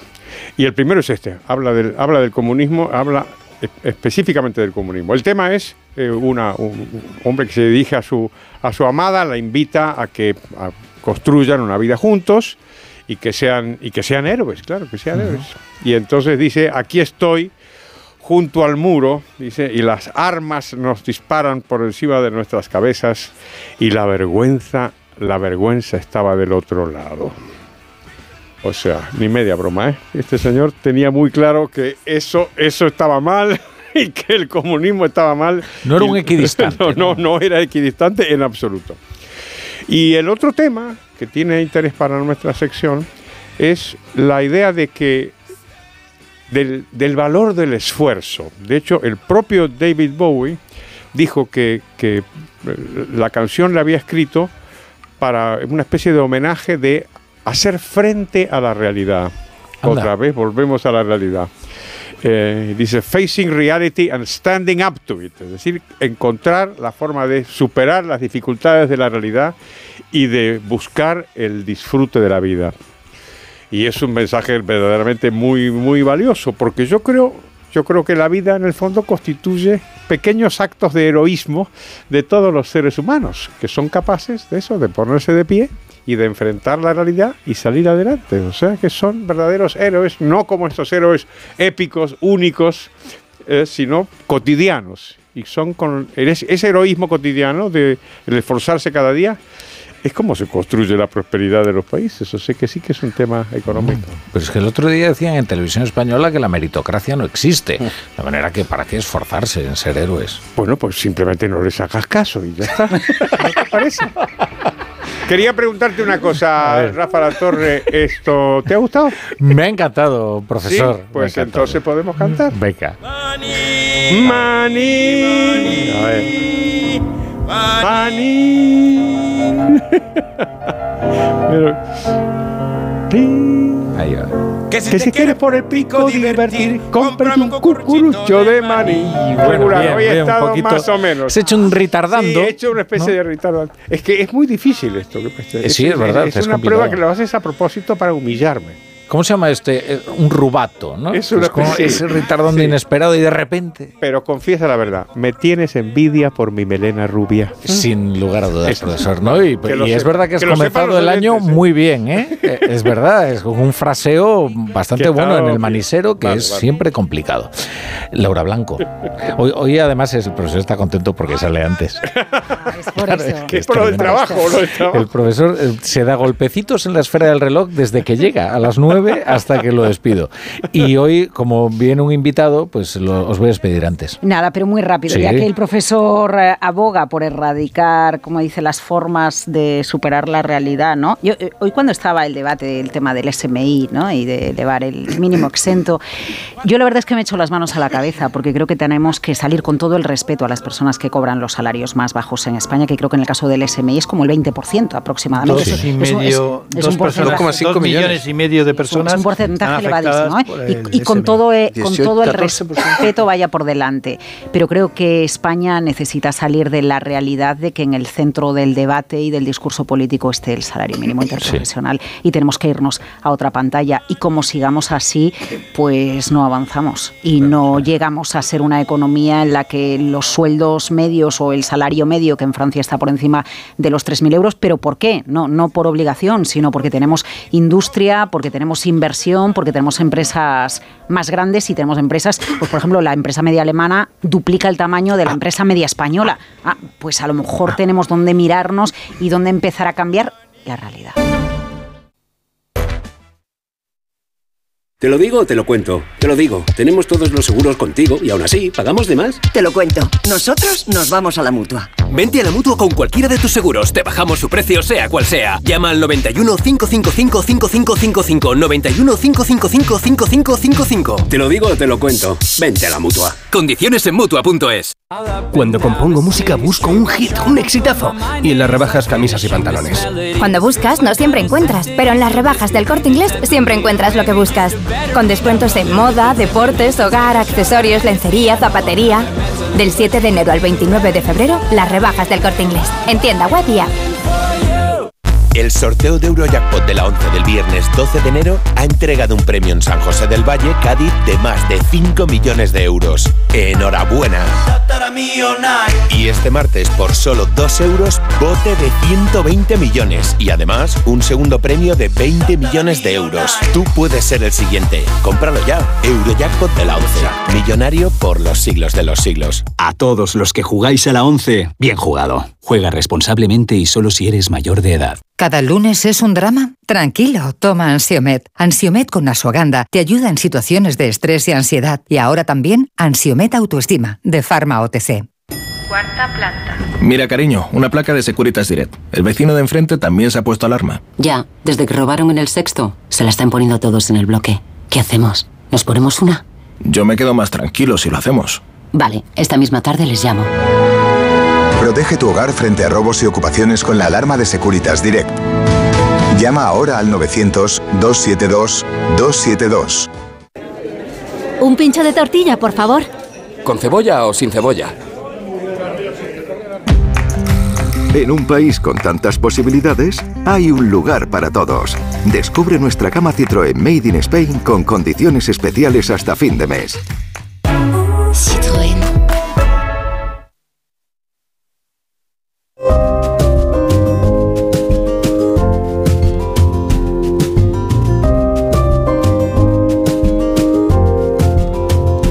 Onda Cero, La Brújula, Rafa La Torre.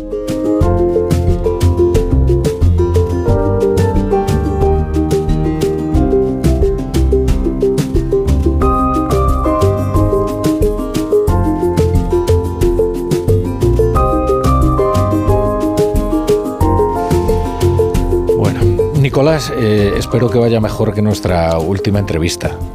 ¿Por qué? Es que les voy a presentar a, a nuestro invitado de hoy en La Brújula, que es Nicolás Redondo Terreros. Eh, tú no lo recuerdas, pero eh, el día después de la entrevista fue cuando te suspendieron de militancia Sí, del sí, sí. Partido Socialista. No, no fue por culpa de la entrevista. ¿eh? No, no, Dicen que la no, decisión la tenían tomada desde el lunes. Parece que sí, parece que sí, parece que sí. Antes. Antes incluso, ¿verdad? bueno, Nicolás Redondo Terreros, ¿qué tal? Bienvenido, bienvenido a la Hola, Brújula, buenas noches. Vienes a presentar un libro que se llama No me resigno. Es decir, es más que un título, es una declaración. Una declaración. Y dices, populismo, nacionalismo y los retos del socialismo español. Sí, muy pretencioso, como ves. Mm, No, Muy ambicioso. Yo creo que ya ubicas muy bien cuáles son los problemas desde el mismo subtítulo, ¿no? Populismo y nacionalismo. Sobre todo, eh, bueno, eh, problemas que se van acrecentando, parece, ¿no? Que se van a crecer. Quiero decir que el libro no lo hice porque me expulsaron. No. Sino que estaba haciendo el libro hasta el punto de que el último capítulo coincide con mi suspensión de militancia y lo dedico justamente a la suspensión de militancia. Esto es muy importante, no es un libro oportunista. No, no, Eh, no, no, me, me voy a desquitar después de la... No, es un libro que hace un análisis, que teoriza sobre si es posible otro socialismo, en realidad. Sí. Esa es la, la pregunta que quiere responder. Bueno, ¿no? hago cuatro o cinco, eh, cumplo con cuatro o cinco pretensiones en el libro, brevemente. ¿no? Mm. Una es la, primera, que me agobia, es la crisis de las democracias representativas, y a ellas les dedico unas cuantas páginas no suficientes, pero eh, yo creo que queda claro que estamos también los españoles, también la democracia española, eh, inmersos en una crisis de la democracia social liberal, por decirlo, y a esto le dedico una parte. Otra parte es absolutamente biográfica, eh, en la que quería recobrar el recuerdo de mi familia, que tantas veces algunos hablando de sus abuelos y de sus tíos y de su parentela, eh, como nosotros nunca lo necesitamos, al final podía terminar pareciendo que no queríamos hablar de nuestra situación o de nuestra biografía o que eh, se podía olvidar. Y decidí también hablar de esto, de, de- de algo de mí, pero sobre todo de mi padre y de mi abuelo, siempre con una pretensión en todos los capítulos, es decir, hacía una reflexión de carácter general. En este caso, que hablaba de mi padre y de mi abuelo, eh, que tuvo varias penas de muerte, que siguió luego luchando contra el franquismo, que hasta los 64 años eh, le detuvieron en la época de Franco. En esto quería hacer una reflexión sobre la historia y la memoria, y la diferencia entre la historia y la memoria. Es decir, no solo me quedaba con, eh, nuestras peripecias familiares, sino que quería hacer una reflexión de carácter general para oponerme a los que exhiben la memoria como un instrumento arrojadizo no contra los demás solos, sino contra nuestro reciente pasado, contra la transición y la Constitución española. Eh, eh, quería hacer también en el libro un homenaje a, mucha gente. Lo hacer a las fuerzas de seguridad del Estado, la lucha contra ETA, se lo quería hacer a los intelectuales que estuvieron alrededor del Basta ya, y quería hacer, en relación con ello, una reflexión sobre la mm, eh, posición privilegiada del nacionalismo vasco durante estos 40 años. ¿no? Y para eso me refiero a dos aspectos que me parecen muy trascendentes en la política española, por lo menos como símbolo uno, que es el Cursal, que fue el último gran eh, relámpago de la transición y que duró muy poco porque se pusieron de acuerdo las mezquindades de los partidos nacionales y los objetivos de los nacionalistas y el espíritu del Cursal duró muy poco tiempo, siendo el último, me parece a mí, relámpago de la transición, y luego una referencia al pacto por las libertades y contra el terrorismo, que nace de un viaje que hacemos eh, mm, Chiqui Venegas, Mario Naindía y yo, Mario Naindía, y Chiqui Venegas los dos, pero Mario Naindía demasiado olvidado para todo lo que dio la democracia española, como Chiqui Venegas en otro ámbito, ¿eh? por cierto. Y de, ese, eh, de esa peripecia extraigo la, idea que ha sido característica de mis últimos 20 años eh, en la vida pública, no en la política, sino en la vida pública, que es la necesidad que tenemos en España de que los dos partidos políticos se pongan de acuerdo si queremos avanzar. ¿Mm? Y por Esto tú lo llevaste a la práctica, porque yo te recuerdo en una fotografía con tu contraparte del Partido Popular, que creo que era entonces Mayor Oreja, y un mediador que no era salvadoreño, sino que era Fernando Sabater. Era Fernando Sabater. Pero en aquel acto estaba la mejor España. Porque además de estar nosotros tres, éramos los candidatos, Mayor Oreja y yo, estaban los secretarios generales de UGT y comisiones obreras. Estaba todo el mundo intelectual, porque además el grupo Prisa en aquel momento tuvo que claudicar ante la presión política y social que hacíamos los, eh, los vascos eh, demócratas y sobre todo eh, los intelectuales, Abater y toda esta gente. ¿no? Y efectivamente de, esto extraigo una reflexión y luego de lo que hablamos mucho además en la entrevista que recuerdo es del pasado del PSOE, del presente del PSOE y del si puede haber futuro en el PSOE o en el socialismo. Esos son los cuatro. Quiero recordar que yo te había trasladado mi estupefacción porque hubiera gente que reivindicaba a la vez a Besteiro y a Largo Caballero. Entonces tú me dijiste, sí, bueno, la verdad es que es difícilmente conciliable, ¿no? Efectivamente. Yo creo pero, que... pero, es lo que tiene confundir memoria e historia, ¿no? Sí. Que es casi peor que confundir la verdad con la realidad. Efectivamente, y además la historia del Partido Socialista es un atrapado todo. En realidad, eh, la resistencia del PSOE está basada en esa especie de reverencia al pasado en el que están absolutamente todos los protagonistas, con mucho, algunos de ellos con mucha talla moral y personal y política. Indalecio Prieto no cabe ninguna duda. A mí mm, Indalecio me ha llamado la atención siempre, ¿no? pero sobre todo me la llamó Besteiro, porque Besteiro se jugó absolutamente todo, todo su prestigio, que era hmm. mucho, para que en los últimos días de, del asedio de Madrid eh, se acortaran y Besteiro, eh, en una emisora como esta, dijo a los madrileños cuando el gobierno se iba para Valencia, dijo, yo me quedo aquí porque no me puedo ir de la ciudad que tantas veces me ha votado para que la represente. Y Besteiro, dando ese ejemplo con el golpe de Casado, sin embargo murió de una forma también indigna en Carmona, porque la otra parte tampoco no tuvo nunca piedad, ni, no ni perdonó, ¿verdad? y es un gran representante, efectivamente, efectivamente. Enfermo, además. Efectivamente, ¿no? Y entonces le, le, le, recuerdo. Pero también decía, y digo, y lo mantengo en el libro, y lo sigo manteniendo, que bueno, que se puede. Nosotros hemos sido el Partido Socialista ha sido muy de cementerios. ¿no? Yo recuerdo un presidente de, del gobierno que las dos veces que ha ganado, al día siguiente iba al cementerio a ver a Pablo Iglesias. O sea, a Pose, a, ¿eh? No.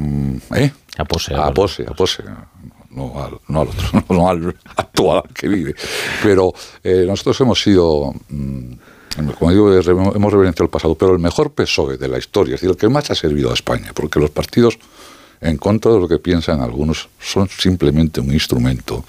El mejor PSOE es el PSOE que empieza en el 72, 74 hasta el 93, con todas las lagunas que tiene el PSOE, que recuerdo que algún contertulio me las, me las, me, me las expuso y, me, y con, eh, debatimos sobre ellas, ¿no? pero con todas esas lagunas, el PSOE que más ha contribuido a mejorar España, modernizar España, reformar España, es el PSOE de Felipe González, que se caracterizaba por, otras, por otro lado con determinadas, tenía determinadas características que me parece que son las que definen el socialismo mejor y justamente son las que no tiene el socialismo actual. Claro, porque el so ¿qué, ¿cuál es la mutación del, del socialismo actual? ¿Qué, ¿Qué, es lo que cambia con, con Sánchez? Bueno, yo creo que existen dos, cambian muchas cosas, ¿eh? cambian muchas cosas eh, con Sánchez y en el PSOE. Con el PSOE nunca hubo silencio, como ahora. Ahora es, Eh, silencio, es silencio sepulcral. sepulcral eh, eh, y para los dirigentes, no digo para los militantes, indigno y que provoca perplejidad a los que hemos visto el Partido Socialista Obrero Español. ¿A ti en privado algunos de estos que mantienen el silencio en público te expresan su desacuerdo con lo que hace la dirección? Te... Yo cada vez he reducido más mis relaciones con el partido, con los que hablo son gente que suele hablar en público, ¿eh? y son gente que está actuando a través del colectivo Fernando de los Ríos, y por lo tanto esto sí habla. Con otros que son dirigentes también he podido comentar, y amigos, porque algunos todavía los mantengo, he podido comentar la situación. Y yo tengo la impresión, sinceramente, que ni comprenden la situación, ni la entienden, y además, en cierta medida, están avergonzados. Lo que pasó el otro día, la semana pasada, el miércoles fue, ¿verdad? Es mm, esperpéntico. A mí mm, habían decidido expulsarme, no con la entrevista, sino en agosto, cuando hice una nota eh, que me publicaron muchos medios, entre ellos el, Mundo, en la que hablaba de que el gobierno, la coalición progresista nos iba a llegar al siglo XIX y que aquello era tan esperpéntico que Valle Inclán hubiera tenido para escribir dos o tres libros más. Bueno, pues lo del miércoles es terrible, es de una, de una... Lo que no puede, un gobierno lo puede hacer mal, seguro, o bien, y todos deseamos que lo hagan bien, pero lo puede hacer mal. Lo que no puede perder nunca el gobierno es la respetabilidad. Y el gobierno, yo creo que llevaba mucho tiempo perdiendo la respetabilidad institucional y lo vio toda la ciudadanía, todo el que lo quiso ver el miércoles en el Congreso de los Diputados. Fue absolutamente indigno y no soporta ninguna explicación porque no tiene ninguna explicación. Y hay algo terriblemente sintomático en el partido, que es que Pachi López dirige el grupo parlamentario y se entera de la letra pequeña de la votación porque Francina Armengol anuncia que finalmente ha salido adelante un decreto y por lo tanto hay un acuerdo. No sabemos con qué condicionantes ni qué es lo que se ha entregado. Bueno, de hecho no lo sabemos ni siquiera no, todavía. No, no, pero probablemente no es que no lo sepamos nosotros, ni Pachi López es que no lo sepan ni los que lo firmaron. Claro. Exactamente, no lo sepan, porque sería un va, va, va, lo aprobamos con tal de que, sea, de que votéis a favor. Sí, es pero, algo. Pero es lo suficientemente relevante como para que quienes votan lo sepan. Es decir, oiga, claro. usted, eh, las implicaciones que tiene su voto es que se le va a ceder eh, la inmigración a Cataluña eh, gracias a, un, a, algo que se va a considerar un logro de Junts, uh -huh. nada menos, ¿no? Uh -huh. Eso tiene que saberlo un parlamentario, ¿no? Debería saberlo, porque eso te lleva a votar, sí, la mayoría de las veces, en el sistema disciplinario que tiene el Congreso de los Diputados, los grupos parlamentarios, y en unas, unas ocasiones abstenerte o hasta votar en contra. Eso me ha ocurrido a mí, por, por desgracia, en, una, en, alguna ocasión, ¿no? Lo deberían saber, por lo menos las líneas fundamentales, no digo todo, pero sí las líneas fundamentales pero en relación con las personas concretamente, concretamente eh, cada uno se hace su biografía y se, da, se, reflexiona sobre su propia biografía mismo. Lo que sucedió fue indigno porque además hemos perdido ya algo que es fundamental. Dicen que la primera víctima de las guerras es la verdad. La primera víctima de la situación política que estamos viviendo son las palabras, es el diccionario. Es decir, ya, ya nadie se fía de las palabras que pueda decir el presidente hoy, o la entrevista de ayer, o hoy. Hoy es al presidente y sencillamente no hay nadie que le, que le pueda creer.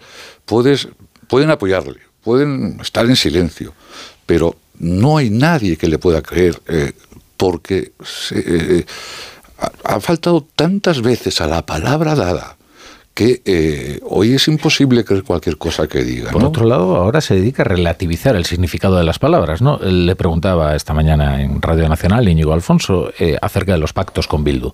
Y su respuesta arrancaba diciendo, bueno, pactos habrá que ver lo que es un pacto. Claro. Creo yo que, que, se parece bastante a lo que tiene usted con Bildu, que le ha dado Pamplona, nada menos. Claro. Y veremos más cosas, pero efectivamente... ¿Veremos más cosas? Sí, yo bueno, nosotros hemos perdido, eh, yo creo que parte de la dignidad que tuvo el Partido Socialista con los, con los acuerdos que conocemos. El acuerdo con Junts es para, para llorar, pero si leemos el acuerdo con RC es para llorar más. Y si, si leemos el acuerdo con el PNV es para llorar todavía más. Y el de Bildu no lo conocemos. Y el de Bildu es desconocido.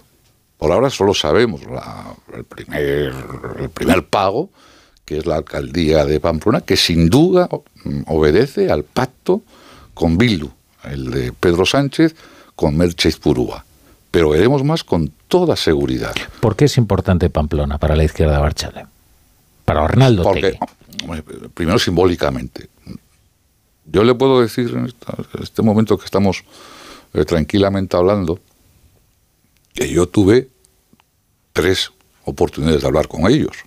Lo digo porque es conocido, quiero decir, yo siempre que me reuní con aquellos, en eh, con ellos en aquellos momentos de Batasuna, yo informaba al, hombre, obviamente a mi partido, al Partido Socialista Español y al gobierno.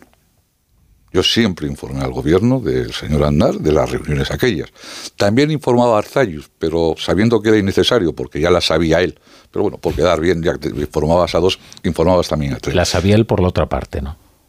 Sí, por otros medios que, que, podían tener. Pero bueno, en cualquier caso, eh, en todas eh, las ocasiones, la pretensión era la coalición con los socialistas en Navarra.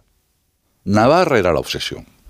Navarra era la obsesión clara, contundente, el caramelo además que nos ponían para ser mayoritarios en, esa comunidad integrada.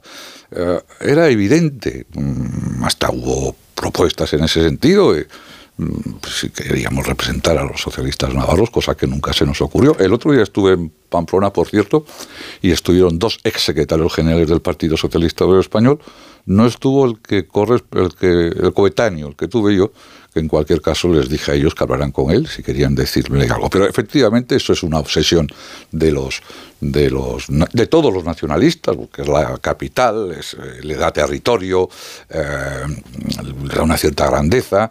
Y, eh, pero además tiene otros simbolismos también para nosotros, porque es, en cierta medida, la única comunidad autónoma histórica, de verdad, porque el otro es un eh, producto de la Constitución española claramente. Lo que es algo que luego ratifica la Constitución española, pero algo que viene del pasado, es la comunidad foral de Navarra. Es decir, otra forma de ver la autonomía, otra forma de contemplar la autonomía, otra eh, forma de, de entender el hecho autonómico, que era el hecho foral navarro, con sus peculiaridades, también estaba este, esas características señaladas, pero eso se integró luego en la comunidad autónoma eh, eh, vasca. ¿no? Tiene sus peculiaridades y su importancia, sin ninguna duda, por eso siempre los socialistas, aun perdiendo, aun perjudicándonos, hemos preferido el pacto con UPN que cualquier conchabeo con, con esos grupos. Pero es que además, a mi juicio, por mucho que el presidente quiera darle normalidad, Bildu es un partido legal. A mí no me cabe duda y no pretendo ninguna otra cosa. Y arriba Tasuna lo fue. Claro, pero no es un partido normal. Bildu, lo hemos visto estos últimos días en los medios de comunicación, que ha apoyado, ha dado cobertura a 500 actos de reivindicación del pasado de ETA, con homenajes, fiestas, etcétera, etcétera. Porque, mm, vamos, HB no, no habría sido nada sin, sin ETA y Bildu no es nada sin la leyenda de ETA.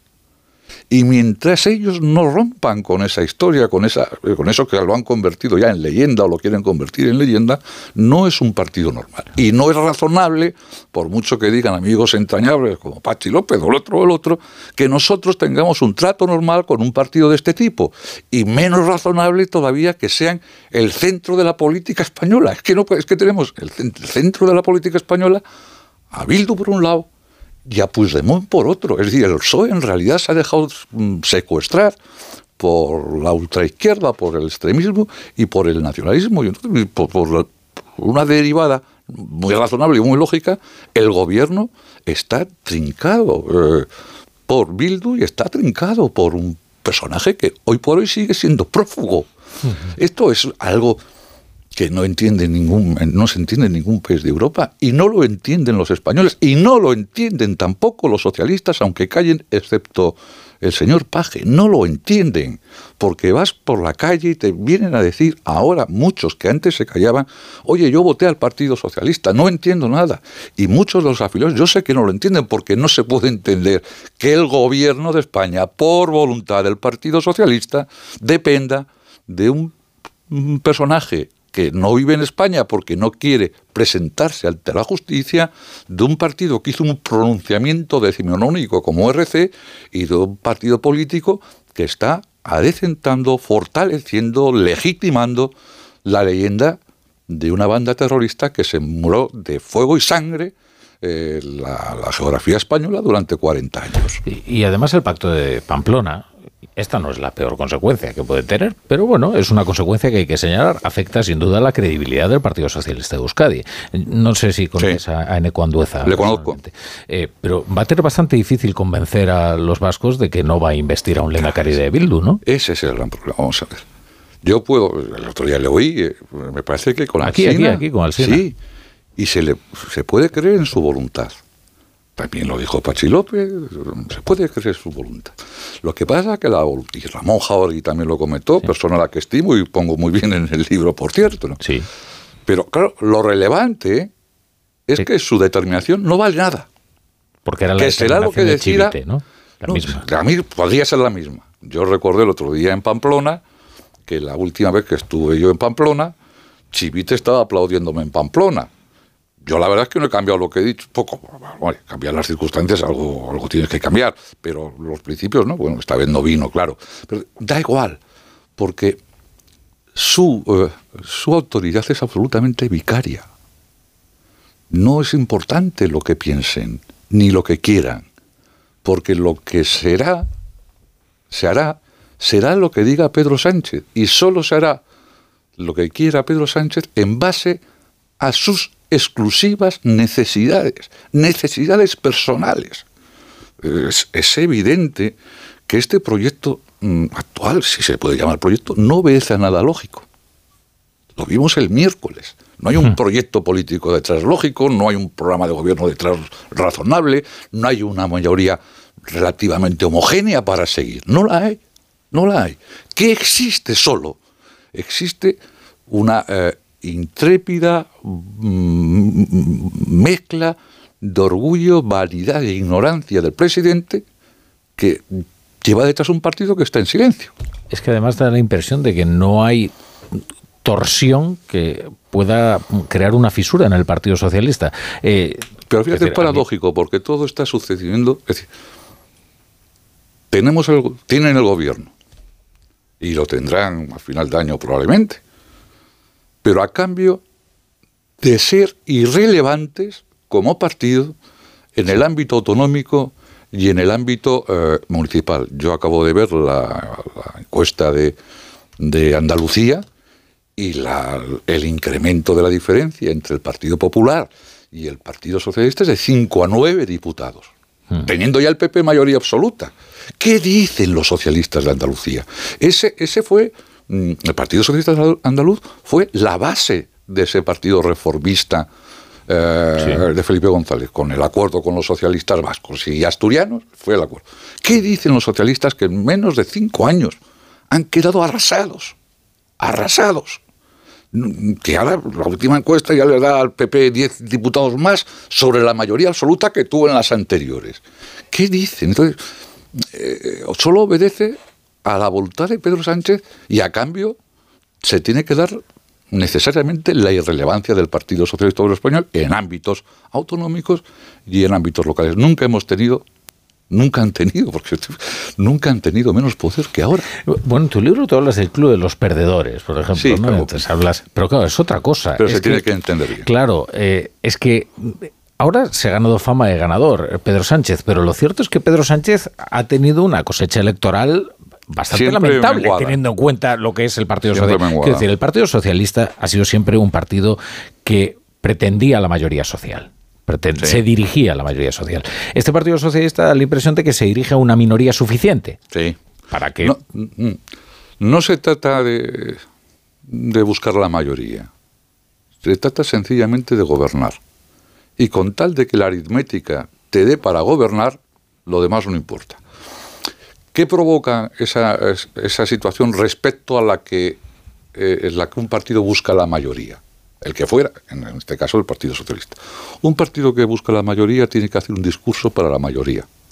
Y por lo tanto tiene que ser un discurso moderado necesariamente, porque quiere a la mayoría. El que solo quiere gobernar, lo que hace es un discurso para tener sujeta a su clientela. Por lo tanto es un, un discurso más cafetero, más ideológico, más, Más eh, militante. Más militante. ¿Eh? Y esa es una diferencia Esto que le decía a Rodríguez de la Borbolla, eh, los del Partido Comunista de El Salvador, dice, somos pocos, pero muy sectarios. Claro, claro, Es una cosa muy importante. Estamos muy contentos entre nosotros. Exactamente, muy contentos de habernos conocido. Oye, y, y esto de izquierda española, ¿qué- ¿a ti qué tal te suena lo de la izquierda Es. española? Es de esta propuesta de Guillermo del Valle que Sí, pretende, sí, sí. eh, acudir a Yo he hablado con ellos. europeas. Lo sé porque sí, hablan muy bien de ti, siempre te mencionan. Yo tengo, les tengo, a, por algunos de ellos, a Guillermo también les tengo una, una gran estima. A Guillermo participa también. John Villar, que es un tipo extraordinario, al que deberíais conocer muy todos vosotros, y muy muy talentoso. eh, y además tiene la intrepidez de los jóvenes y por lo tanto la irreverencia y ocasiones excesiva irreverencia, pero es un tipo magnífico. Me- les veo con mucho con, con cariño, pero eh, mm, nada más. ¿eh? Yo no creo que eh, el, futuro... España está en una situación de crisis. No nos damos cuenta porque nos acomodamos fácilmente a, la- a las situaciones, ¿no? El, ser humano y también los españoles, el ser humano en general. Pero hoy tenemos una crisis eh, política e institucional de una envergadura desconocida desde luego desde, desde el 77-78. Bueno, una gente muy seria habla del final de- del periodo de- histórico y no son gente enloquecida. No, no, son gente muy responsable. muy- el otro día en el periódico Mundo me sorprendió una persona a la que yo estimo mucho, considero mucho, desde hace muchísimos años ya, por desgracia para los dos, a José Antonio Zarzalejos hablando de, de todo esto, ¿verdad? Bien, en ese ámbito, eh, yo no creo que el problema sea más o menos socialismo. Yo creo que en España existe la necesidad de encontrar fórmulas para salir de esta situación y hacer las reformas, que son muchas y necesarias, eh, imprescindibles. Y esto no pasa por un, por un debate ideológico, por una carga excesiva ideológica, por, por mm, remarcar los aspectos ideológicos de un partido político. Porque en realidad la crisis de la democracia representativa, que es el segundo capítulo del que hablo, nos muestra que en el siglo XXI tenemos otro eje político. Tenemos el eje de izquierda a derecha, que fue el del siglo XX, pero tenemos otro eje, que es el de liberales y liberales, como lo quieran llamar, cada uno lo llama de una forma ahora. Leyes autoritarios. Resur- Sí, que la es- resurrección que de es una, reflexión muy interesante, si me permite, la, la hago en el libro, pero es una reflexión muy interesante, cómo nos sorprendemos, nos indignamos, nos, ti- nos tiramos de los pelos cuando vemos a Trump, ¿eh? y algunos de los que hacen todo esto, contemporizan con Puigdemont. Bueno, Paje lo ¿Eh? dijo bastante bien, ¿Eh? con un ejemplo también autóctono, como decía, bueno, si esta propuesta de eh, sobre la inmigración, que escuchamos a dirigentes de Junts, eh, lo escuchamos en boca de dirigentes de Vox, el Partido Socialista se llevaría las manos Sí. a la cabeza, ¿no? Porque Trump te, te- te da alguna otra idea también. Esta es una. ¿Por qué mm, se escandaliza con Trump y justifica a los que hicieron algo peor en Cataluña? Trump, al fin y al cabo, suele ir por los tribunales, de tribunal en tribunal, suele aparecer, no se ha ido de su país. ¿Eh? Eh, Este señor con el que hemos pactado hizo algo peor de lo que hizo Trump, huyó y sin embargo le estamos legitimando y adecentando. Pero es que además hay otra idea muy interesante de, de- de la política al- eh, estadounidense y de Trump concretamente. Trump ganó democrática y pacíficamente las primeras elecciones primarias en el Partido Republicano. Y después de ganar las las presidenciales, que también las ganó, después de ganar esas elecciones primarias del Partido Republicano, ocupó, con K, ¿no? como los ocupas, ocupó el Partido Republicano. Y el Partido Republicano parece que ha dejado de tener vida mm, con Trump ocupando la casa. Pero eso no solo pasa en la derecha, eso también pasa en la izquierda. Y un ejemplo parecido puede estar sucediéndonos a nosotros y no quererlo reconocer porque suele ser más fácil reconocer la enfermedad en el otro que en nosotros mismos. A nosotros. Eh, eh, no me resigno. eh, explica que sigas hablando en primera persona del Partido Socialista, en primera persona del plural. Me confundiré muchas veces en la vida. Es que desde el comienzo de la entrevista he dicho nosotros, nosotros. Pero luego rectificado. No, pero, pero tiene sentido porque es coherente con el título del libro. No te resignas, efectivamente. Bueno, hay que tener en cuenta que yo todo lo que digo, que lo digo de una forma agradable, espero, eh, me cuesta mucho decirlo como otros personajes del partido que dicen menos que yo, porque el Partido Socialista Español ha sido mi vida. Y yo le he dado todo lo que he podido al Partido Socialista Obrero Español. Yo soy de los que ha, ha dado más al partido de lo que me ha dado el partido. Y por eso estoy satisfecho. Y mi padre fue lo mismo. Otros es verdad que han recibido mucho más del partido de lo que le han dado al Partido Socialista. Y eso a mí, por mi experiencia personal, por mi biografía, todo lo que digo, lo siento, porque lo siento lo digo, pero también me duele decirlo. Hmm. Oye, eh, te has referido a la memoria de tu padre y de tu abuelo y te diré que creo que la, la, de, la dedicatoria más bonita es a tu madre. Sí, claro. A Nati. A Nati. Porque nuestra familia no sería una familia homogénea si no hubiera sido por mi madre.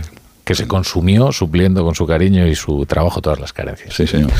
Bueno, querido Nicolás Redondo, eh, espero que esta entrevista te traiga más suerte, que vuelvas pronto, eh, que vaya todo bien, que sigas, eh, además, sobre todo que sigas con Yo esa creo que mañana- que te caracteriza. Que mañana no me van a pedir que No. ingresen No, al ¿te partido. imaginas? Eso ya sería el, el- el sarcasmo final. Yo creo que Cerdán prefiere estar con Puigdemont a estar conmigo. Bueno, tú aquí vuelve cuando quieras, ¿vale? Encantado, A la ya sabes que estoy encantado. Venga, un abrazo fuerte.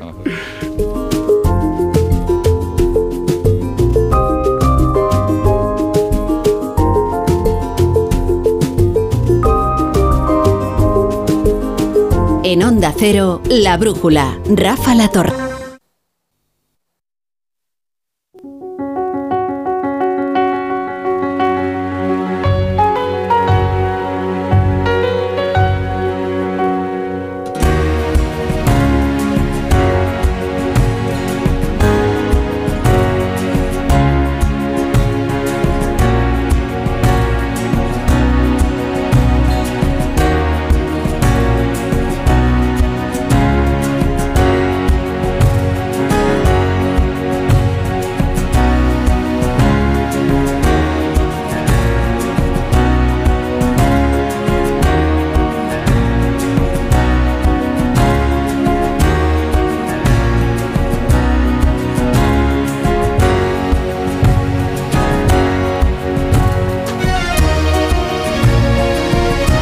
hoy nos hemos pasado un poco, las 10 y 23, las 9 y 23 en Canarias. Es lo que ocurre no cuando tienes un invitado, sino cuando tienes un invitado que es tan interesante como Nicolás Redondo Terreros y con el que da gusto hablar. Así que os hemos robado un poco de tiempo para la tertulia. Eh, Se os descontará de, de la factura final. Ya están haciendo las operaciones para el prorrateo. Carmen Morodo, ¿qué tal? Buenas noches. Yo muy bien. Muy interesante la entrevista a, a Nicolás Terrer. Sí, sí, la verdad es que a gusto. Y, y sobre todo la bongomía siempre de Nicolás, que le suspenden de militancia y en el fondo el hombre pues, se- pues, se ríe, pues, Sí. claro que sí, sí. Y no se resigna, que eso es lo más importante. No hay que resignarse. Querido Pablo Pombo, ¿qué tal? Buenas noches. ¿Qué tal? Eh, no pasa nada, si se nos descuenta, eh, la entrevista mereció la pena. Esa es la actitud. Joaquín Manso. ¿Qué tal? Buenas noches. Buenas noches. Ha merecido la pena la entrevista y merece la pena el libro de, de Nicolás. No me resigno. Sí, Eh, que, que es verdad que mucha gente podría pensar, no, es eh, un libro oportunista, porque lo echaron del Partido Socialista y se puso a escribirlo a toda prisa. Que no, que es un libro sobre todo No de teoría política, editarlo, sobre sí. todo. Y es verdad que tiene memoria, eh, que tiene historia del Partido Socialista, pero no esa amargura del presente de es que me han echado y voy a escribir un libro. No, en absoluto. Bueno, vamos a plantear rápidamente los temas y así nos podemos a disertar sobre ellos, con la ayuda, como siempre, de José Miguel Azpiroz. ¿Qué tal, Azpiroz? Buenas noches. Buenas noches, eh, La Torre. No faltan temas para la tertulia de esta noche. Del exterior, comienza la carrera presidencial en Estados Unidos con meta en noviembre. A 30 bajo cero arrancan las primarias republicanas en Iowa. Primera cata para comprobar si el tirón de Trump en las encuestas es tan vigoroso entre los votantes del Gran All Party. El expresidente favorito sin participar en los debates televisados, pero recorriendo tribunales. And we will make America great again. Thank you very much, Iowa. Thank you. Thank you very much. Le sigue funcionando el primero América frente a la ex embajadora y ex gobernadora Nikki Haley, haciendo bandera contra la inmigración. Now, securing the border, priority number one. Right now, America's acting like it's September 10th, and we better remember what September 12th felt like, because it only Y también frente al gobernador de Florida, Ron DeSantis, que hoy eh, prácticamente se lo juega todo. For Donald Trump, uh, he's running a candidate, he's running a campaign about putting himself and his issues first. That's what he cares about. Está cantada la victoria de Trump, hay margen para la sorpresa. Quedan 11 meses para las elecciones, demasiado tiempo en política, pero se atreve la tertulia a imaginar otra vez el duelo Trump-Biden. Está en condiciones el presidente y previsible candidato demócrata de ganar una segunda vez. Con lectura electoral tenemos también lo del Mar Rojo. Los ataques de Estados Unidos y Reino Unido contra los hutíes no han impedido que los rebeldes de Yemen, aliados de Irán, sigan atacando buques y anulando esta ruta comercial. Y mientras en Israel, cumplidos 100 días de guerra, sigue el horror. Aquí en España, Pedro Sánchez fusiona la búsqueda de la verdad y la búsqueda del poder, filosofía. La verdad de las cosas es la realidad. Y política. ¿Qué significa pactar? Esa es la primera pregunta. ¿Pactar significa que yo he incorporado a ministros y ministras de Bildu en el gobierno de España? ¿O de Junts o de Esquerra Republicana? No. Pactar es, por ejemplo, lo que ha hecho el Partido Popular con Vox. Dice el presidente que el pacto con Junts en materia migratoria no es una cesión integral de competencias, como dicen los de Puigdemont. ¿Quién se la ha colado a quién? Jordi Turul ya está en la página del referéndum. Ells ho saben. Pactat per la via que ens puguem posar d'acord perquè es pugui fer un referèndum vinculant i acordat amb l'Estat. I si l'Estat es nega amb rodó, el govern de l'Estat, doncs, eh, com diria aquell, colorín colorado, ja està. ¿Va a conseguir Sánchez mantener vivo el cuento cuatro años? ¿A qué precio? Yo voy a sudar la camiseta hasta la última gota. Sudando pero tinta china está su vicepresidenta segunda tras el revolcón que le dio Podemos con el rechazo del decreto de subsidios por desempleo. Yolanda Díaz buscó refugio barriendo Pérez y el día 2 de febrero, cuando empieza la campaña electoral en Galicia, se va a Roma a ver al Papa en busca de iluminación. Cuenta hoy el periódico El Mundo que a la vista de su falta de feeling con Podemos Moncloa encarga ahora esa tarea al ministro para todo, Félix Bolaños. Yo soy vicepresidenta del se- segunda del Gobierno y coordino la acción del Gobierno igual que las otras dos vicepresidentas y así lo voy a seguir haciendo. Y desde luego yo creo que lo que ha pasado el otro día ha sido muy claro. Lo ha visto toda España. Pierde posiciones Yolanda Díaz en el gobierno, le dará a Galicia lo que no consigue en Madrid y sería interesante escuchar la reflexión de la tertulia sobre el dato que nos deja la primera encuesta del CIS sobre igualdad. El 44% de los hombres se siente discriminado. Si ha llegado tan lejos en la igualdad de la mujer, dicen que ahora son ellos los que salen perdiendo. Sí, es lo más significativo ¿eh? esta encuesta del CIS sobre estereotipos de género y sobre igualdad. eh, un 44% de los hombres eh, lo creen así, pero también un 32% ¿eh? de, las, eh, de las mujeres, lo cual quizás es incluso eh, más eh, llamativo. No sé si queréis opinar sobre esto o disertar acerca de la verdad y la realidad y sus diferencias. A ver, Pablo. Yo lo de la verdad y la realidad es- está bien situado el marco, como siempre, por el, por el presidente, porque al final de lo que se trata es de que vivamos en una confusión y una incertidumbre permanente. Es decir, que las, que las palabras tengan un poder de conformación de la, de la realidad más allá de los propios hechos.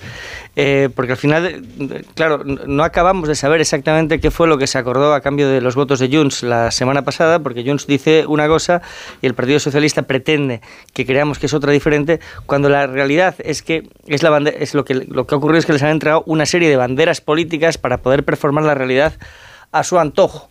Y esta es la ventaja que está tomando Junts en, en esta, en esta guerrera. En el caso concreto de la inmigración, pues se le ha entregado el mensaje político que necesita para competir con una fuerza política verdaderamente de, ultra- de, de ultraderecha. Y esto lo hace el, eh, el gobierno de coalición del Open Arms y del Welcome Refugees. Pues eh, esta es la realidad. Bueno, eh, en general el discurso mm, de Sánchez eh, aplica sistemáticamente el, el relativismo moral, ¿no? Por eso se cambia de opinión. No es que se cambie de cuando se cambia de principios se dice que se cambia de opinión. El problema que tiene precisamente es que ahora se ve en altísima definición hasta qué punto la verdad es la realidad. Es que se vio la semana pasada. Este es el problema que tiene. Que con una bajada de credibilidad tan grande como la que él tiene, se ve claramente, entre otras cosas, porque dos de sus socios, Puigdemont e Iglesias, quieren que se vea. Yo a Sánchez creo que hay que reconocerle una gran habilidad técnica, para mí la mayor, una habilidad táctica, y es la capacidad de administrar los tiempos, siempre cuando él tiene la manija, ¿no? cuando juegan blancas, cuando lleva la iniciativa. La cuestión es que ahora no la tiene. Este es, este, este es el gran problema que tiene. Ahora mismo es Puigdemont y también Iglesias, desde la semana pasada, quienes juegan todo el rato con blancas. ¿Y cómo lo hacen? Bueno, primero, fijan unas condiciones que además hacen públicas. Lo vimos en la ley de amnistía, bien, y de aquí no nos vamos a mover. Cuando se está negociando, de golpe te cogen y te meten dos, tres condiciones más. Las vuelven a hacer públicas. Es decir, otro paso más en la iniciativa. Y luego cuando llega el último tramo de la negociación, lo vimos muy bien la semana pasada, van y te colocan otra. Es decir, tienen a Sánchez metido en una especie de piscina de bolas en la que no paran de entrar bolas. Con el problema de que algunas de las bolas son auténticas minas. ¿no? Por ejemplo, la amnistía, esta cuestión de la, de la inmigración, porque a Sánchez le quiero el discurso de la extrema derecha, porque la tiene dentro. Este, este es el, el problema que tiene, una, una tortura. Entonces, yo no sé, yo no sé, de verdad, no, no, no, lo sé, ¿no? ¿Qué desgaste va a ser más grande? ¿Si el desgaste político o el desgaste psicológico para el gobierno? Porque es que lo que se ve es lo que está pasando. A ver, yo creo que en estos momentos lo que está, o sea, estamos as- asistiendo a una nueva competición entre el presidente del gobierno, eh, sus ministros y los dirigentes de Junts, eh, donde se venden dos relatos absolutamente contradictorios y, co- y que colocan al oyente, al ciudadano, ante la tesitura de, de valorar quién está mintiendo más, porque los dos relatos son opuestos. Uno de los dos miente, uno de los dos se la ha colado al otro, o bien los dos han pactado trasladar esta imagen, lo cual me parece que, que no es así. A mí tengo también la sensación de que después de todo el camino que ha recorrido el gobierno, el presidente del gobierno y sus fontaneros de Moncloa, tienen cierta sensación de una supervivencia siempre. O sea, hay una inviolabilidad y una capacidad de, imponer siempre eh, su relato y sus engaños, ¿no? a las demás partes. Ellos están convencidos de que en este caso eh, a Esquerra la tienen pillada por la negociación de los presupuestos, al PNV le tienen pillado porque no se va a mover a esperas de ver qué pasa en las próximas elecciones vascas y si les necesita, que les va a necesitar, por lo tanto, para que cumplan su compromiso de que aun en caso de que Bildu fuese la fuerza más votada, seguirían sosteniendo al PNV en la Generalitat y a Junts por la amnistía. Sin embargo, yo, en lo que hemos visto desde la semana pasada hasta ahora, creo que ha quedado en evidencia, a mí me parece, que Puigdemont está decidido a jugar la partida en otros términos, que la amnistía prácticamente la da ya por amortizada, es importante, pero esta semana se cierra el plazo de enmiendas. Y sabe que Sánchez no tiene alternativa. Y no tiene alternativa, eso ya no lo puede, ya no puede echarlo marcha atrás. Entonces, en el acuerdo de investidura, de la misma manera que con Esquerra quedó más o menos medianamente claro, lo que pasa es que eso tendrá que ser rectificado, que el pacto de, de investidura era realmente un pacto de legislatura, Junts no fue así. Estaba la amnistía, estaba el lawfare, y luego había dos términos bastante importantes y que quedaban muy indefinidos, que era lo que tenía que ver con seguir avanzando en las limitaciones del llamado autogobierno, ¿no? todo lo de que tiene que ver con la financiación y al mismo tiempo lo de seguir construyendo, avanzando también en la realidad nacional de Cataluña. El golpe de efecto que ha conseguido Junts en esta semana que aunque puede ser verdad, y yo creo que es verdad, que de lo que nos están vendiendo no se puede concretar, porque tú, una parte de ello, sobre todo lo que tiene que ver con migración, porque tienes que llevarlo al Congreso, tramitarlo, conseguir unos apoyos, otra parte sí, se puede, eh, eh, eso está hecho, pero sí que han dado a Jones la capacidad de construir y de centrar el debate político en un tema que para ellos, según ellos, es un discurso xenófobo, ¿no? Y que es equiparable como ellos dicen, al de Vox y jugar la partida en un tema que preocupa en Cataluña y que marcará la, campaña de las elecciones catalanas. Pues de aquí en adelante esto no ha hecho más que empezar esa capacidad de Puigdemont del golpe de efecto, aunque no sea lo que luego está vendiendo, de, generar sorpresas, sobre todo en esos dos temas, los vamos a seguir viendo. Y será fundamental, nosotros ya de cara a mañana es una de las informaciones principales, qué pasa con los presupuestos generales del Estado, porque esa es la gran, otra de las, la siguiente meta, la siguiente estación, y en la que Puigdemont tiene que jugar muy fuerte porque sabe que una vez ya conceda los presupuestos a Pedro Sánchez, a lo mejor se baja un poquito su capacidad de seguir extorsionando y chantajeando al gobierno de coalición porque el presupuesto sí que da cierta garantía. A mí me parece que... no, estabilidad, pero cierta garantía. Sí, a mí me parece que a la debilidad parlamentaria de partida con la que concurría Sánchez, es decir, él no puede alcanzar ninguna mayoría que no esté forma, que, en la que no concurran cada uno de los cada uno de los de los seis partidos, seis partidos distribuidos en tres patas dos activos cada uno de ellas, pero que compiten entre sí. A eso añade el planteamiento que él ha hecho de legislatura, el muro. De la deslegitimación democrática de la oposición, lo que provoca que es que él no puede permitirse conceder una derrota. Y por lo tanto tú has subrayado una serie de debilidades que, o una serie de circunstancias que pueden aparecer en este momento concreto en Esquerra o en el PNV, pero ninguna de ellas está ahora mismo en Puigdemont. Y Puigdemont tiene la capacidad, por lo tanto, a partir de esta debilidad, para llevarlo hasta el final. Estremece pensar lo que, si han obtenido todo esto de dos decretos, que lo que tiene fundamentalmente es una narrativa poderosísima para competir en Cataluña. Lo que obtiene es la narrativa de ser el partido que sojuzga al gobierno de España en el, nombre de, en el nombre de Cataluña, y estuvo clarísima Miriam Nogueras en su, en, en su intervención, estremece pensar que no va a obtener de la negociación de los presupuestos. Claro.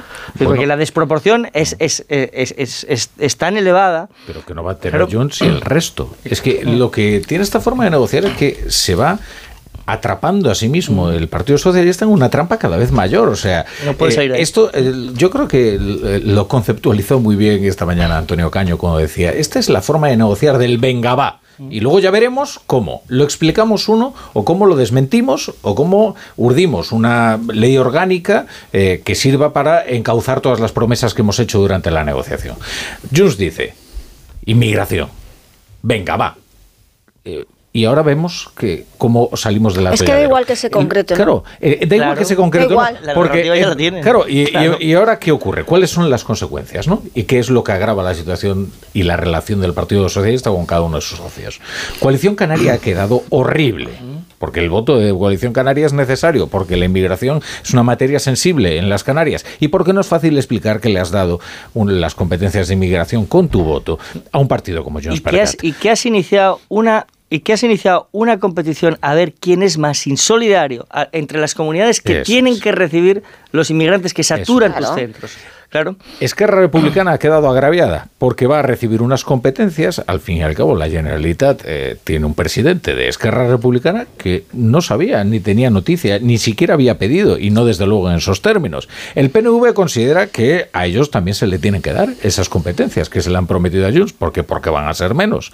Los de Podemos lo han entendido perfectamente y como están jugando su batalla, saben que sus cinco votos eh, son decisivos. Pero todo tiene, eh, todo esa lección, incluso Sumar, que es el que peor lo tiene porque está atrapado en esa coalición de la que no puede salir ni discrepar, eh, pues, eh, pero, pero está agraviado porque considera que se le ha roto eh, su discurso acerca de la inmigración, el peligro de, los- Rafa, de la es- extrema derecha, etcétera, etcétera. Es bastante estrambótico. A ver, resulta que de esa negociación lo que queda es que hay un partido socialista que facilita la que domine la construcción narrativa y el relato eh, un partido independentista y xenófobo que ellos mismos lo han calificado de xenófobo. Al mismo tiempo que sumar parece que esta es ve bien, o al menos también en esto trágala, ¿no?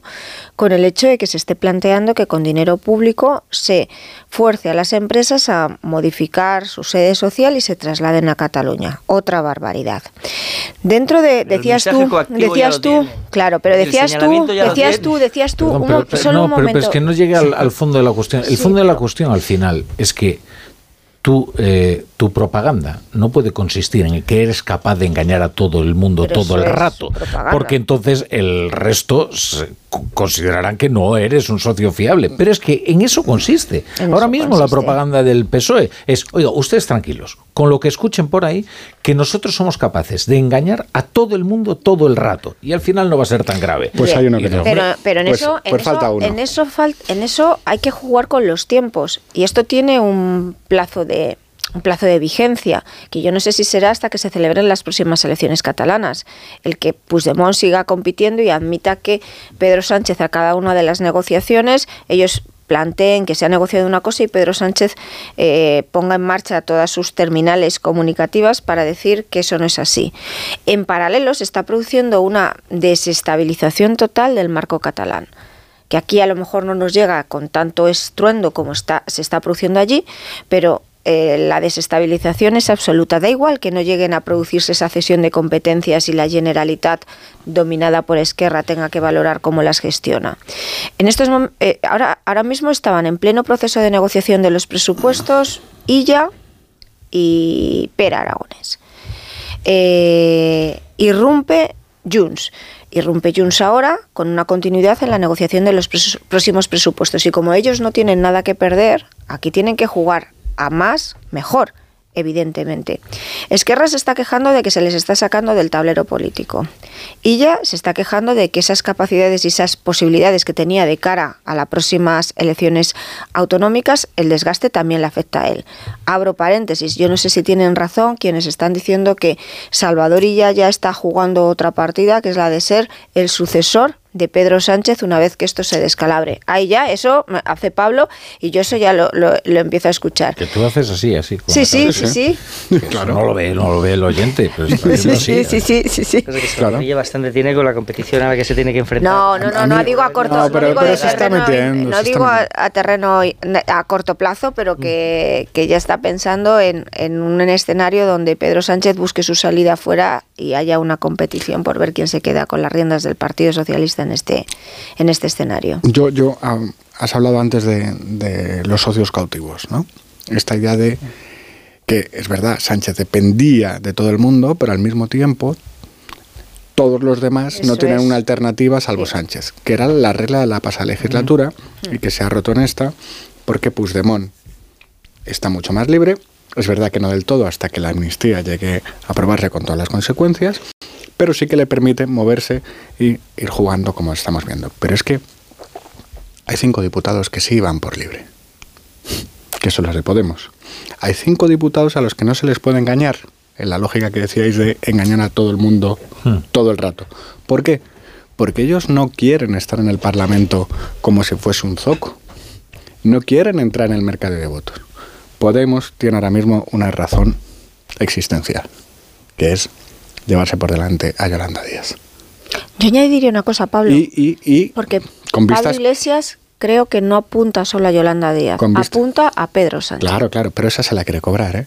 Con vistas a las europeas. Después, después... Sí. No, pero que se quiere cobrar antes la cabeza de Yolanda Yolanda. Díaz. Yolanda, las como europeas... fase, Aparte, Yolanda, Yolanda, las Vosotros europeas... sabéis que el oso polar es, eh, es un animal muy obstinado. Eh, y cuando ah, ve una presa eh, suculenta, es capaz de perseguirla durante kilómetros y kilómetros y kilómetros y no se olvida. Eh, por eso es tan peligroso jugárselas con un oso polar.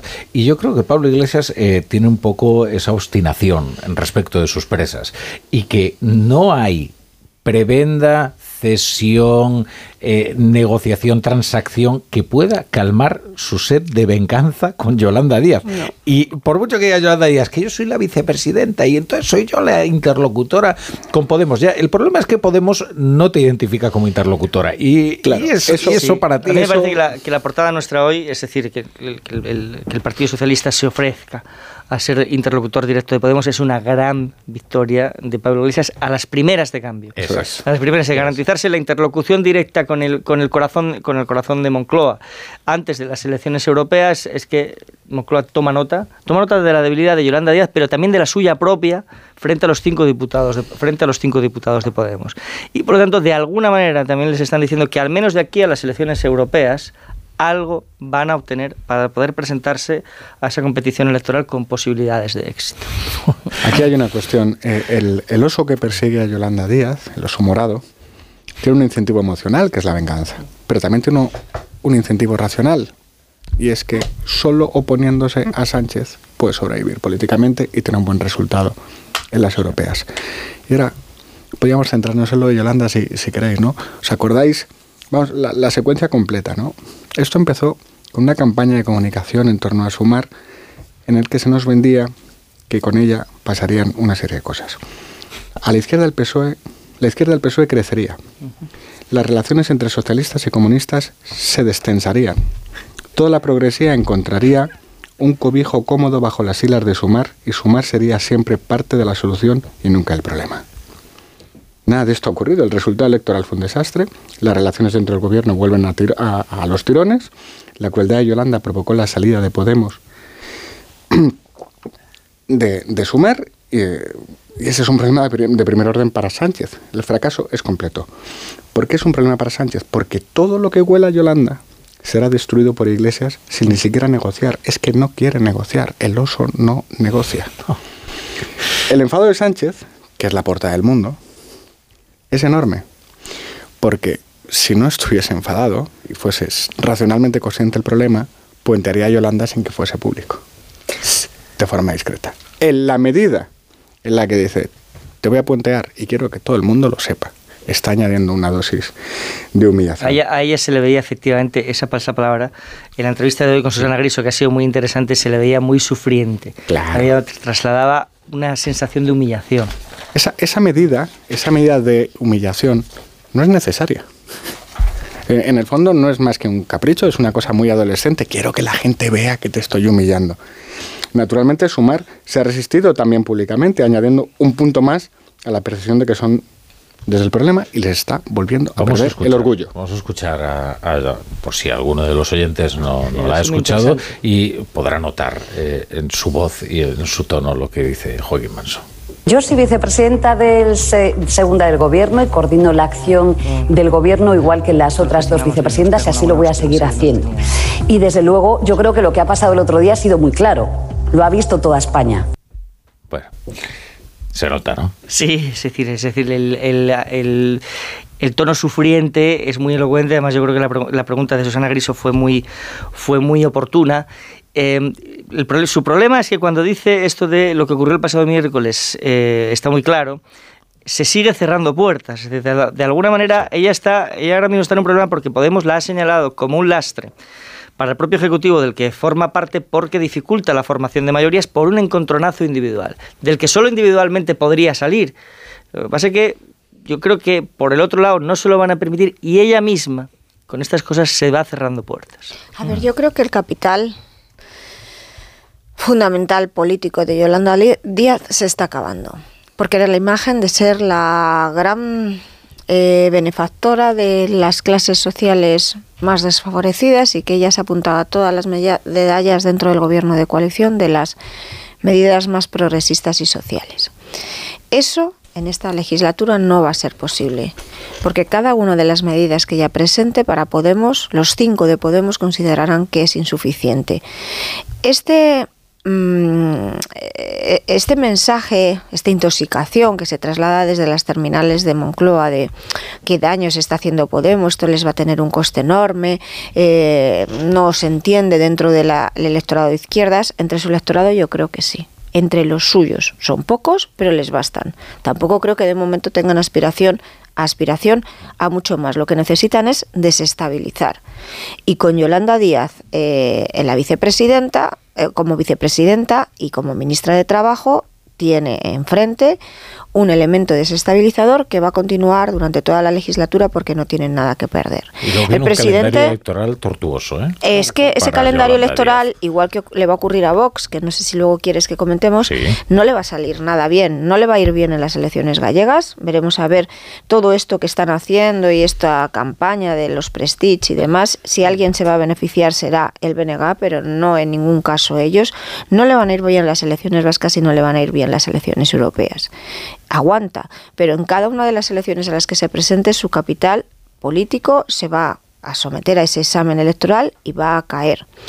Y yo lo único que discuto con vosotros es que creo que el tiro de gracia no acaba en, en ningún caso en Yolanda Díaz que Yolanda Díaz es el estado intermedio, pero a lo que aspiran los cinco de Podemos y sobre todo Pablo Iglesias, que es quien dirige la estrategia, es a que esto acabe convertido en un boomerang que termine en la cabeza de Pedro Sánchez, porque ese es su principal adversario. Yolanda Díaz ha cruzado y unas rencillas personales, todo lo que queramos ahí plantear. Pero donde él va es acabar con esa mayoría progresista que ha construido o cree haber construido Pedro Sánchez sobre la base de echar a los de Podemos del gobierno. En la decisión de que Podemos no esté en el gobierno, yo no tengo ninguna duda de que Pedro Sánchez también ha participado. No es una competencia exclusiva, estamos solamente mirando a la vicepresidenta como si ella hubiese decidido. Estos no están. Ella se, es la que da la cara, evidentemente, y es que al final forman parte de los suyos y se presentaron juntos a las elecciones. Pero yo, mm, yo creo que Moncloa, el equipo de Moncloa también ha participado de esa decisión de que eh, Irene Montero y compañía se quedasen fuera, porque venían muy envalentonados y consideraban, no sé si han medido mal los riesgos. Los de cinco de Podemos tienen que tragar porque si no va a tener un coste electoral muy grande, pero si ya lo han perdido, perdón, lo ha perdido todo. La única aspiración es conseguir un uno en... Bueno, no lo han perdido todo, es decir, precisamente bueno, les queda los cinco de Podemos y la aspiración europea, pero la aspiración, europea no puede ser sobrevivir bajar la cabeza. porque se han revelado frente, frente, a ese sojuzgamiento. Ha tomado notas, Pablo Pombo. Eso siempre es un buen augurio. Si la decisión eh, de no meter a, Podemos en el gobierno un ministerio habría arreglado todos los problemas, incluida la derrota la semana pasada. Si la decisión solo, fue solo Yolanda, error de Yolanda. Si fue de Yolanda y de, los ministros o la parte socialista de gobierno, pues error de todos. Ahora bien, una vez que recibes la humillación pública de que te van a puentear, tú tienes un dilema. Estás en tu mesa, estás con tu equipo y tienes un dilema. Oye, ¿qué hacemos? bajamos la tensión, dejamos que pasen unos días porque todo va a toda velocidad, recomponemos la relación y, y, tratamos de tender puentes, o subimos la tensión, hacemos la victimología, ¿no? que es lo que ha hecho esta mañana, este, este rollito que tiene siempre, sentimentaloide, y lo dañamos todo, que es lo que ha hecho. Y mientras tanto Iglesias, pues brinda en el chaletazo de Galapagar. Los acontecimientos le valen para contar que no era tan malo, como se decía, que Yolanda al final es la recadera de Sánchez, que no hay que fiarse nunca del PSOE y que la única izquierda verdadera la representa él. Todo esto a seis meses de las europeas. A menos ya. Eh, claro, claro. Y tú dices, no, es la estación intermedia. Claro que es la estación intermedia. Es que si consigue eso, y después si cae el gobierno, él siempre ha tenido en mente que la manera natural de que crezca su proyecto es que, el PP, que el PP esté en el gobierno, a poder ser con Vox, con el respaldo de Vox, y mm, el PSOE en pleno apocalipsis y, mm, resurgir desde la calle. Mí me parece anticipar muchos acontecimientos de todas No, formas. llevar- Sobre todo porque lejos, tendrían ¿no? que tener una alternativa para salir de ahí y no, y, y no acabo de verla. Hay una estación intermedia muy clara. que Son las europeas. elecciones- que son las elecciones europeas. Es decir, ahí es decir, va todo al rojo. Es decir, toda su apuesta por que su capital político sobreviva en, en esa competición electoral. Y ya no te quiero contar si además sus números se asemejan a los de, a los de Sumar. Y a partir de ahí, La estación, la meta volante está muy clara y yo creo que el triunfo de hoy es un triunfo ostentoso. Ahora, en todo caso, yo creo que también se le complica en esta estrategia que se han metido en esta bola de negar y tachar de mentirosos a todos los de, de Junts, ¿no? Al mismo tiempo que les convocas aquí en Madrid, dándoles un papel principal. Pero en toda esa bola de tú mientes más, tú mientes más, eh, no sé si están midiendo que en, en las próximas necesidades parlamentarias que tenga, ni Esquerra ni el PNV se van a comportar como se han comportado en la negociación de estos decretos Pues es ley. que, eh, antes de Esquerra tiene además un montón de agravios acumulados de la pasada legislatura que tendrá que exponer, por mucho que él considere que les tiene agarrados por los bajos por la negociación presupuestaria en la Generalitat.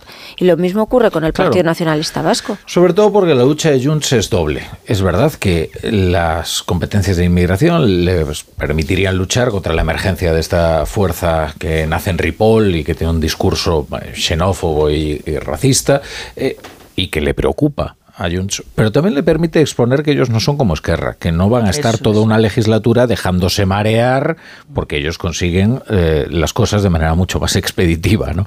Puigdemont no será uno más. Eso el es, mensaje. no es uno Puigdemont más. no va a ser uno más. Pero y Sánchez está diciendo que sí que es uno más y que le ha engañado igual que Sí. engañó a los Pues de ya se Esquerra. volverán a ver las caras. Ya se verá. pasemos, eh, eh, mañana. Sí, una mañana. vuelta. Hay a la vuelta de la esquina hay otra votación. ¿Y qué pasa? Que Esquerra va a tener que combatir ese argumento de. Jones. Y va a tener que hacerlo de manera expeditiva también y decir, oye, pues yo te voy a tumbar eh, esta ley eh, y así además escenificamos unas divergencias, unos desencuentros. Es que ahora lo que parece en realidad es que Esquerra es un socio fiel, leal y pastueño. y pastueño. Claro, es víctima de su propia debilidad en muy buena parte, por lo que dice Carmen, es decir, tiene un gobierno con solo 33 diputados que está pendiente de la, de la aprobación de los presupuestos, pero es un partido también en una situación de fuerte debilidad interna, con disputas por el, por el liderazgo, con un Fuertes. cuestionamiento de Per Aragonés, que esa, es- esa es la situación precisamente que aprovecha el gobierno para que esa dinámica competitiva todavía no eche a andar, esa dinámica competitiva entre Esquerra y Junts, pero tarde o temprano va a suceder, es decir, o bien cuando se le aprueben los presupuestos y a medida que nos acerquemos a la fecha electoral de las elecciones catalanas, o bien cuando Esquerra se resigna que eso no va a suceder nunca y que tiene que empezar a competir ya. La dinámica competitiva tarde o temprano se eh, va a echar a andar y esa será la dinámica que marque el curso de la legislatura, tanto como el mismo resultado de las elecciones. Luego además yo creo que el PSOE se ha metido con este pacto y la cesión en inmigración se quede en lo que se quede porque al final has permitido que un partido xenófobo, que tú has tachado de xenófobo, sea el que tenga el eje, el vector del discurso político que lo marca ahora y lo va a marcar de aquí a las próximas elecciones, se han metido ahí en otro lío porque eh, ellos han construido...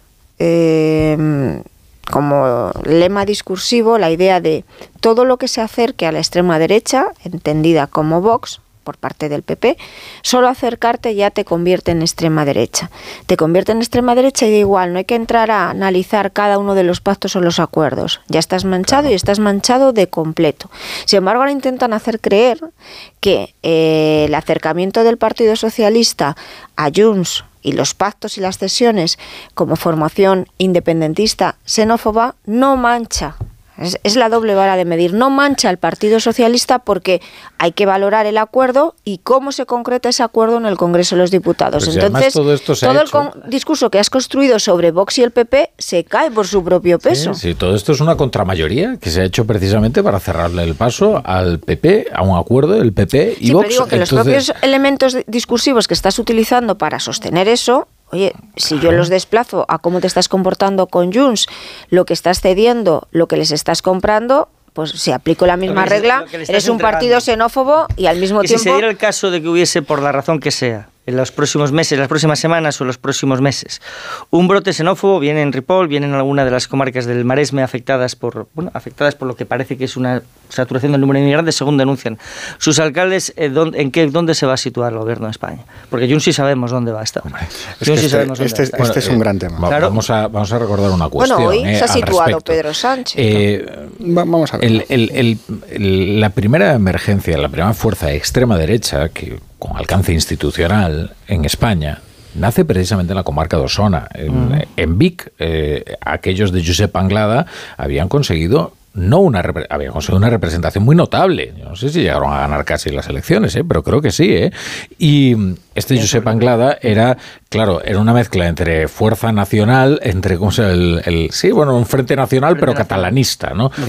Entendió que sin Este la, el sin la beta catalanista no iba a conseguir colar su discurso xenófobo y en eso tenía razón. Eh, esta fuerza tuvo, bueno, tuvo una influencia bastante considerable y es verdad que en todas estas zonas donde hay sobre todo una inmigración, sobre todo eh, musulmana, eh, donde no es mm, tan infrecuente ver un niqab, por ejemplo, es una vestimenta que cubre totalmente a la mujer, eh, cosa que en Madrid, por ejemplo, es muy difícil, Muy difícil. de ver, ¿no? Eh, bueno, pues sí, efectivamente es un discurso que germina, y germina bien, y ahí ese es el miedo que tiene, que tiene Junts, claro. O sea, yo, más allá de, de- de todos los temas que, que va a propiciar en la actualidad pública las contradicciones de la mayoría ¿no? y las tensiones, creo que hay dos cuestiones que van a, van a marcar este año. Uno es el agua. Creo que la sequía mm, va, va a dar titulares. Y también la inmigración. Y también la inmigración. Porque eh, hay problemas. Los hay en Canarias, los hay en Andalucía, los hay en Murcia, los hay en la Comunidad Valenciana. Empezando porque la inmigración va a ser el gran tema de las elecciones europeas. Por supuesto. Y porque vamos a darle... Y los hay, claro, claro, y los hay, y los hay nacional. en Cataluña, efectivamente, porque hay más inmigrantes de origen subsahariano y más inmigrantes de origen árabe, y no por casualidad, Mm. sino porque el gobierno nacionalista, supremacista, se ha empeñado en que entren la menor cantidad de inmigrantes hispanohablantes eso- en Cataluña. Eh, esta, esta, esta cuestión es que no, no, no es menor. Eh, hay, claro que hay preocupación en Junts por la posibilidad de que crezca un- una opción xenófoba, en- entre otras razones porque si esto pasa, en el bloque nacionalista ya no tienen un rival, tienen dos. Hmm. Y eso altera el mapa. Por eso, por eso, mm, el cambio de Puigdemont se explica por ahí. Ahora, el- el- El- te piensa que el gobierno de Sánchez podría tener otro socio, ¿no? ahora, claro, claro, claro, sí. pues como le da igual. Este es el, es- este que es el problema. un muro no tienes manera. de- Este claro, pues claro, este no. es el, el problema de la pureza y de, levant- y de levantar muros y de, de mostrarse como, como intacto es que cualquier roce te, te quiebra el discurso. Luego, Exacto. hay una cuestión de fondo que a mí me parece eh, de verdad eh, trascendental. En algún momento, eh, los- para los progresistas y para toda la democracia, en algún momento la socialdemocracia europea tiene que plantearse si el enfoque que ha mantenido con las políticas de migración es sostenible, es eficaz. Igual no. se lo está planteando ya, ¿eh? O no lo es, porque es que hay en algunos países, por ejemplo en Dinamarca, donde se ha aplicado un discurso muchísimo más duro. El discurso en Dinamarca del- de, los socialistas es más duro que el del Partido Popular. Vamos, está entre el Partido Popular y Vox, os lo digo así. Bueno, el discurso en Alemania... Y ganaron. Y en Alemania igual. Bueno, mira, en Alemania hemos tenido en fue en Der Spiegel, ¿no? En la portada de un semanario Scholz. importantísimo, a Olaf Scholz anunciando deportaciones, ¿eh? Eh, un socialdemócrata. Por otro lado, también es verdad que el Partido Socialista generalmente, eh, el secretario general que sea, Zapatero, Sánchez, empieza con un discurso sobre la inmigración y termina con unas políticas muy distintas sobre la inmigración. La verdad y la realidad, la-. Oh, la verdad y la realidad es que yo recuerdo a José Luis Rodríguez Zapatero, esto lo contaba Jesús Caldera, ¿os acordáis? Aquel ministro de Trabajo, el que hizo la primera regularización masiva de inmigrantes. Eh, contaba que José Luis Rodríguez Zapatero, cuando lo cesó, le dijo: Tu política de inmigración nos ha costado muchos votos. Y entonces Jesús Caldera le dijo, presidente, será nuestra política de inmigración, ¿verdad? Y no, no coló, y porque, bueno, estas cosas. Pero bueno, Yolanda Díaz ahora va a ir a verse con el Papa. El 2 de febrero. Igual todos estos, todos estos problemas encuentran solución en la oración. ¿Cómo, cómo le gusta a, Va a necesitar una, una, bendición muy potente para las elecciones gallegas. ¿eh? No sé por qué les gusta tanto ir a ver el, el Papa. Eh, bueno, este Papa les gusta especialmente, ¿no? Pero sí. Este sí. ya los anteriores también les gustaba, yo creo. Necesita esa bendición. El Papa ¿eh? les perdonará todos sus pecados. Solo un apunte de la migración que, que sí. antes de terminar el tema, que supongo que querrás cambiarlo ya. Sí. A ver, muy rápido. Me conoce bien, ¿eh? Muy rápido, muy rápido. Qué los datos de, a ver, eh, los datos de los compañeros que tenemos allí. Es que hay una realidad que al final esta corrección de lo la corrección que nos imponemos eh, muchas veces eh, está haciendo que se tape una realidad social que existe y que condiciona los resultados de las próximas elecciones. Yo he escuchado a compañeros nuestros en Cataluña cómo desde el punto de vista mediático ellos son conscientes, han sido conscientes durante años de los datos de reincidencia, de los problemas de violación re relativos y relacionados con los menas. Yo no estoy vinculando migración con inseguridad. Estoy hablando de hechos y que esos hechos se han producido y sin embargo ni siquiera en medios como el periódico de Cataluña han considerado que era oportuno por la corrección política y por esa necesidad de no alimentar mensajes xenófobos, aunque suponga, aunque sea a costa de ocultar la realidad, una realidad que sus redactores y que su, en, su mesa estaba encima de la mesa. Junts eh, creo que ha sabido, en este caso, conectar con un sentir europeo, con un movimiento que estoy de acuerdo contigo, Rafa, que creo que la socialdemocracia, no en sus mejores momentos, pero en esos países del norte, ya se, están ya se está produciendo ese movimiento y no sé cómo se van a, adaptar aquí con sus mantras y con sus mensajes progresistas a un mensaje y a un sentir que hay en la opinión pública que va más allá del hecho de que quieran utilizar la migración, el tema de la migración como eh, elemento para seguir avanzando en construir las estructuras de Estado y fortalecer la identidad nacional, que sí que está, y, y, y el tema de la lengua, sino que el problema eh, trasciende incluso eso, ¿eh? trasciende lo que es la cuestión nacional, que hay un problema de integración en algunos importantes municipios en Cataluña, sobre todo por esa población magrebí, y que obligará a todos los demás agentes de esas elecciones a posicionarse detrás, por detrás de Junts. Bueno, tiene razón Carmen Bordo, que es que ya me conoce bien, sabía que quería cambiar de tema. Sí, te veía. Sin necesidad que yo estaba de poner pasando sintonía. yo de, yo de no pasa nada, pero ya ves que... de mi rueda. Ya ves que aquí se permite... eh, te- tú te permites todas las licencias, Morodo. No he pedido permiso. Claro. Y luego te lo has tomado. Bueno, No, me lo has dado, me lo has dado. Vamos con unos consejitos. Vamos con unos consejitos. Es, es muy breve ¿eh? y enseguida podemos explayarnos sobre otros asuntos. Vox, Vox es un tema Ah, muy interesante, me encanta. tema de Vox. Vox. Por favor. Y luego de ahí nos vamos a. ¿Iowa? Sí, Por sabía favor. que querías. Es Pablo, siempre lo intelectual, Mira, Se le nota en la mirada a, a tengo Pablo mirada. Pombo en cuanto entra a los temas. Tengo mirada de Iowa, ¿no? Es verdad, tienes mirada de Iowa congelada. Temporal.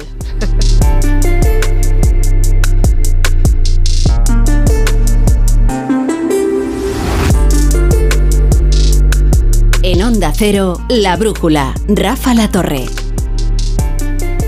Te lo digo o te lo cuento. Te lo digo. Tenemos todos los seguros contigo y aún así, ¿pagamos de más? Te lo cuento. Nosotros nos vamos a la mutua. Vente a la mutua con cualquiera de tus seguros. Te bajamos su precio, sea cual sea. Llama al 91 555 5555. 91 555 5555. Te lo digo o te lo cuento. Vente a la mutua. Condiciones en mutua.es.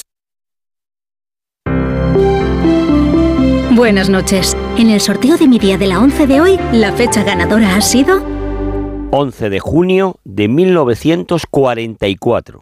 y el número de la suerte el 9. Recuerda que mañana, como cada martes, tienes un bote millonario con el sorteo del Eurojackpot de la 11. Y ya sabes, a todos los que jugáis a la 11, bien jugado. El sorteo de Eurojackpot de la 11 del viernes 12 de enero ha entregado un premio en San José del Valle, Cádiz, de más de 5 millones de euros. ¡Enhorabuena! Y este martes, por solo 2 euros, bote de 120 millones. Y además, un segundo premio de 20 millones de euros. Tú puedes ser el siguiente. Cómpralo ya. Eurojackpot de la 11. Millonario por los siglos de los siglos. A todos los que jugáis a la 11, bien jugado. Juega responsablemente y solo si eres mayor de edad. Cuando compongo música busco un hit, un exitazo. Y en las rebajas camisas y pantalones. Cuando buscas, no siempre encuentras, pero en las rebajas del corte inglés siempre encuentras lo que buscas. Con descuentos en moda, deportes, hogar, accesorios, lencería, zapatería. Del 7 de enero al 29 de febrero, las rebajas del corte inglés. En tienda web y app.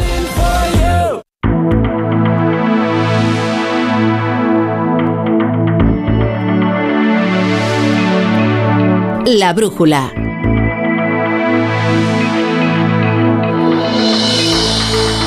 Rafa La Torre.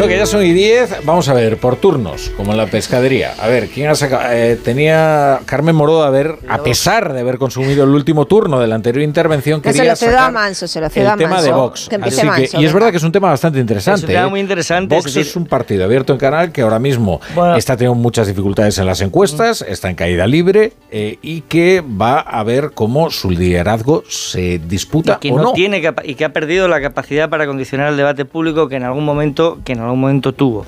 Entonces ahí se ha producido la convocatoria sorpresiva de un congreso de lo equivalente a un congreso extraordinario, ellos lo llaman asamblea, el próximo día 27, es decir, en mitad de un proceso electoral, lo cual es tremendamente llamativo, como si el resultado de los sucesivos procesos electorales pudieran tener alguna afectación en el liderazgo que se pone en juego, que es el de Santiago Abascal.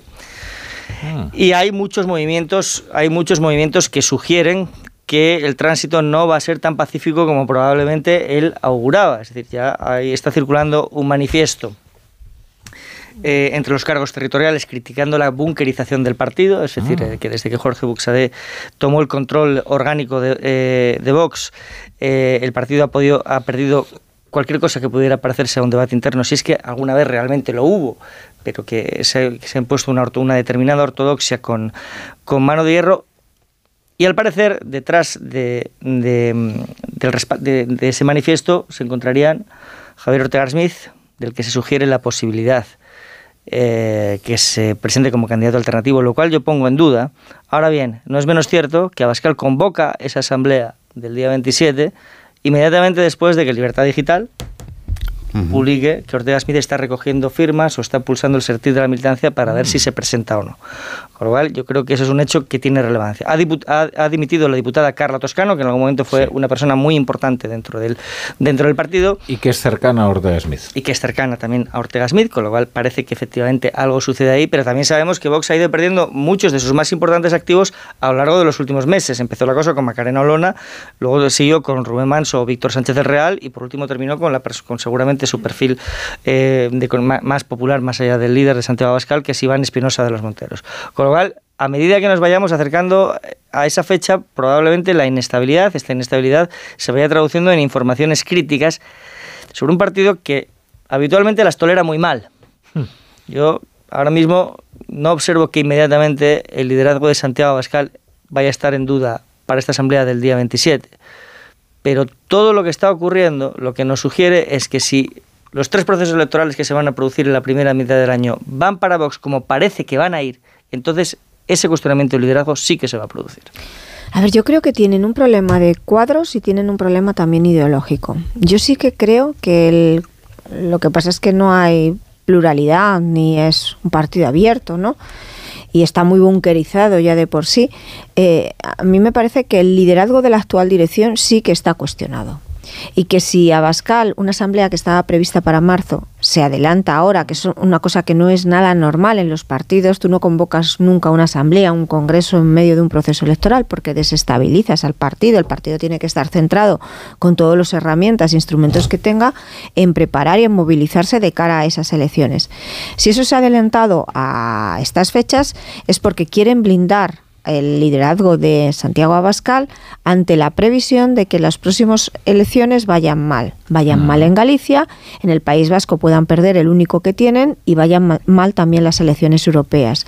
Adelantarlo tanto también les permite una ventaja y es que no dan tiempo a Ortega Smith a que se presente una candidatura alternativa porque le ha pillado por sorpresa, no tienes la capacidad de recoger los avales necesarios para presentarte. Me parece que termina mañana el plazo. claro, entonces no da tiempo, no le, no, no, no le da tiempo. En, ahora, junto con ese problema de bunkerización, de cuadros, de extensiones internas y esas guerras que al final se pagan y se pagan muy caro, yo también estoy visualizando que no sé, que llevan más de 10 años, llevarán unos 10 años Vox, ha ido buscando distintos temas para encontrar el camino de conectar perfectamente con la opinión pública, con un sector de la opinión pública en clave ideológica, con muchas contradicciones, incluso desde el punto de vista ideológico, y que yo tengo la sensación de que no han sido, no están siendo capaces de encontrarlo, por más que prueban distintas vías y distintas, eh, distintos caminos. Si miramos alrededor sobre el auge y la posición de la extrema derecha, cuál es la posición en Alemania de alternativa, que están alrededor del 23%, cuál es la posición en Italia, donde tú tienes dos partidos que están metidos en el gobierno,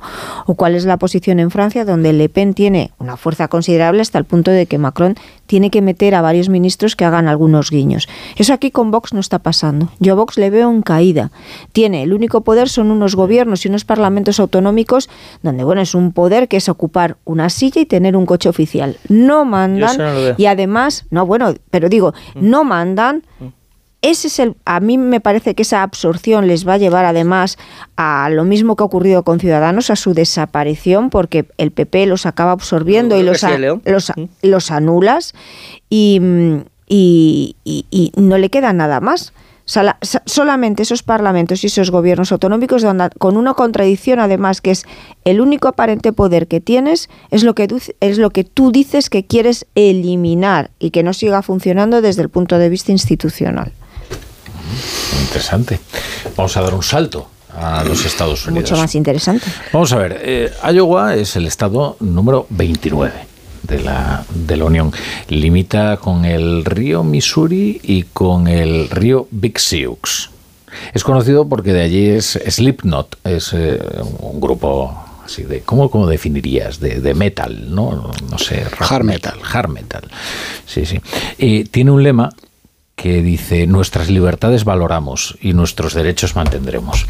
Y en realidad tiene un peso irrelevante, ¿no? demográficamente me refiero a eh, un peso electoral. Ah, ah, ah, pero todo el mundo, todas las cancillerías del mundo están hoy pendientes de Iowa, donde se, celebran los famosos caucus, caucus y, y donde Donald Trump puede dar señales de que de que ha resucitado y de que puede enfrentarse a Joe Biden en las próximas eh, presidenciales. ¿Por qué te interesa tanto este asunto, eh, Pablo Pombo, tanto como para presionar al director del programa para que lo saque a esta mesa? Después de renunciar a parte de mi retribución. Sí, sí, sí. digámoslo, todo. Bueno, entonces te interesa, hay, ¿verdad? Hay, hay, hay, hay un gravísimo error de todos los candidatos del Partido Republicano que han cometido en este caucus de Iowa.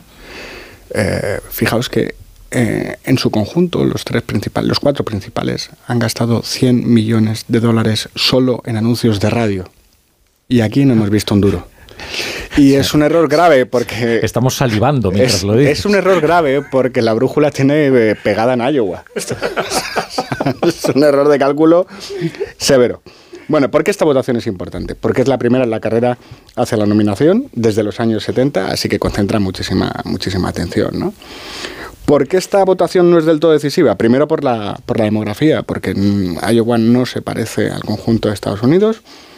Eh, hay mucha más población blanca y es una población mucho más envejecida. Y segundo, porque para nada es infalible. ¿no? Eh, a ver, Huckabee eh, ganó allí en 2008, Santorum en 2012 y Ted Cruz en 2016 y ninguno de ellos terminó siendo candidato a la Casa Blanca. ¿Cuál es la clave de esta competición? La segunda posición. Esta es, esta es, la clave. Ver si existe alguien capaz de hacerle sombra a Donald Trump, que va fortísimo. O esto que se llama una federación de los contrarios. Claro, ¿no? luego se es van- Una unión entre Nikki Haley y es. Ron DeSantis eh, Eso es, eso pues, eh, le permitan disputar a, a- a Donald Trump, que es una pisonadora. Eso es, va fortísimo. Se trata de ver si hay alguien que tenga una mínima, vamos, un- suficiente capacidad de fuego para enfrentarse a esto. ¿Hasta qué punto está fuerte Donald Trump? Los datos del fin de semana, que son los últimos disponibles, le daban eh, prácticamente la mitad de los votos a, a Donald Trump. Eh, Le, da- como los otros seis que se presentan. le daban a Nikki Haley un 20%. Esta es la que, la que tiene a los donantes, al mundo O sea, de, 20 un 25 puntos más a Trump. 25 puntos más, e incluso más, y a DeSantis, que, que empezó siendo como la gran promesa, un 16. Pero los expertos eh, consideran que eh, el- los últimos actos de- del fin de semana, por cierto, eh, 30 grados bajo cero, 35 Sí, grados bajo está cero. congelado. Es, es increíble.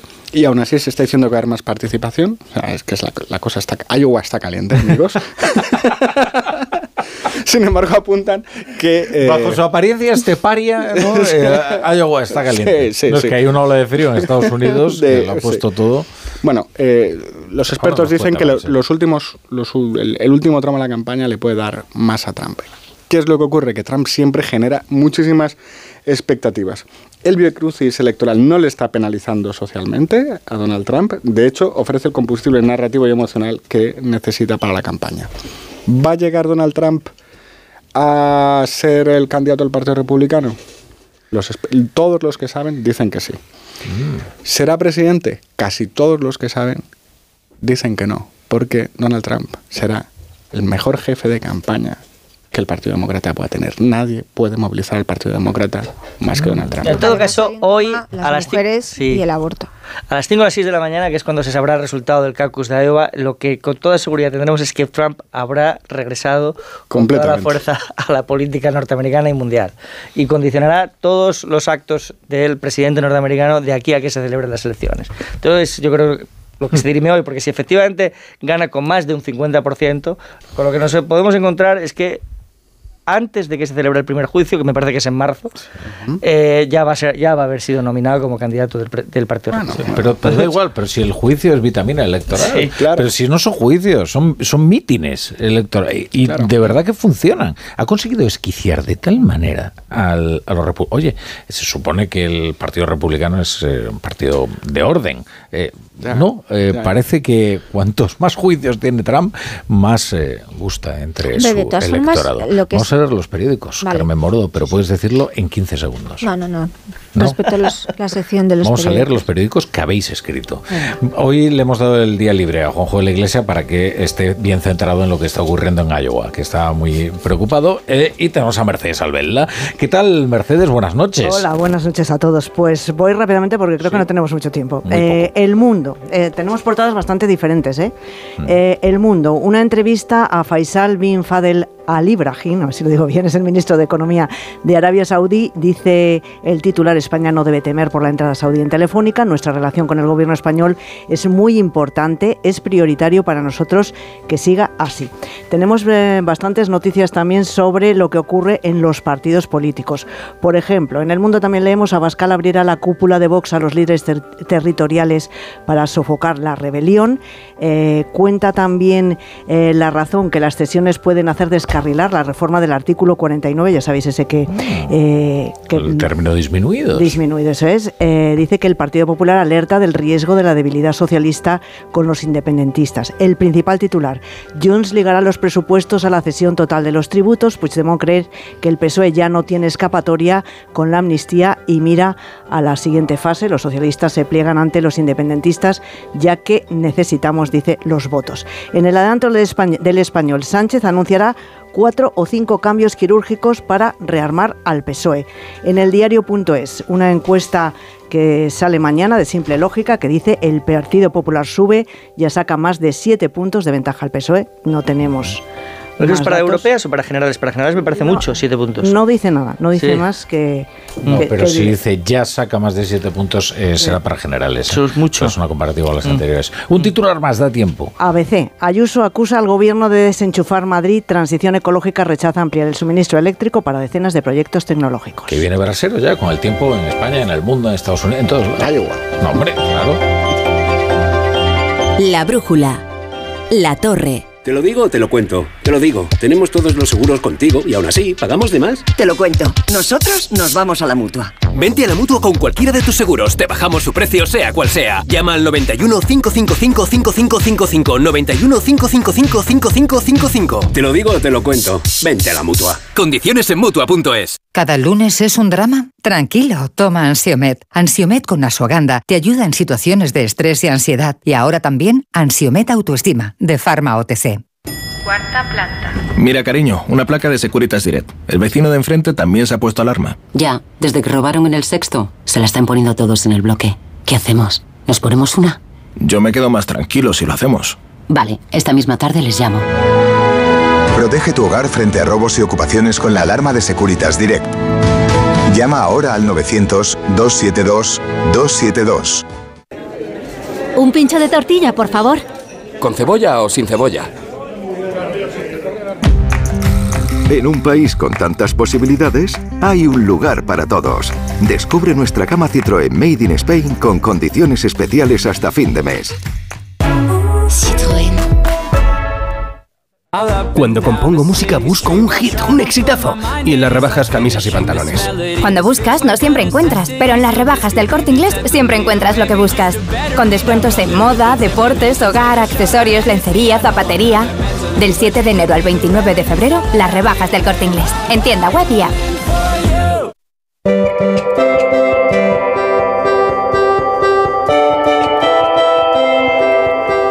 Ah, bueno, a los de siempre. Bueno, a ver, callaos ya, callaos ya, que ahora le toca a Roberto Brasero, lo más importante, lo más esperado de este programa cada día, el tiempo. Querido Brasero, ¿cómo estás? Muy bien, muy bien, buenas noches. Aquí de, de borrasca en borrasca y tiro porque me toca. Podríamos decir las que tenemos aquí en España. Pero menos frío, ¿eh? Uf, y, y menos frío que en Estados Unidos, que ya os he oído que, no, que tenemos... Lo de Iowa. Eh, bueno, y medio país que está bajo ese desplome de las temperaturas, ese frío ártico que ha dejado metro y medio de nieve en alguna zona. Fíjate, para que se haya anulado no, porque se ha postergado el partido de fútbol americano de la NFL de los Buffalo Bills contra los Steelers de Pittsburgh. Los Steelers de Pittsburgh. Eh, pero es que he oído que en Chicago eh, cerca. estaban a menos 20 grados. Sí, y sensación térmica de Eso menos es. 30, menos 35, porque sopla el viento, tienen el efecto lago, tienen ahí El lago Michigan. Michigan, y sabes que cuando pasa la masa de aire frío y toda esa humedad, la congela todo al instante. Por algo le llaman The Windy City.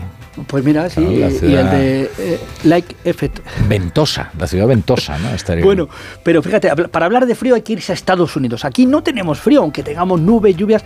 Y lo que vamos a tener aquí, Rafa La Torre, es viento. Va a ser el ingrediente de esta semana. Se acerca otra borrasca, hemos tenido Hipólito.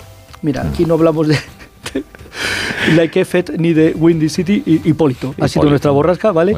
Y ahora viene Irene. Irene ya se está aproximando a Canarias. La borrasca Irene mañana irá aproximándose a la península. Entonces mañana el tiempo irá eh, empeorando, si me permites, a lo largo del día. Más o menos tranquilo por la mañana y luego se irá nublando, llegarán lluvias y el viento. Las lluvias mitad occidental de la península y de Canarias, en La Palma sí pueden ser fuertes o en Gredos, por ejemplo, en el resto van a ser débiles.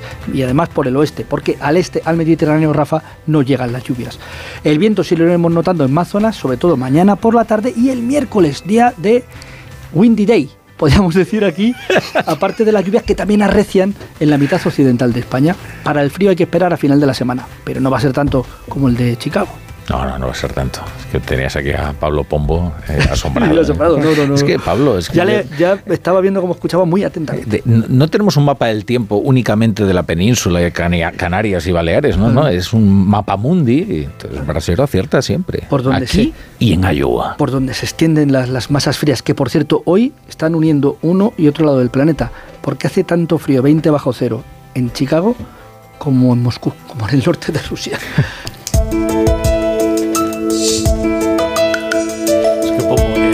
en, Chicago hace sobre todo la sensación de frío que hace, ¿no? Sí, sí. Es, es algo atroz. O sea, Moscú puede hacer 30 grados bajo cero. Que 15 grados bajo cero en Chicago va a ser peor. Que por todos lados.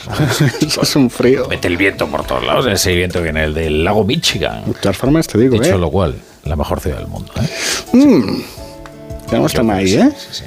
Oye, que viene Chapu, que está por aquí. Chapu Paolaza, ¿qué tal? Buenas noches. Buenas noches, Rafa La Torre. Sensación de frío en Sevilla, que le pregunten a Caraballo. Caraballo, siempre con la Rebequita, con el plumas. bueno, a ver qué traes ahí anotado en el cuaderno. Pues hoy traigo anotadas las notas del 15 de enero, La Niña Bonita, Caucus de Iowa, Blue Monday, Happy Tuesday, Cyber Monday, Black Friday, como dice Brasero, Windy Day, 5 de mayo, 6 de junio, 7 de julio, San Fermín. Al tiempo le vamos pasando el cedazo de Yolanda de los días y no queda más que locura y desconcierto.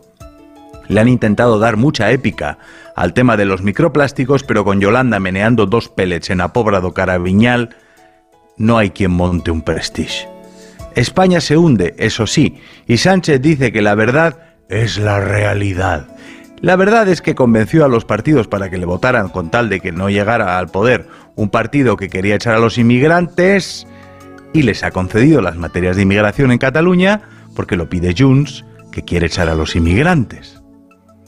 Voy por ahí, pesaroso, absorto, algo naif, un poco en lo de ella, preguntándome lo que es para Junts un extranjero.